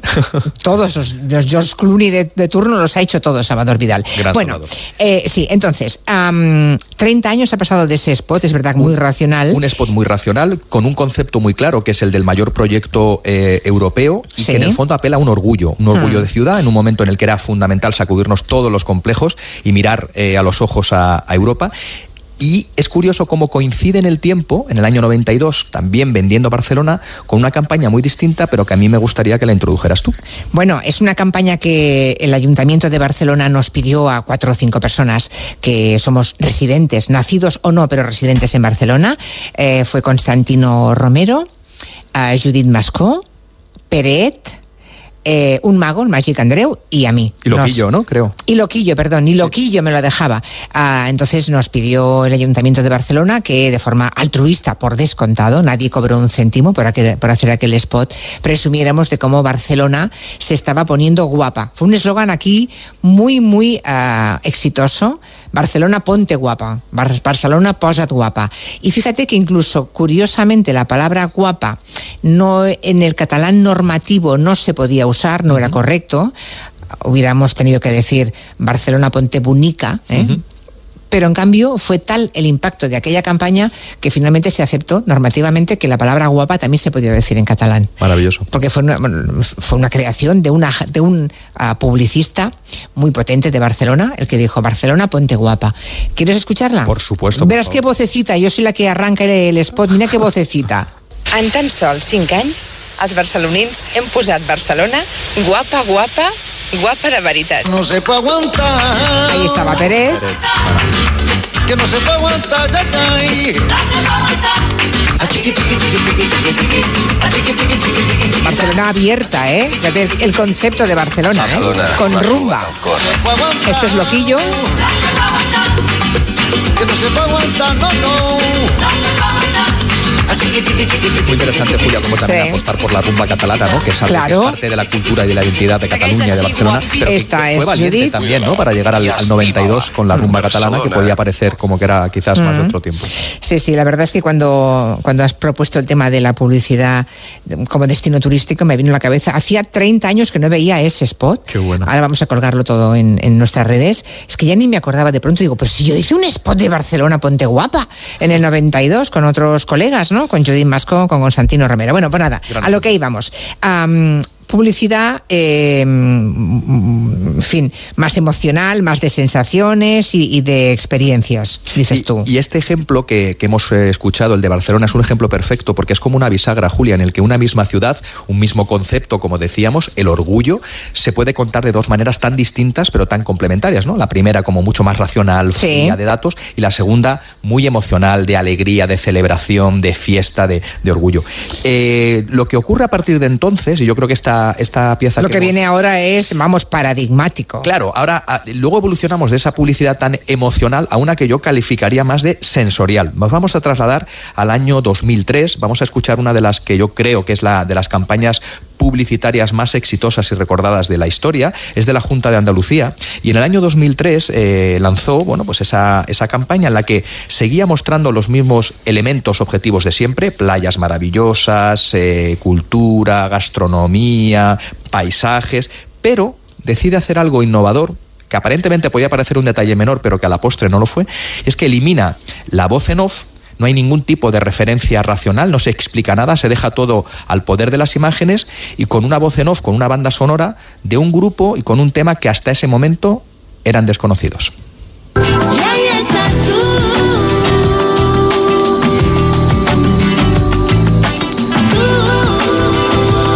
Fue el lanzamiento de, de Chambao, ¿eh? un temazo, y yo creo que ahí la Junta dio, la Junta de Andalucía y los publicistas que hicieron esta nueva imagen de Andalucía dieron un salto adelante enorme. Sí. Andalucía te quiere, ¿no? Era Andalucía el te eslogan. Era el eslogan, duró Precioso. cuatro años, cuatro Sí. años en emisión, mucho más de lo que estaba previsto. Y uno de los mayores ejemplos del éxito es cómo esta campaña, Julia, marcó un poco el camino a muchas otras comunidades autónomas, ciudades, diputaciones provinciales, que int- intentaron pensar que, bueno, la combinación de planos aéreos bonitos con una música placentera, un poco chill out, un poquito de ascensor, como decía antes David, eh, podía parecer una fórmula infalible e inagotable hasta que, claro, de tanto estirar el chicle, pues a veces las cosas se agotan, ¿no? Sí, pero esta fue la primera y fue maravillosa, ¿eh? Cuando uno piensa, fíjate, cuando yo pienso en Andalucía me vienen todavía a la cabeza las imágenes de, de ese spot y de la música de Chambao. Eso es un éxito clamoroso, vamos. Luego llega la revolución digital, llega las redes sociales y todo eso también habrá condicionado la publicidad de destinos turísticos. Lo ha condicionado de una manera brutal con, en dos aspectos distintos. Por un lado, la tecnología digital permite hoy a los publicistas y a las agencias, por un lado, hacer algo muy interesante para este tipo de publicidad, que es la segmentación. No siempre se puede permitir eh, lanzar una campaña de turismo a todo el mundo, nunca mejor dicho, sino que hay que segmentar geográficamente y para eso la tecnología digital es muy importante. Pero también, que es el ejemplo que te traigo a continuación, a nivel creativo eh, sirve como una inspiración, porque el ejemplo que viene a continuación, que es de turismo de Galicia, por cierto, Julia, me estoy dando cuenta que estamos haciendo un viaje sentimental por tu vida. Por mi vida. Con esta publicidad. O sea que no estaba previsto, pero así ha ocurrido. A mí esta es una campaña muy sencilla, pero que me gusta mucho por lo siguiente. Turismo de Galicia, la Junta decidió promover Galicia hace eh, creo cuatro o cinco años y usando los mismos argumentos de siempre, playas, eh, gastronomía, cultura, arte, pero con una particularidad y es que era la época hace cinco años, seis, en los que los usuarios empezaban a subir contenido propio a las redes. Todo el mundo sube fotos y vídeos y cuando la gente viaja, pues lo hace también con mayor eh, frenesí. Entonces decidieron que todos los planos, claro, es algo que en la, radio no lo vamos a poder percibir, pero lo colgaremos, todos los planos y los vídeos que aparecen en este spot eran reales, subidos por usuarios reales, en una campaña que sonaba Dame Galicia. A mí, dame camino, dame catedral, dame verde. Una de pulpo y dos de vieiras. Dame paz, tranquilidad. Y descanso de verdad. Bueno, dame cosas buenas y acaba con Dame Galicia, ¿no? Dame Galicia. Oye, ¿algún ejemplo de campaña de turismo internacional que te llamase la atención? Pues Salimos un poco de casa de, claro, España. Hay, hay, dos ejemplos que me parecen muy interesantes porque los dos comparten algo que es ahora, yo creo que un poco la clave de la publicidad actual de destinos, que es lo sensorial. Hemos evolucionado de lo emocional a algo muchísimo más profundo todavía, que es lo sensorial. Te traigo un caso de Suecia. ¿Alguna relación con Suecia, Julia, que quieras comentar? Eh, no, mm, salvo que me hago la sueca de vez en cuando, pero salvo eso no. Muy bien. Bueno, pues Suecia, que además es un país que, que habitualmente gana muchos premios en creatividad turística porque hacen cosas muy chulas, eh, lanzaron el pasado año un spot que a mí me parece brutal porque es muy, muy arriesgado. Ellos lo que crearon fue un corto de dos minutos, que también lo vamos a subir a las redes, vamos a escuchar un poquito al comienzo. Lo ponemos, sí. Es un corto de dos minutos que anticipa una historia de terror. Eh, ambientada en los bosques de Suecia. Ese corto lo dirigió el escritor John Agvid Linkvist, que es el autor de la novela Déjame entrar. Tiene una producción espectacular. Lo estamos escuchando de fondo. Y lo más importante, Julia, es la campaña de lanzamiento, porque hicieron algo tremendamente creativo e ingenioso, que fue, tú lo que veías en tele o en digital era, por decirlo así, el tráiler, que duraba dos minutos, pero si querías conocer la historia real de esta historia de terror que ocurre en un bosque de Suecia, solo la podías escuchar si viajabas hasta Suecia y te adentrabas en uno de sus bosques. Es decir, estaba segmentada para que si tú intentabas escuchar la historia desde cualquier punto fuera de un bosque sueco, no podías hacerlo. Es maravilloso. Ah, qué.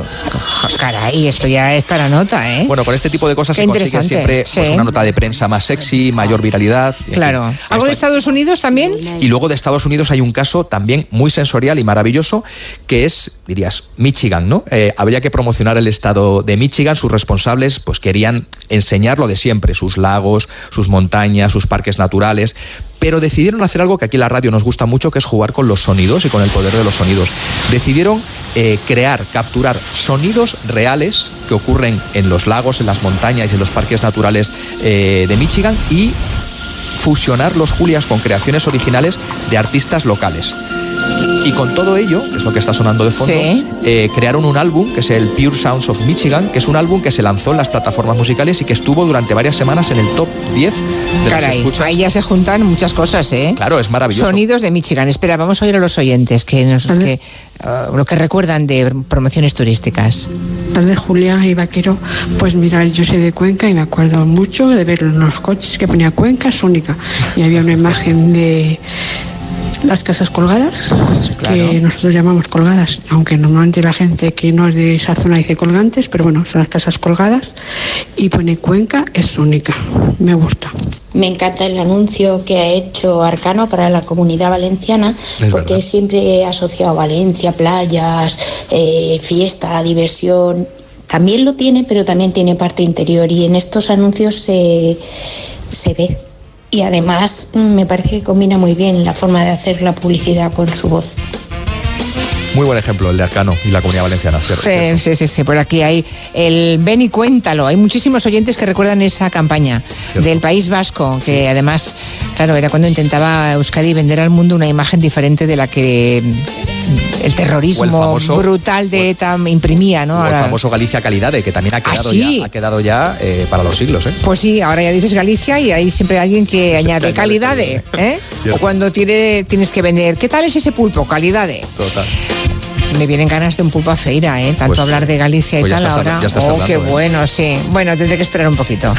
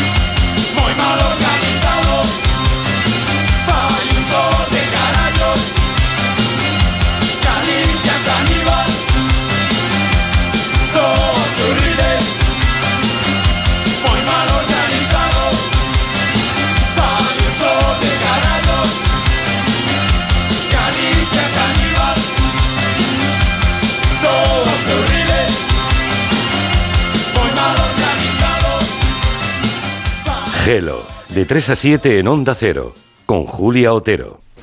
¿Qué tal, Susana? ¿Estás bien? Mi madre, que vive sola y se ha vuelto a caer. ¿Por qué no le pones la alarma de Securitas Direct? Aparte de estar protegida en casa, tiene un botón SOS para avisar emergencias. Así te quedarás mucho más tranquila.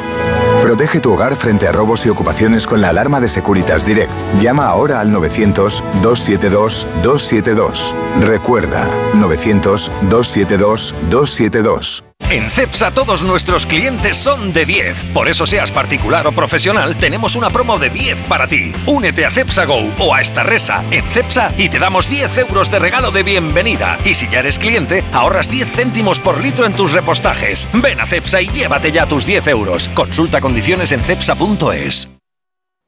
Onda Cero. Urbanitae presenta El fantasma de la ópera. Esta Navidad transpórtate a la majestuosidad de la Ópera de París y descubre el musical que ha enamorado al público en todo el mundo. Ahora nuevas funciones a la venta hasta el 7 de abril. Compra tus entradas en musicalelfantasmadelaopera.com y haz de estas fiestas una celebración verdaderamente especial. Manolo, ponme un vino. ¿Qué te pongo? ¿Un No, no, no sigas. Quiero un vino de Madrid, que estamos en Madrid y son excepcionales. Pues tienes razón. Marchando, un vino de Madrid. Denominación de origen Vinos de Madrid. www.vinosdemadrid.es. Son nuestros y son únicos.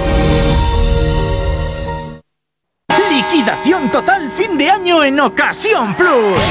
Más de 8.000 coches con descuento y ahorro de hasta el 30%. Encuentra tu nuevo coche a un precio imbatible. Solo hasta fin de mes. ¡Corre! ¡Las mejores ofertas vuelan! Ocasión Plus. 15 centros en Madrid. Nuevas tiendas en Fuenlabrada, Arganda y Torrejón. Localiza tu centro más cercano en ocasiónplus.com. Abierto sábados y domingos. Los mejores colchones en las tiendas Omnium, Flex, Tempur, Vultex, Picolín hasta el 50%. 15 tiendas Omnium en Madrid. Encuentra la tuya en la tienda somnium.es. Hombre, ¿qué tal, Juan? Te veo muy concentrado con el portátil. Hola, sí, estoy viendo la web de Duchamanía. Ayer mi mujer se resbaló en la bañera y casi se rompe una pierna. Así que vamos a poner un plato de ducha. Incluso puede que reformemos el baño entero. Nosotros lo hicimos y estamos encantados. Trabajan muy bien. En la web lo tienen todo. Y además exposición en Paseo del Molino 6 y calle Cabanillas 39, 91 468 4907 y duchamanía.es.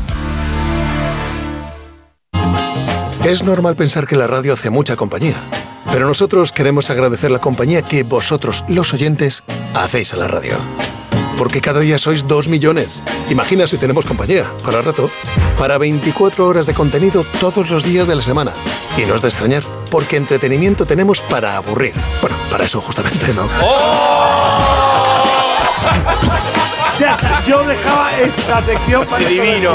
Estamos aquí para que el trayecto de vuelta a casa se os haga familiar, para que tengáis excusa para salir a correr, para que ese vuelo de varias horas se os pase volando y para que no dormir sea un sueño. Onda Cero, tu radio. De cero al infinito, un programa para gente curiosa. ¿Cómo cambia el significado de un emoticono o un punto al final de las frases para diferenciar generaciones? Einstein lo tuvo más fácil a la hora de hacer su trabajo de investigar que Blas Cabrera. Se vigila la Tierra de posibles terremotos como este o cercanos a este. ¿Cómo está el mercado de las criptomonedas en este momento? Todas las respuestas a las 4 de la madrugada del viernes al sábado. Y siempre que quieras, en la app y en la web de Onda Cero, con Paco de León. Te mereces esta radio. Onda Cero, tu radio. En Onda Cero vive un día de Navidad muy especial. El 25 de diciembre a las 7 de la tarde, no te pierdas La Hoja de Pascua, una ficción sonora que protagonizó la gran Concha Velasco. Un espléndido trabajo de interpretación radiofónica con un reparto de lujo. José Sacristán, Miguel Reyán, María Galeana, Charo López, Emilio Gutiérrez Cava. ¿Tú quieres ser mayor? ¿Mayor? Yo quiero ser como ahora. ¿Qué significa eso de buscamos un coche? Que lo buscamos. Que lo robamos. La hoja de Pascua, escrita y dirigida por Carlos Alsina. El 25 de diciembre a las 7 de la tarde en Onda Cero. Y siempre que quieras, en la web y en la app. Hijo, ¿qué haces aquí tan temprano? Esperando a Papá Noel. Tengo que pedirle una cosa. Puedes dejarle una nota, ya sabes escribir, ¿no? Solo en el iPad. Es hermoso soñar. Sí, es hermoso, sí.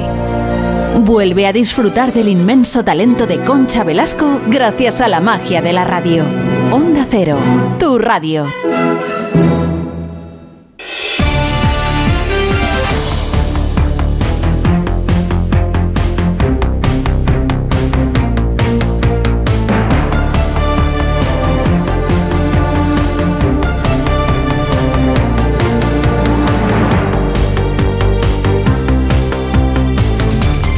También en Navidad tenemos tiempo para el gabinete. 2023 ha sido el año más caluroso del que se tienen registros. Ya nadie duda del cambio climático y cómo la especie humana ha acelerado este cambio que puede conllevar graves problemas para la supervivencia de nuestra propia especie. No hace muchos días se ha celebrado la COP28 y se ha vuelto a revelar la dificultad de conciliar intereses económicos con necesidades medioambientales. Hace unas semanas el Parlamento Europeo votó a favor de poner restricciones para garantizar la calidad del aire.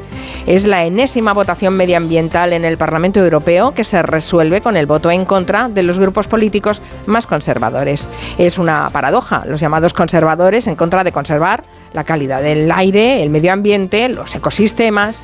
A esa paradoja quedará mucho que hablar el año próximo, ya que estamos en puertas de unas elecciones europeas. Dedicamos un gabinete lleno de claves y elementos de reflexión. Hoy planteamos lo que ha ocurrido en el Parlamento Europeo, que acaba de votar a favor de restricciones más severas para mejorar la calidad del aire.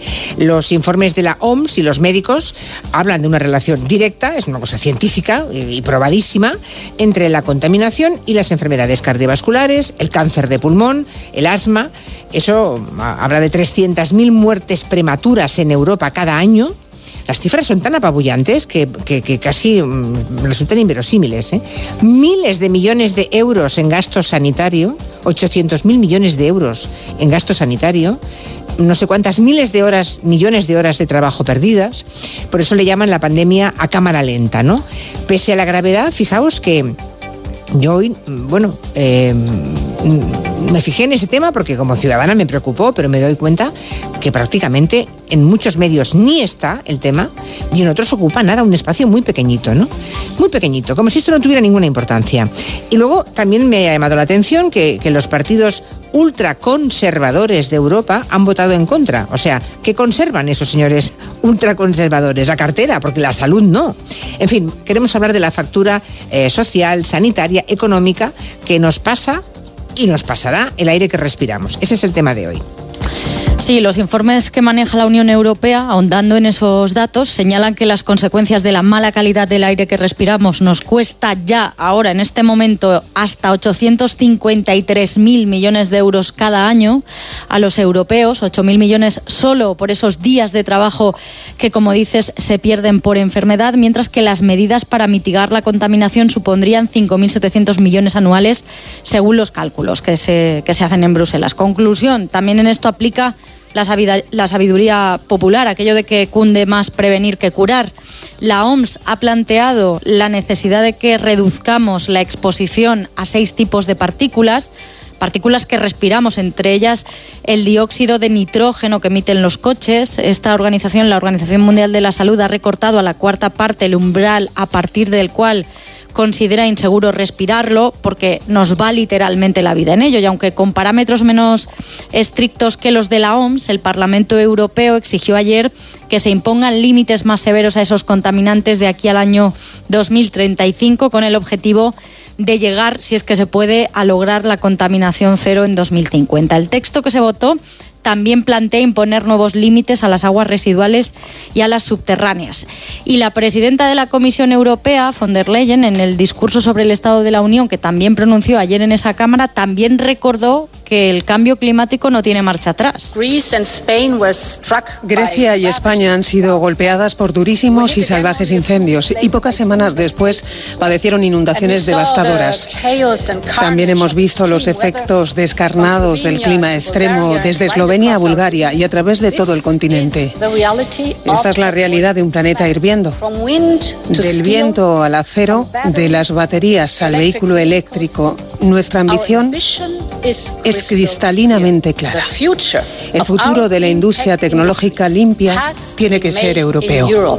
Luego hablo de, los, de, de, las ayudas a los vehículos en China, pero todos esos datos que ella daba, todas esas catástrofes, las hemos vivido este verano en la Unión Europea, que ha sido otro de los que ha batido récord de calor. En cualquier caso, las nuevas reglas medioambientales han generado profunda división en el seno del Partido Popular Europeo, los demócratas cristianos a los que pertenece la propia von der Leyen, y ella misma viene cediendo en los últimos tiempos terreno en su defensa de endurecer toda esa normativa. A pesar de eso, parte de la familia política sí votó ayer en la Eurocámara a favor de endurecerlas, mientras que los populares españoles se posicionaron en contra de esas normativas más estrictas. También las rechazó Vox. Al final, la propuesta resultó aprobada por 363 votos a favor, 226 en contra y 46 abstenciones. Y lo siguiente será que eh, los países, cada país, fije su posición en el Consejo de la Unión Europea para que puedan arrancar las negociaciones definitivas de esas normas. Muy bien, gracias, Asun. Hasta, el lunes, hasta el lunes, que hoy es jueves ya, ¿no? Eh, ¿no, tenéis un poco la sensación de que, de que nuestro mundo es la orquesta del, del, Titanic a bordo, ¿no? Tocando. Porque nadie se da. ese tema no es un tema menor y sin embargo no está ocupando ningún espacio.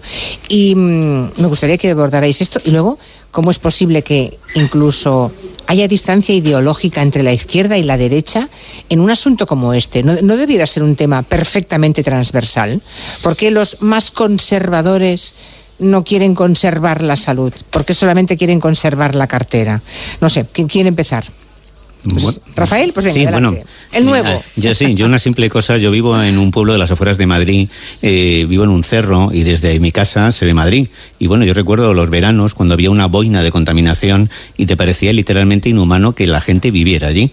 Yo, como dices, lo que no entiendo es que este sea un tema que suscite una controversia política. Debería haber en, este aspecto pues un, consenso, porque si no somos como, como el Titanic, que mientras nos hundimos, pues estamos preocupados por, por cosas absolutamente banales. Lo cierto es que la contaminación del aire, según la OMS, provoca, entre otras cosas, 10 millones de muertos al año y en este tema, pues lo único que debería haber son pactos. Lo que pasa es que a mí esto lo que me preocupa es que eh, la eh, ideologización de este, de este asunto revela también, por ejemplo, en el caso de España, que la derecha cada vez se desliza más hacia posiciones populistas. Y me parece increíble que se haga política precisamente con un tema de salud pública. Angélica, ¿cómo lo ves? ¿Cómo te lo explicas? Mm, bueno, me lo explico por los fortísimos intereses económicos que hay detrás. Eh, pero esos señores con esos intereses económicos respiran el mismo aire que los demás. Sí, pero cuando uno no se quiere creer algo, pues no se lo cree. A mí me recuerda esto un poco a cuando se prohibió fumar, ¿no? España iba con retraso en las leyes antitabaco. Yo recuerdo que el gobierno de España iba a todos los foros internacionales y, bueno, ya no digamos la OMS, le reprochaba al gobierno de España ser uno de los, eh, desde luego, de los ultimísimos de la Unión Europea y de casi todo el mundo en tomar medidas antitabaco. Hoy nadie discute que fumar provoca cáncer. Yo, yo he sido fumadora hasta hace dos años. ¿eh? Eh, hoy nadie lo discute. Yo no sé si la gente se acuerda de la campaña brutal contra la prohibición de fumar en restaurantes y en bares.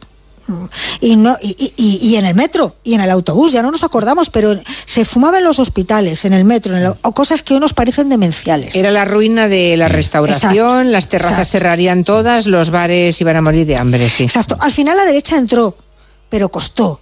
Y con los mismos argumentos que ahora, que era mentira, que había un discurso ideológico detrás, que se quería acabar con los bares, un ataque a la libertad.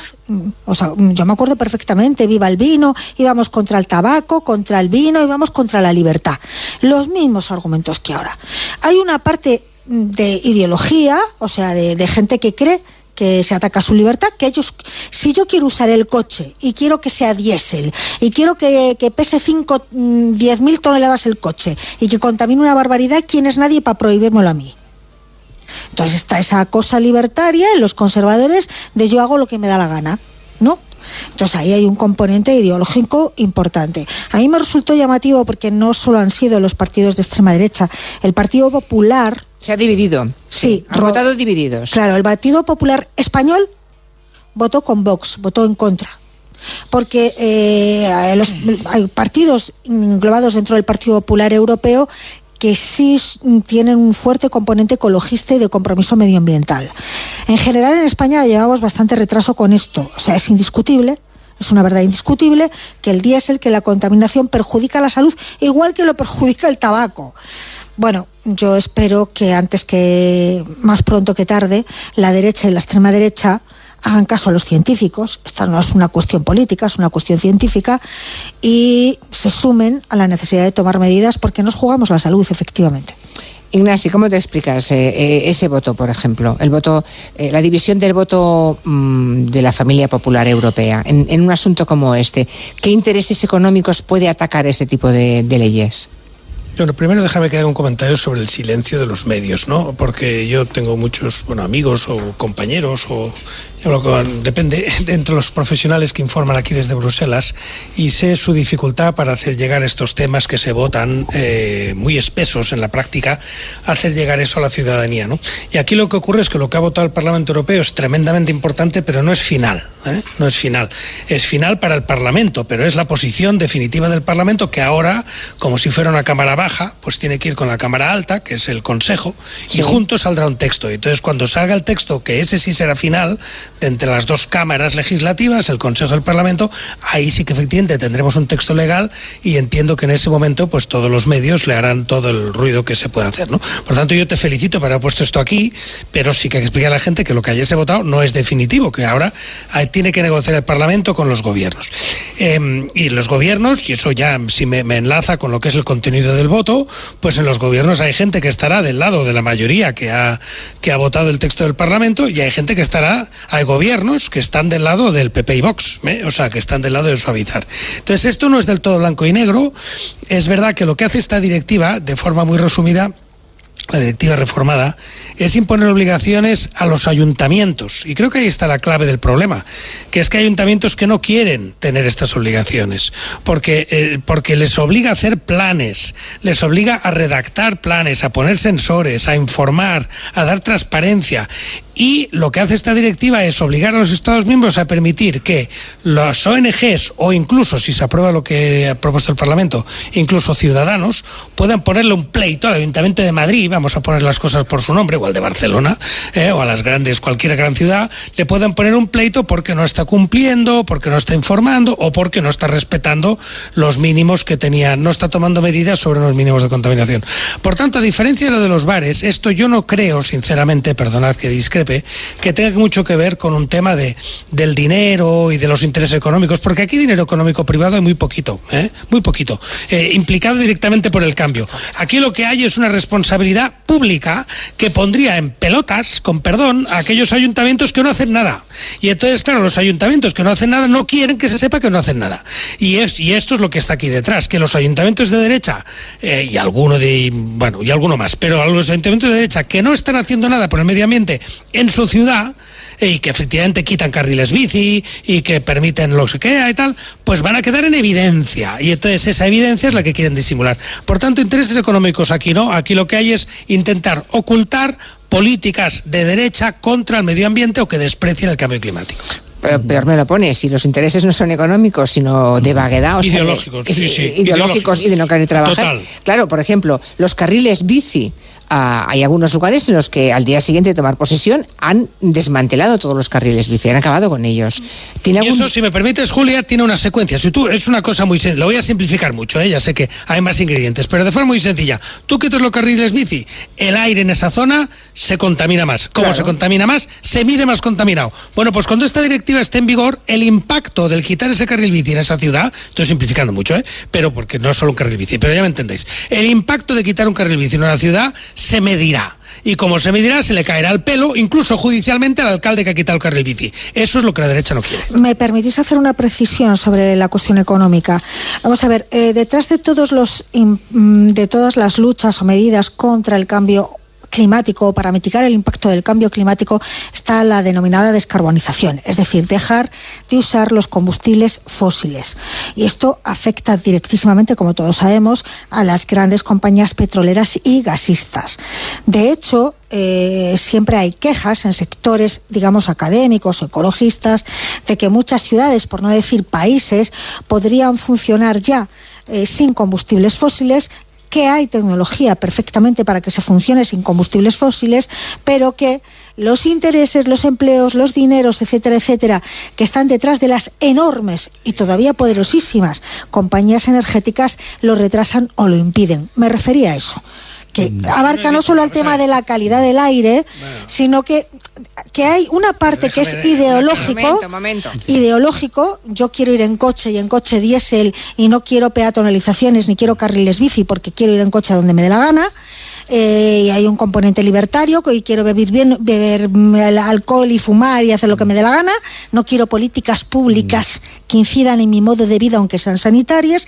Y luego también hay un componente económico macro, digamos. Yo quisiera añadir un poco la perspectiva filosófica, porque a mí lo que me extraña de- detrás de esta oposición a que se tomen medidas contra la contaminación del aire es olvidarnos el vínculo que tenemos con la naturaleza. Ahora mismo, pues la sociedad industrial ha creado un desequilibrio a nivel planetario, eh, cada vez no solamente el, aire contaminado, sino también el cambio climático que está provocando, por ejemplo, eh, incendios terribles en Canadá. Yo recuerdo que comentaban que eh, hace pues unos meses que, que las montañas de Canadá tenían que estar nevadas y como no, no había prácticamente, pues le había subido la temperatura, eso estaba propiciando los incendios.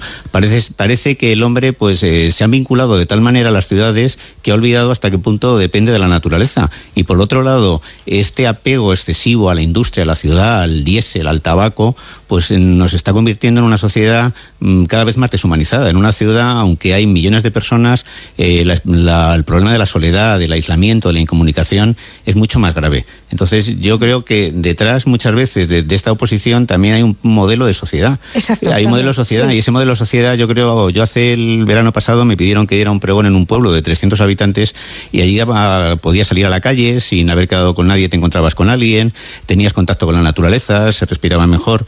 Entonces yo creo que el daño que le estamos haciendo al planeta también nos debería servir para reflexionar y para buscar otro estilo de vida. A fin de cuentas, culturas, civilizaciones que se consideran menos desarrolladas que las nuestras han tenido un impacto climático mucho menor. Con lo cual, detrás de este debate, yo, claro, como profesor de filosofía, pues veo pues el conflicto entre dos estilos de vida, dos escalas de valores, dos modelos de sociedad y creo que bueno, que los que se oponen a las medidas de contra pues la contaminación y contra el cambio climático, de alguna manera están contribuyendo a que vivamos en un mundo más deshumanizado.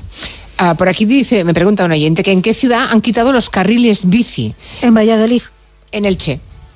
En varias, sí, en varias ciudades. Sí, además ha sido motivo de portadas porque, eh, vamos, dos días después de tomar posesión ya vimos eh, las imágenes mm, revertiendo esa... Donde ha entrado Vox en los gobiernos municipales suele ser una de las primeras medidas. Le pregunto a este oyente porque igual creía que no había ocurrido. Busque usted, por ejemplo, esas ciudades y si pone eh, carriles bici que, que están eliminándose, seguro que encuentra usted ah, más lista. Y estaba también pensando en las sillas, eh, las sillas Vers de Barcelona, por ejemplo.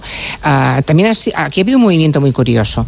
Mm, yo no sé, Ignacio Guardans, que es el que mejor conoce Barcelona, ¿no? Hubo muchísima contestación a, las gestiones urbanísticas que hizo Ada Colau en su etapa como, em, como alcaldesa. Pero nos hemos encontrado recientemente con una sentencia que ha sido muy comentada en Barcelona porque la juez la jueza se metió incluso en camisa de once varas diciendo que había que dejar esas sillas. Hay calles enteras del ensanche de Barcelona mm, que están ocupadas ahora. pues por la ciudadanía que han puesto pues bancos y que no, no pueden pasar por ahí los coches son islas verdes pueden ver a los niños con las bicicletas y demás ¿no?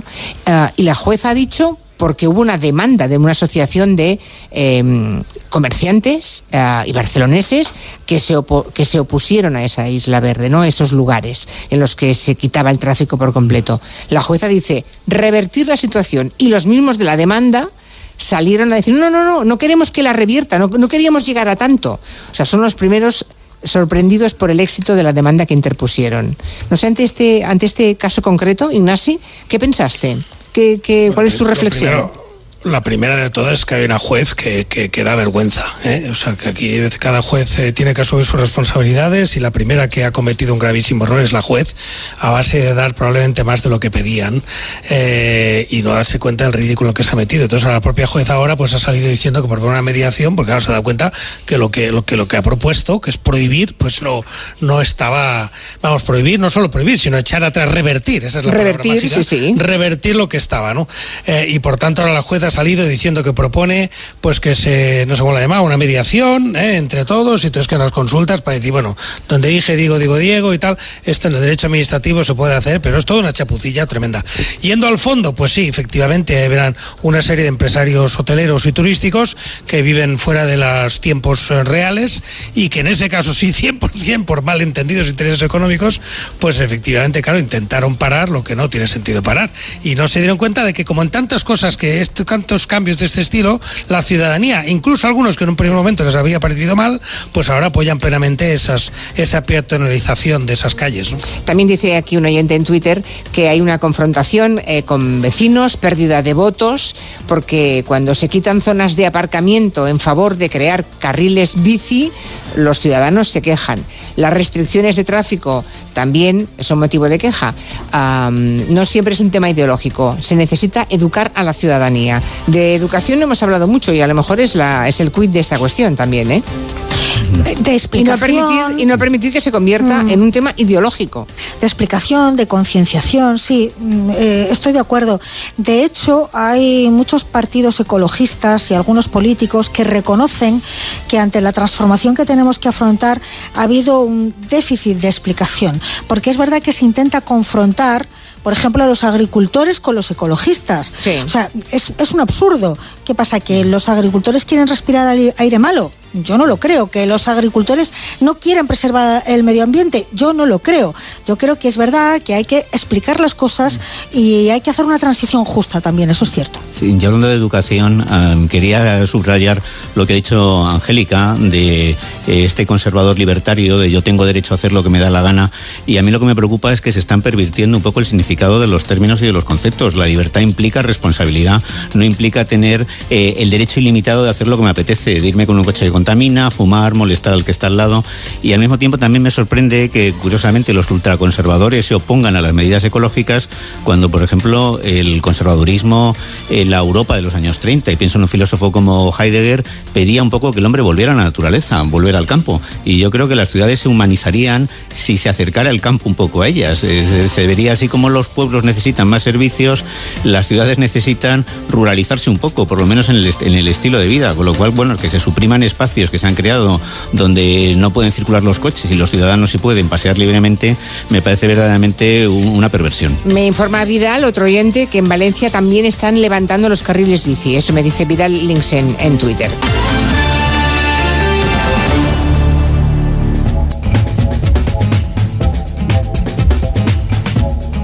Hemos llegado al final. Esperamos que este día de Navidad haya sido feliz y siga siéndolo y que ustedes sigan disfrutando de la radio y a partir de eh, mañana con nuestro compañero Arturo Tellez y la edición especial de Gelo en Navidad. Adiós.